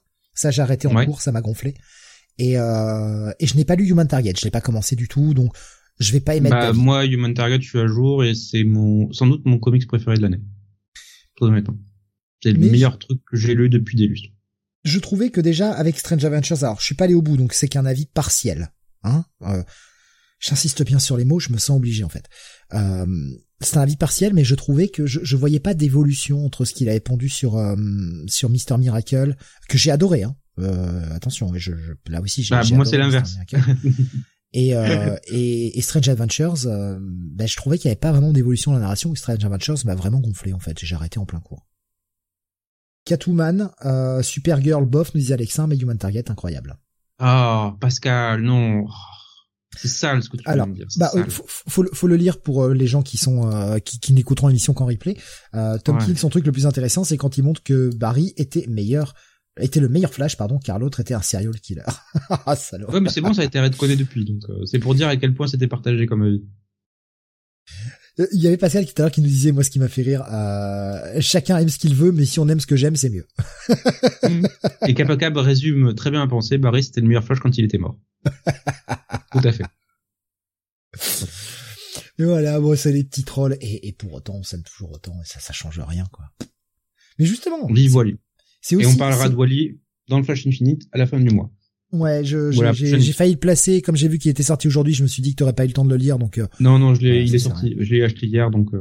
Pareil, enfin, c'est des épisodes que j'ai chroniqués perso dans les, dans tous les comics weekly. Comics euh, weekly, mais voilà. c'est très bon, mais on reviendra en détail. Euh, voilà, autant te laisser la primeur parce que toi tu les as pas forcément tous lus. Euh, mhm. Donc, bah justement, autant te laisser la, primeur de ton avis. Moi, mes avis, vous pouvez les retrouver dans les, dans les précédents comics weekly. J'en profite pour glisser que est sorti mercredi, si je dis pas de bêtises, parce que j'ai rien publié depuis depuis ouais c'est ça, mercredi, est sortie la dernière émission de 2021. La, dernière, la première de 2022, qui est un podcast, a été finie juste avant le début de cette émission, donc elle sera postée demain. Ça y est, on attaque les, émissions de 2022. Voilà, juste un petit point sur euh, sur le retard. Ça continue de se grignoter. Je fais au plus vite. Voilà. Euh, passons au dernier titre pour ce soir. C'est le Daredevil, puisqu'on parlait de Chizarski tout à l'heure. Donc, euh, oui, la petite... tome 5, donc toujours écrit par euh, avec euh, une pelletée d'artistes euh, avec Marco Cecchetto. Ce qu'on a du euh, qu'est-ce ce qu'on a? On a du Mate Garcia, Francesco Mobili et, Mike Hawthorne, le maudit. Chier sur quelques pages. Son prénom c'est M, M le maudit. Oui, qui se situe après la bataille de Hell's Kitchen, où Matt Murdock a été poussé à reprendre le costume de Daredevil pour défendre son quartier avec l'intervention de Fisk derrière pour euh, bah, le soutenir malgré lui. Parce qu'ils ils ont tous les deux repris du euh, poil de la bête en même temps. Est-ce que euh, juste, juste continuons à suivre leur parcours en, en, en un effet miroir et chacun. Sam... L'évolution est assez similaire en même temps. Sam, peux-tu juste me rappeler les numéros qu'il y a dedans? Parce que du 21 bah, à 25. Ah ok, voilà, c'est juste pour que je me remette un peu numéro en tête. Ok, parfait. Voilà, donc qui montre, euh, bah, on reprend là où le gigantesque cliffhanger que Zersky nous avait laissé à la fin euh, précédent épisode, à savoir un Daredevil qui, suite à la bataille de New York, ah, pas la bataille de New York, la bataille de Hell's Kitchen, annonçait devant la nation entière à la télé qu'il allait se rendre aux autorités. Et en fait, tout ce tome, bah, c'est la mise en place justement de euh, Daredevil, pas Matt Murdock, Daredevil, qui va essayer de conserver son anonymat, ou plutôt son identité secrète, et donc de se faire juger en tant que Daredevil, et de préparer sa réédition. Mais évidemment, il va y avoir des développements avec euh, qui pourra assumer en attendant le rôle de Daredevil pendant que Dédé est en tour. Voilà, qui va protéger Hell's Kitchen? Ah, ah oui, ah, oui, qui qui va protéger Hell's Kitchen et comment Donc on a la préparation du procès en gros. Comment Matt va faire aussi, Sam? Il y a ça. Il y a ça. Comment Matt va faire? Et l'annual de merde qu'on nous colle. Oh putain, mais non, mais non. Pire truc que Zarsky fait sur la série d'Ardeville. Mais non, mais justement, bien au contraire, c'est pas le pire truc. Il reprend ce qu'avait mis en place Charles Soule et il en fait quelque chose d'intéressant. Mais c'est un mec hmm. qui abandonne pas la continuité. Putain, c'est génial. C'est génial. Et euh, Mike Murdock, vous allez voir son sort. Voilà. Vous allez voir son sort personnage de merde. Je suis pas d'accord, mais bon. Euh, c'est vraiment un personnage auquel j'ai pas accroché. Je trouve que l'histoire en plus est confuse et moi ne m'a absolument pas intéressé dans cet annual. Euh, je suis assez d'accord. Je trouve, je trouve le tome assez poussif en fait. C'est pour ça que je dis c'est pour moi c'est le début du déclin parce que on a eu quatre tomes qui étaient excellents. Et là, ça, commence à partir en fait en, en sur tous les épisodes. C'est-à-dire qu'on peut avoir des épisodes qui sont très bons, puis les autres suivants, ça va être de la merde. Alors en plus, on avait un petit... Euh... En VF, je pense que vous le sentez pas. Mais en VO, on a eu un petit truc génial. C'est que quand on a eu la, la cover du 22, avec euh, cette fameuse cover où on voit une armure d'Iron Man avec des cornes de Daredevil, et qu'en plus, ce petit salopard de Zarsky nous annonçait un truc qui s'appelait One More Day, le mec nous a trollé au possible. C'est génial. Franchement, ce truc-là est génial. Ce qui con, c'est qu'en français, on n'a pas, on n'a pas tout ça. ça, ça a moins d'impact. Mais franchement, on était en train de se demander si le mec allait oser nous faire un One More Day vraiment, quoi.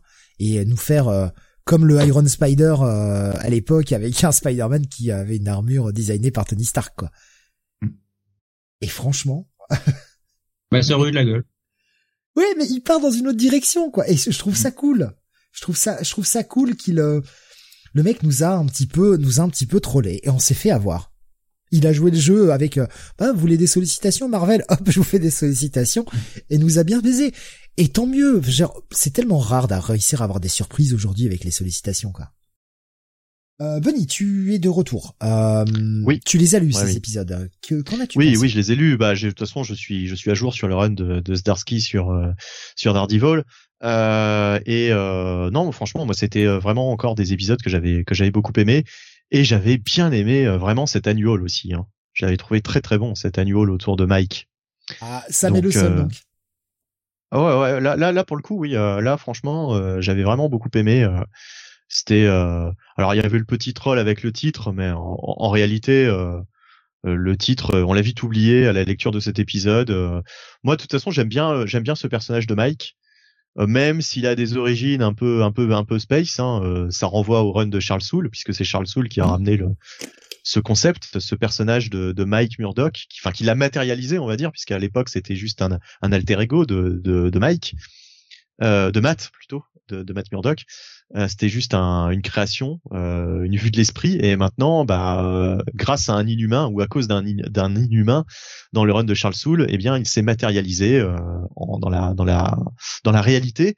Et je trouve ça plutôt bien de la part de Zdarsky d'avoir récupéré cet élément. Moi, j'aime bien quand les auteurs récupèrent un petit peu ce qu'ont fait leurs leur, leur prédécesseurs. Voilà, quand, quand, quand rien n'est oublié et que c'est, je, disais tout à l'heure, c'est toujours bien quand un auteur utilise la la chronologie, la, continuité, et eh bien là, bah, c'est un bon, un bon boulot de, de, Zdarsky qui n'a pas oublié cet élément, alors qu'il aurait pu totalement le balayer euh, lors de son passage, quoi. Euh, il aurait pu ne, plus, ne plus y revenir. Et, euh, et je trouve en plus que cet ajout par la suite aura vraiment de, belles conséquences, quoi, en plus. Il y a Spider-Man qui disait ce délire avec Mike Murdock, j'adhère pas trop perso, et je trouve que ça prend dangereusement trop de place pour ce que ça raconte. Mais Mike Murdoch va permettre, et c'est très logique, de sauver les meubles pour Daredevil. On rappelle qu'il a récupéré son identité secrète, hein. bon, avec euh, l'idée de Charles Soule à la con, mais ça c'était quand même une idée de merde, mais bon. Euh, ça, ça permet de sauver les meubles. Puisque c'est Daredevil qui doit être jugé. Il faut bien qu'il y ait Matt quelque part. Pour brouiller les pistes. Moi, je trouve qu'il s'en sert bien. C'est ce que je disais euh, juste avant que Bunny en vienne, et euh, je, je, suis complètement d'accord. Je, trouve que euh, il s'en sert bien. Et vous verrez la suite en VO. On va pas vous révéler quoi que ce soit, bien sûr. Nico Chris qui me dit Charles Soule a écrit un excellent She-Hulk et trois petits points. Ben un super Death of Wolverine, évidemment. Ah. ah, j'adore. Ça c'est ça c'est un de mes sons préférés. Faudrait que je me le sample en fait. Quand Sam quand Sam a ce moment de dégoût, j'adore. Franchement, moi c'est mon petit bonheur. Quelle merde ce récit. voilà. Donc personnellement, je suis très mitigé à partir de ce tome 5 sur Daredevil. Euh, les tomes suivants ne m'ont pas plus convaincu. Euh, euh, tu n'as pas suivi Devil's Reign parce que même si, enfin même si tu participes au weekly, tu, tu suis quelques très légers trucs en VO. Je savais pas si tu, tu suivais. Non du tout. D'accord. Du tout. Là, je me suis forcé à lire le, tome 7, le TPP qui est sorti, donc qui nous amène à l'épisode 36. Ça, ça c'est la partie, la, ça c'est la partie la plus faible pour moi. On est bien d'accord. Elle est trop longue pour ce qu'elle veut raconter. On est bien d'accord. Mm. Là, là. Et je vois pas comment ça met en place des Drain ensuite. Tu verras. tu verras. Alexandre, il y avait un, swamp. Je, je sais pas si j'irai au-delà en fait. Même, je me pose la question. Euh. Franchement, va lire Devil's Reign. Ah bah putain, va lire Devil's Reign. Non, non, vraiment, ne passe pas à côté. Euh, Devil's Reign est véritablement la suite de la série Daredevil. C'est euh, et c'est pas une blague, c'est euh, c'est vraiment la suite. Et franchement, bah Benny, hein, tu vas pouvoir confirmer, c'est vachement bien. Oui, oui, oui c'est c'est c'est très bien, oui, effectivement. Et c'est pas c'est pas bien genre comme le tome 5 de Daredevil qu'on aime bien tous les deux. Non, c'est vraiment très très bien quoi. D'ailleurs, la fin de Devil's Reign sortira la semaine prochaine. On en parlera dans le prochain Comics Weekly, bien évidemment. Euh, Il y avait Alexin qui disait un Swamp Thing pas dégueu pour Charles Soule, c'est vrai. C'est vrai aussi. ouais. Euh, moi, j'avais tenu trois épisodes de son Swamp Thing. Spider-Man nous disait, bah, comme Sam, j'ai eu beaucoup de mal à lire ce tome 5 alors que j'ai dévoré les tomes 1 à 4. Je sens bien. Panini, baisse. pardon. Tu, tu disais, euh, excuse-moi Sam, tu disais? J'ai dit ça baisse. Euh, euh, je sens que, alors voilà, c'est Spider-Man qui disait également, je sens que Panini va éditer, éditer pardon, Devil's Reign en 4 tomes, mais pas en 100%. Mais ça cassera, ça cassera la collection de pas mal de gens. Pas d'autres grosses réactions. Euh, petit coup d'œil sur YouTube. Non, il y a rien de rien de particulier. Je crois. Oh, toi, t'as envie de ranger l'émission, c'est ça? J'ai envie de. Ranger l'émission. Non, non, je regardais. Bah non, mais pour pas oublier des, euh, pour pas oublier des, des réactions des gens qui euh, bah, nous font euh, la gentillesse de continuer de participer. Donc euh, c'est normal de prendre leurs réactions aussi.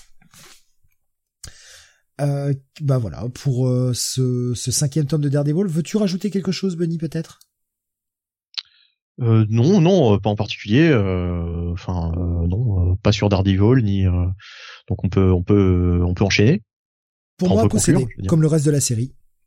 Oui, de toute façon, euh, pour moi aussi. hein. On va pas, on va pas s'arrêter en si bon chemin, quoi. Je dirais à lire. Putain, Pas merde, beaucoup plus. je Ça, bave. pas beaucoup plus pour moi. Je bave. Heureusement que j'ai un, j'ai un filtre anti-pop, hein, quand même, parce que faire le con comme ça, c'est, il y a de meilleurs moyens de te niquer un micro. Euh, alors, ben, on va passer à la prochaine partie de l'émission, quand même. Oui, Car- allez faire dodo. Et non, c'est la rétro-review de Chapter 1 maintenant. Bien. Bien. Au revoir, Steve, ça m'a fait plaisir de te connaître. mais non, mais t'es obligé de rester. Attends, qui commence termine, Donc, Sam, c'est euh, bien connu. Est-ce que tu te retires avant la fin, Sam? Non. Oui, je me retire bah, avant la fin, là. Sam qui Que ça- fait exprès de ne pas T'allais couper mon comprendre. climax, moi. Et Sam qui fait exprès de ne pas comprendre. Chapter Si, 1, si, j'ai donc, par John Byrne, cette relance magnifique. Voilà. Allez.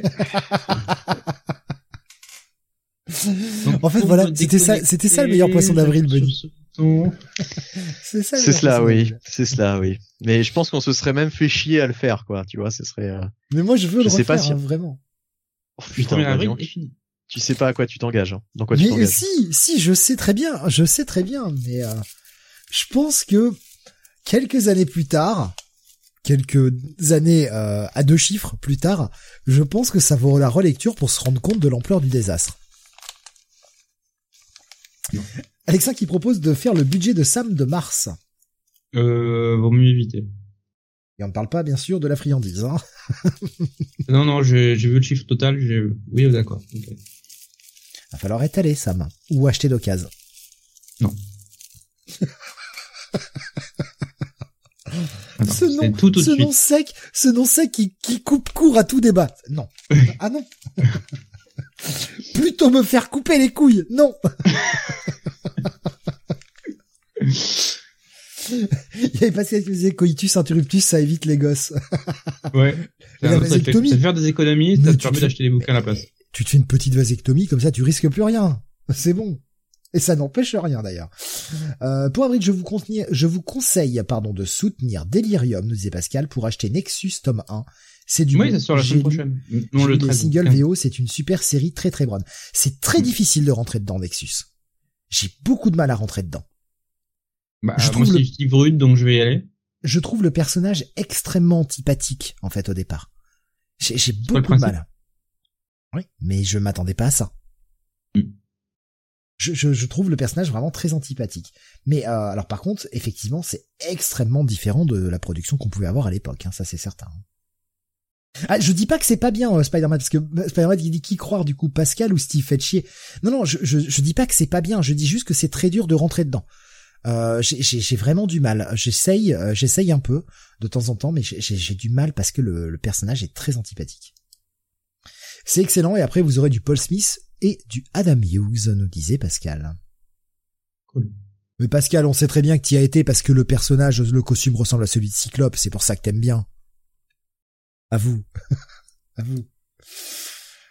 C'est très dur de rentrer dedans, Steve 2022, nous dit Spider-Mat. euh, je, non, je vais pas rebondir, non, ça sert à rien. Euh, on, va, éviter ça à partir en cacahuète encore, sinon.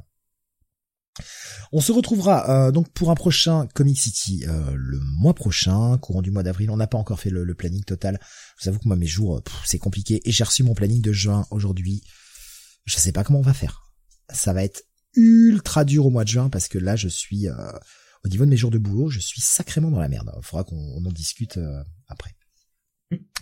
Euh, vous aurez en revanche euh, deux émissions la semaine prochaine, au moins. On verra si on cale un truc le vendredi, je, je sais pas encore. Euh, en tout cas, deux émissions sur la semaine prochaine. Mardi, le podcast qui va revenir sur ce gros week-end de catch, qui est le plus gros week-end de catch de l'année, avec notamment le NXT Stand and Deliver et le WrestleMania, qui est en deux nuits. Euh, nous parlerons également du ROH Supercard of Honor et, et puis euh, on va essayer de voir aussi quelques choix indés parce qu'il y a de très belles cartes. On a discuté hier soir euh, après l'émission avec Benny et Jonathan. Il y a quand même des matchs qui vendent du rêve sur des fêtes un peu plus indés. C'est le gros week-end de WrestleMania, donc il y a plein de catch partout. Ça va être sacrément intéressant, très difficile à faire cette émission, je pense, mais voilà, ce sera mardi soir à 21h et jeudi à 21h le Comics Weekly avec les sorties de la semaine et notamment la fin de Devil's Reign entre autres. Hein. on a regardé la semaine, c'est encore une semaine de dingue. Euh, on est encore parti pour une semaine à au moins 18 ou 19 reviews je pense. Donc ça va être euh, ça va être assez euh, assez chargé. Et on verra si on cale un truc le, le vendredi en fonction de mes éventuels congés qui vont finir par être pas des congés quoi. c'est concept, c'est c'est euh, des congés de Schrödinger quoi. C'est des congés pas congés, on sait pas encore. Bref, euh, merci à vous, merci de nous avoir suivis euh, jusqu'à assez tard dans la nuit. Hein. Désolé, les minutes 41. On vous fait des gros bisous. Euh, bah pensez, pensez, à, faites ce que vous voulez, mais pensez à aller voter peut-être le week-end prochain. Réservez 5 minutes. Voilà. Faites ce que vous voulez, hein, mais euh, pensez-y. Et puis, euh, et puis, je, sais pas, profitez, profitez du beau temps là, il neige. en avril, profitez-en, c'est quand même pas Ouais, c'est c'est intéressant. Qui est en train de me niquer mon cerisier en fleurs, putain, saloperie. Moi, c'était léger hein, finalement ici. Ouais, il a même neigé chez moi tout à l'heure. Putain, c'est quand même fou ça. Moi, ça a pas tenu, hein, c'est pas resté. Non, pareil, pareil. J'ai vu, j'ai vu un euh, peu de neige tomber, mais euh, c'est tout. Je peux te dire que ce matin, j'étais tellement content d'être en télétravail quand j'ai vu la gueule de la bagnole, parce que vu comment c'était gelé, ça m'aurait fait chier de gratter. Hein. Donc je me suis dit, ah, eh ben je suis cul nu en robe de chambre, je suis au chaud chez moi, eh ben j'ai pas volé ma place. Voilà. Et merde. Quoi? Il faut quand même des avantages un peu, un tout petit peu. J'ai fait des heures sup en plus aujourd'hui, hein, donc euh, puis euh, pas, pas des demi-heures sup, hein, donc euh, merde. J'avais le droit. À 10 heures, c'était déjà fondu ici, nous dit euh, Schizophile qui habite euh, qui habite dans à Lille, hein, qu'elle nous disait tout à l'heure. Bon, ça ça a pas trop tenu. On verra demain. Voilà, donc passez un bon week-end sous la neige. Euh, et puis et puis amusez-vous, voilà. Euh, je sais pas, faites-vous faites-vous un cosplay de Saturnine. Si ça vous amuse. Écoute, j'ai pas trouvé mieux comme occupation du week-end, quoi. Faites-vous un cosplay de Saturnine. Lisez du Bendis, nous dit Alexandre. Ah oui, c'est mieux ça. Non, non. À moins que vous ayez besoin de dormir. Euh, voilà, portez-vous bien, amusez-vous bien, merci de nous avoir suivis et euh, à la semaine prochaine pour d'autres émissions. À bientôt. Ciao ciao.